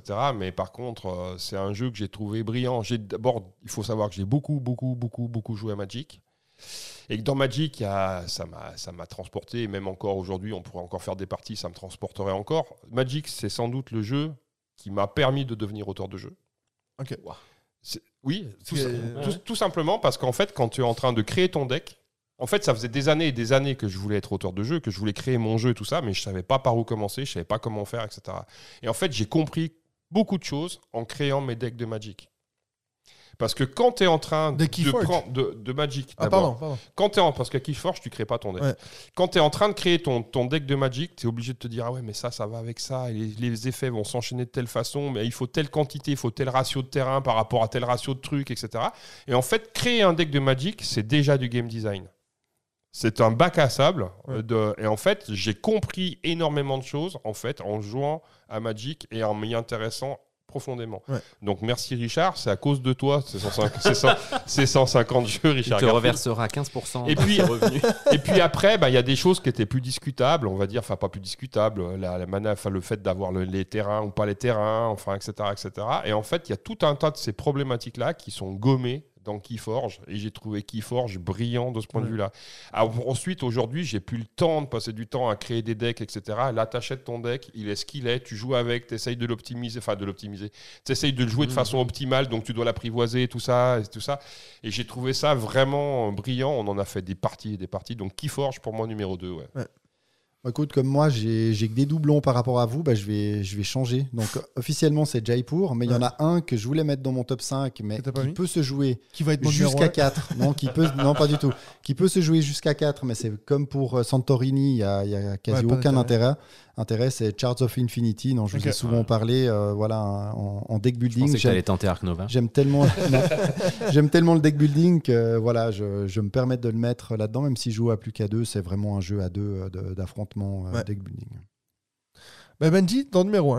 Bah, à ta grande surprise, du coup, mais tu l'as nommé, c'est Star Realms. Star Realms. ouais, c'est probablement le jeu à deux que j'ai le plus joué de, de tous mes Ouais. jeux à deux. J'en fais encore des parties euh, maintenant avec mon fils. Euh, j'a- J'adore ce jeu. Je, c'est, devenu, euh, je le trouve de plus en plus laid au fur et à mesure que je le joue. Par Ouais. contre, c'est de manière assez drôle. Mais, euh, mais j'aime tellement. j'a- J'adore ces combos. À chaque fois, je me dis, ah, je vais de toute façon commencer. Il faut que je fasse rouge et bleu. Et puis finalement, au milieu, je fais jaune et rouge. Et puis au Ouais. bout d'un moment, je dis, mais de toute façon, c'est jaune et rouge qui fonctionne le mieux. Enfin, Ouais, J'adore ça, je le trouve sympa, je le trouve rapide. T'as des parties qui durent deux minutes, t'as des parties qui durent cinq minutes, mais ça va jamais au-delà de ça. Leur système de comptage de points est nul, donc j'ai l'appli pour, faire pour aller un peu plus vite. Enfin voilà, pour moi, ça, ça a toujours pas vieilli et c'est toujours aussi, euh, aussi top et aussi fin. Moi, je me réjouis qu'on teste euh, justement Charts of Infinity euh, pour que tu Pour comparer, vous me dire Ouais, la- juste, ouais, différences. ouais, ouais, ouais. J'ai aussi joué bah, à l'autre Hero Realms. à Hero Realms à, Ouais. à Paris. Là.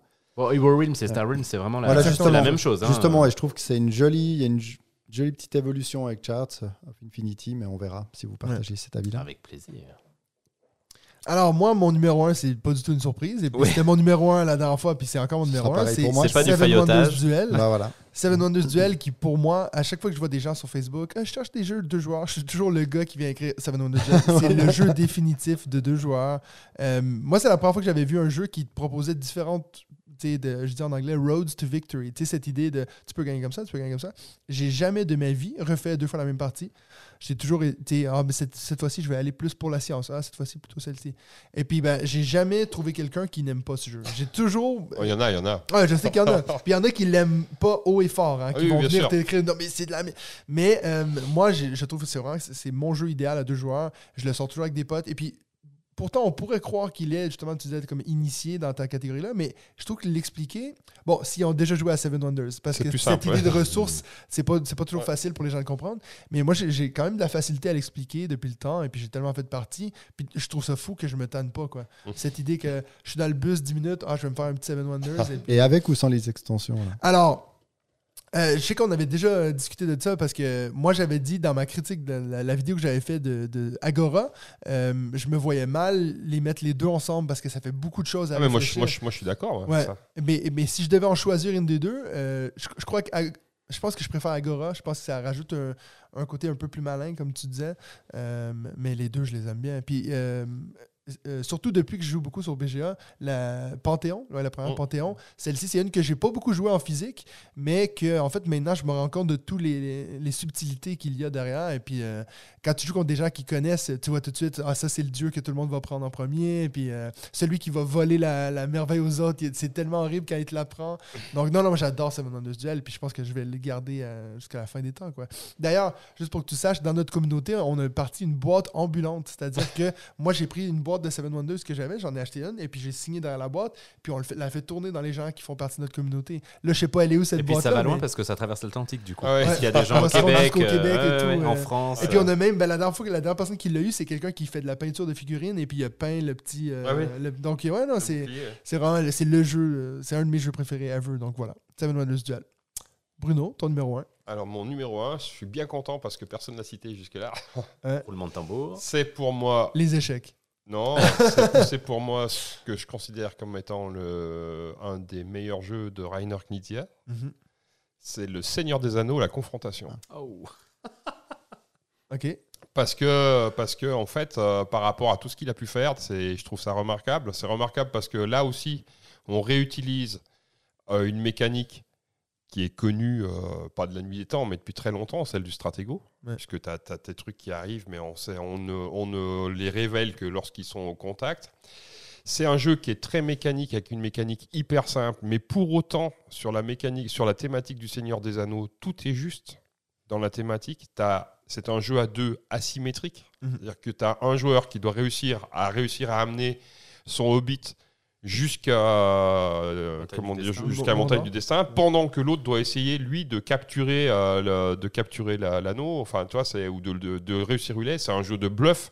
Là aussi on se regarde les yeux dans les yeux. J'en ai fait des parties avec mon fils. On peut passer par la Moria. Mm. mais oui mais alors est-ce que l'autre il a mis le balrog? Enfin tu vois c'est enfin c'est c'est ouais c'est tu retrouves tout cet univers là de façon hyper condensée de façon hyper maline et franchement, c'est euh, voilà, moi je, J'ai jamais c'est- entendu moi, je, moi trouve que c'est entendu, mais Ah je non. moi je trouve que c'est un, un sommet, ouais, vraiment. Ouais, ouais, bah oui. bah, je- En fait, j'ai très peu joué à des jeux du Seigneur des Anneaux alors que je suis un grand fan de l'univers. Et celui-là, il est dans ma pile de la honte depuis des années. Mais comme c'est un jeu à deux joueurs, finalement, j'ai pas beaucoup de dur, tu n'auras pas de dessert. Comme t'as toujours pas d'amis. Est-ce que vous voulez être l'ami à Benji Je suis peu seul. David, ton numéro 1, toi? Bah, c'était aussi Seven Wonders Duel. J'étais Ouais. obligé de le, de le mettre ici parce que, comme tu as dit, c'est un jeu que j'ai depuis, euh, depuis très longtemps. Euh, c'est un des premiers jeux, je pense, auxquels j'ai fait jouer ma grande fille maintenant. Mais Ouais. toi, passer la gamme un peu des, des jeux enfants où euh, elle, avait, elle avait bien aimé aussi. Mon épouse l'aime aussi. Donc, je joue surtout sans les extensions, c'est vrai. Ouais. Mais euh, voilà, ça reste un jeu de, de Ah, moi, base. je, pas ne testé pouvais pas, Agora encore. je ne pouvais pas ne pas le mettre euh, dans ce top, euh, dans ce top 5.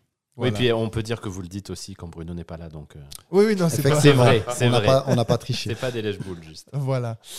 Euh, vite, rapidement, avant de finir, un petit jeu qui nous fait de l'œil autour de la table. David, quelque chose qui te, qui te fait Bah. scintiller les yeux? Vu notre invité, je voulais, je voulais mentionner SOS Titanic, mais on en a parlé. Ouais. Donc, euh, je vais plutôt vous parler d'un jeu qui s'appelle Tatsu, un petit jeu de, de cartes, un jeu de pli, qui Ouais. vient de sortir. Et en fait, c'est une réédition du jeu, jeu Dr. Jekyll et Mr. Hyde, pas euh, Jekyll versus Hyde qui est sorti euh, l'année dernière. À noter que j'aurais pu le citer dans mon top 5, le Dr. Jekyll et Mr. Hyde à deux joueurs. Ah, bah voilà, Il tu vois. très bien aussi. Donc ça, c'est cette réédition du- d'un jeu de 2003 qui a l'air d'être, euh, quand tu vois comme ça, euh, très basique. hein, C'est-à-dire que tu joues, euh, tu joues une valeur euh, d'une couleur, si l'autre... ah, C'est un jeu qui joue à 4 en équipe, hein, 2 contre 2. S'il y en a un qui met une valeur plus élevée, bah, il prend, il ramasse l'appli. Donc là, vraiment quelque chose de, de tout Assez bête. basique, ouais. Sauf que chaque carte a une valeur de points. Donc un 4 aura peut-être une valeur de 1, alors qu'un 0, il aura peut-être une valeur de 4 points après. Et ce qu'il y a, c'est que tu fais des points, mais si tu fais que des points et que tu n'as pas de multiplicateur de points, tu vas faire 0. Donc si tu as 16 points, si tu n'as pas de carte que tu vas gagner qui te donne un multiplicateur x2 ou x3, bah, tu feras 0. Donc c'est toute une logique aussi, euh, stratégie peut-être euh, à deux, de ramasser les bonnes plis, d'empêcher tes adversaires de ramasser leurs cartes parce que chaque équipe a finalement les mêmes cartes dans sa couleur. C'est des des d'autres couleurs euh, différentes. Et puis ce qui est aussi assez cool, qui a l'air vraiment de faire la grosse différence par rapport à d'autres jeux de plis, c'est qu'à un moment donné, tu peux dire, bah, tiens, c'est toi qui vas jouer pour moi une carte. Parce que tu ne sais pas, ou tu te dis c'est peut-être le bon moment, et tu peux forcer justement une personne à jouer à ta place une carte. Et je pense que là, ça doit amener ce côté un peu, euh, comme tu dis, euh, taquin, Taquin. un peu, voilà, de, truc assez frontal. Donc ça me plaît beaucoup. Et pour de nouveau, un petit Petite jeu de boîte, cartes, ouais. une petite boîte. euh, donc voilà, ce sera pour moi mon jeu qui me fait de l'œil. Alors toi, Benji? Et ben moi, c'est aussi un petit jeu de cartes. C'est c'est la thématique de la journée, mais Ouais. c'est 1988 Chirac contre Mitterrand. Ah D'abord parce que je trouve le thème absolument extraordinaire. je trouve ça dingue Je de faire pas un sûr jeu qu'il comme soit ça. bon. hein. Bah écoute, euh, en tout cas, il m'interpelle. C'est un jeu de cartes. Alors de manière assez intéressante, il y a, ils vendent un jeu. Il y a un mode solo dedans qui reproduit le. Tu peux le choisir jeu qui tu Je sais pas joues. encore. Non mais j'ai assez peu regardé. hein. C'est juste pour le coup la, la thématique que je trouve tellement originale que, que voilà. Je, pour le coup, c'est un petit jeu aussi. hein. C'est que, que que des cartes. Donc je vais aller voir ce que c'est. On a quelqu'un dans la communauté qui l'a acheté. Ouais. Il fera peut-être les- ton, ton top 5 les dans une retours. année. Peut-être, ce serait rigolo. Ce serait rigolo. Alors Vous moi, avez moi- parfaitement raison, monsieur le Premier ministre. Mon, mon jeu qui me fait de l'œil, c'est Les Seigneurs d'Anneaux, la confrontation. non, mais je vous avoue que nous, on a enregistré le dernier épisode il y a deux jours. J'ai pas eu le temps de regarder des nouvelles choses. donc Plus non, nous, nous d'être professionnels avec Ouais, c'est clair. Mais tu vois, moi, il faut que je pense au matériel et tout. euh. C'est vrai, on, on, Non, donc on moi, pardonne, on pardonne. J'ai rien, mais c'est vrai que de t'entendre en parler, un jeu que j'avais même pas que ça existait. Puis moi, je suis assez fan comme toi de Seigneur des Anneaux, un peu moins.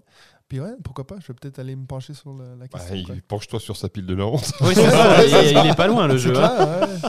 Ouais. C'est tout. Et puis toi, Bruno, est-ce qu'il y a un petit jeu qui t'a entendu parler récemment? Oui, bah, c'est un, grand. c'est un petit jeu de cartes parce que c'est la thématique Ouais. du jour. hein. C'est ah, c'est Mindbug. Mindbug.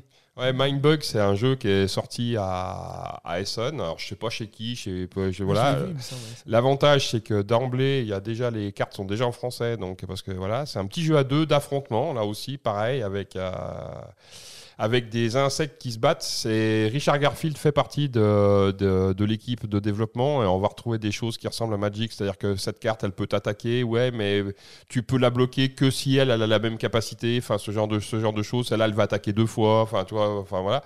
C'est hyper rapide, c'est hyper simple. En fait, di- au début, tu as, je sais pas, peut-être 55 cartes au total, je sais plus exactement le nombre. On va t'en distribuer 10. Basta, et tu vas devoir faire ta partie avec ces 10 là. Ouais. Et euh, le but du jeu, c'est de descendre l'autre qui a 3 points de vie au départ jusqu'à 3. Et par contre, le principe qui est rigolo, c'est que quand un adversaire joue une carte, selon sa capacité, selon si tu estimes qu'elle est trop forte ou quoi qu'est-ce, deux fois dans la partie et uniquement deux fois par la partie, tu peux jouer une de tes cartes Mindbug pour en prendre le contrôle. C'est-à-dire que, hein, tu vois, c'est. voilà. Et c'est. Alors, tu vois, je, c'est Corentin Lebras qui me l'a offert à, à Essen parce qu'il avait fait une partie, il avait juste adoré, puis il s'est dit ça, c'est, ça, c'est bien la cam à Bruno. Donc, il, me l'a- il en avait pris une boîte pour moi comme ça, puis il me l'a offerte, donc super cool. Et euh, j'avais pas eu le temps encore, j'ai lu les règles hier. Et je me suis dit, Ah, ça, c'est pour toi. ah, on va jouer ce week-end. En plus, la direction artistique Il a l'air est très très bon. sympa pour le coup. hein. Ouais, j'aime bien. beau. hein. Tout à fait. Voilà, donc euh, Mindbug, et je, je pense que ça va arriver sur nos étals à un moment donné, mais je sais pas comment. ça- J'ai vu que Philibert avait posté une photo hier, donc si ça, se, je trouve, crois- ça se trouve, ils en ont. Je crois que dans le dernier C'est Dispo du passe-temps, ils l'ont ils l'ont justement présenté. Donc Ah ils ouais. l'ont reçu en boutique là donc, maintenant. donc ça là. doit arriver. Voilà. ouais. Ben alors, c'est déjà tout pour cet épisode de, de On joue-tu. Merci encore à toi, Bruno. Et puis, Ouais. ben, merci à, à, à quand même une, Benji une et David. émotion non euh, négligeable. hein. Ouais, c'est clair. Un bel achievement. Mais, comme je dis, hein, vraiment, je vois l'heure maintenant, ça dit deux heures et, et demie, euh, puis j'aurais fait encore deux heures, mais bon, euh, on, on va quand même retourner en Suisse. Donc, euh, merci beaucoup tout le monde, et puis on se revoit la prochaine fois pour un autre épisode de On joue-tu?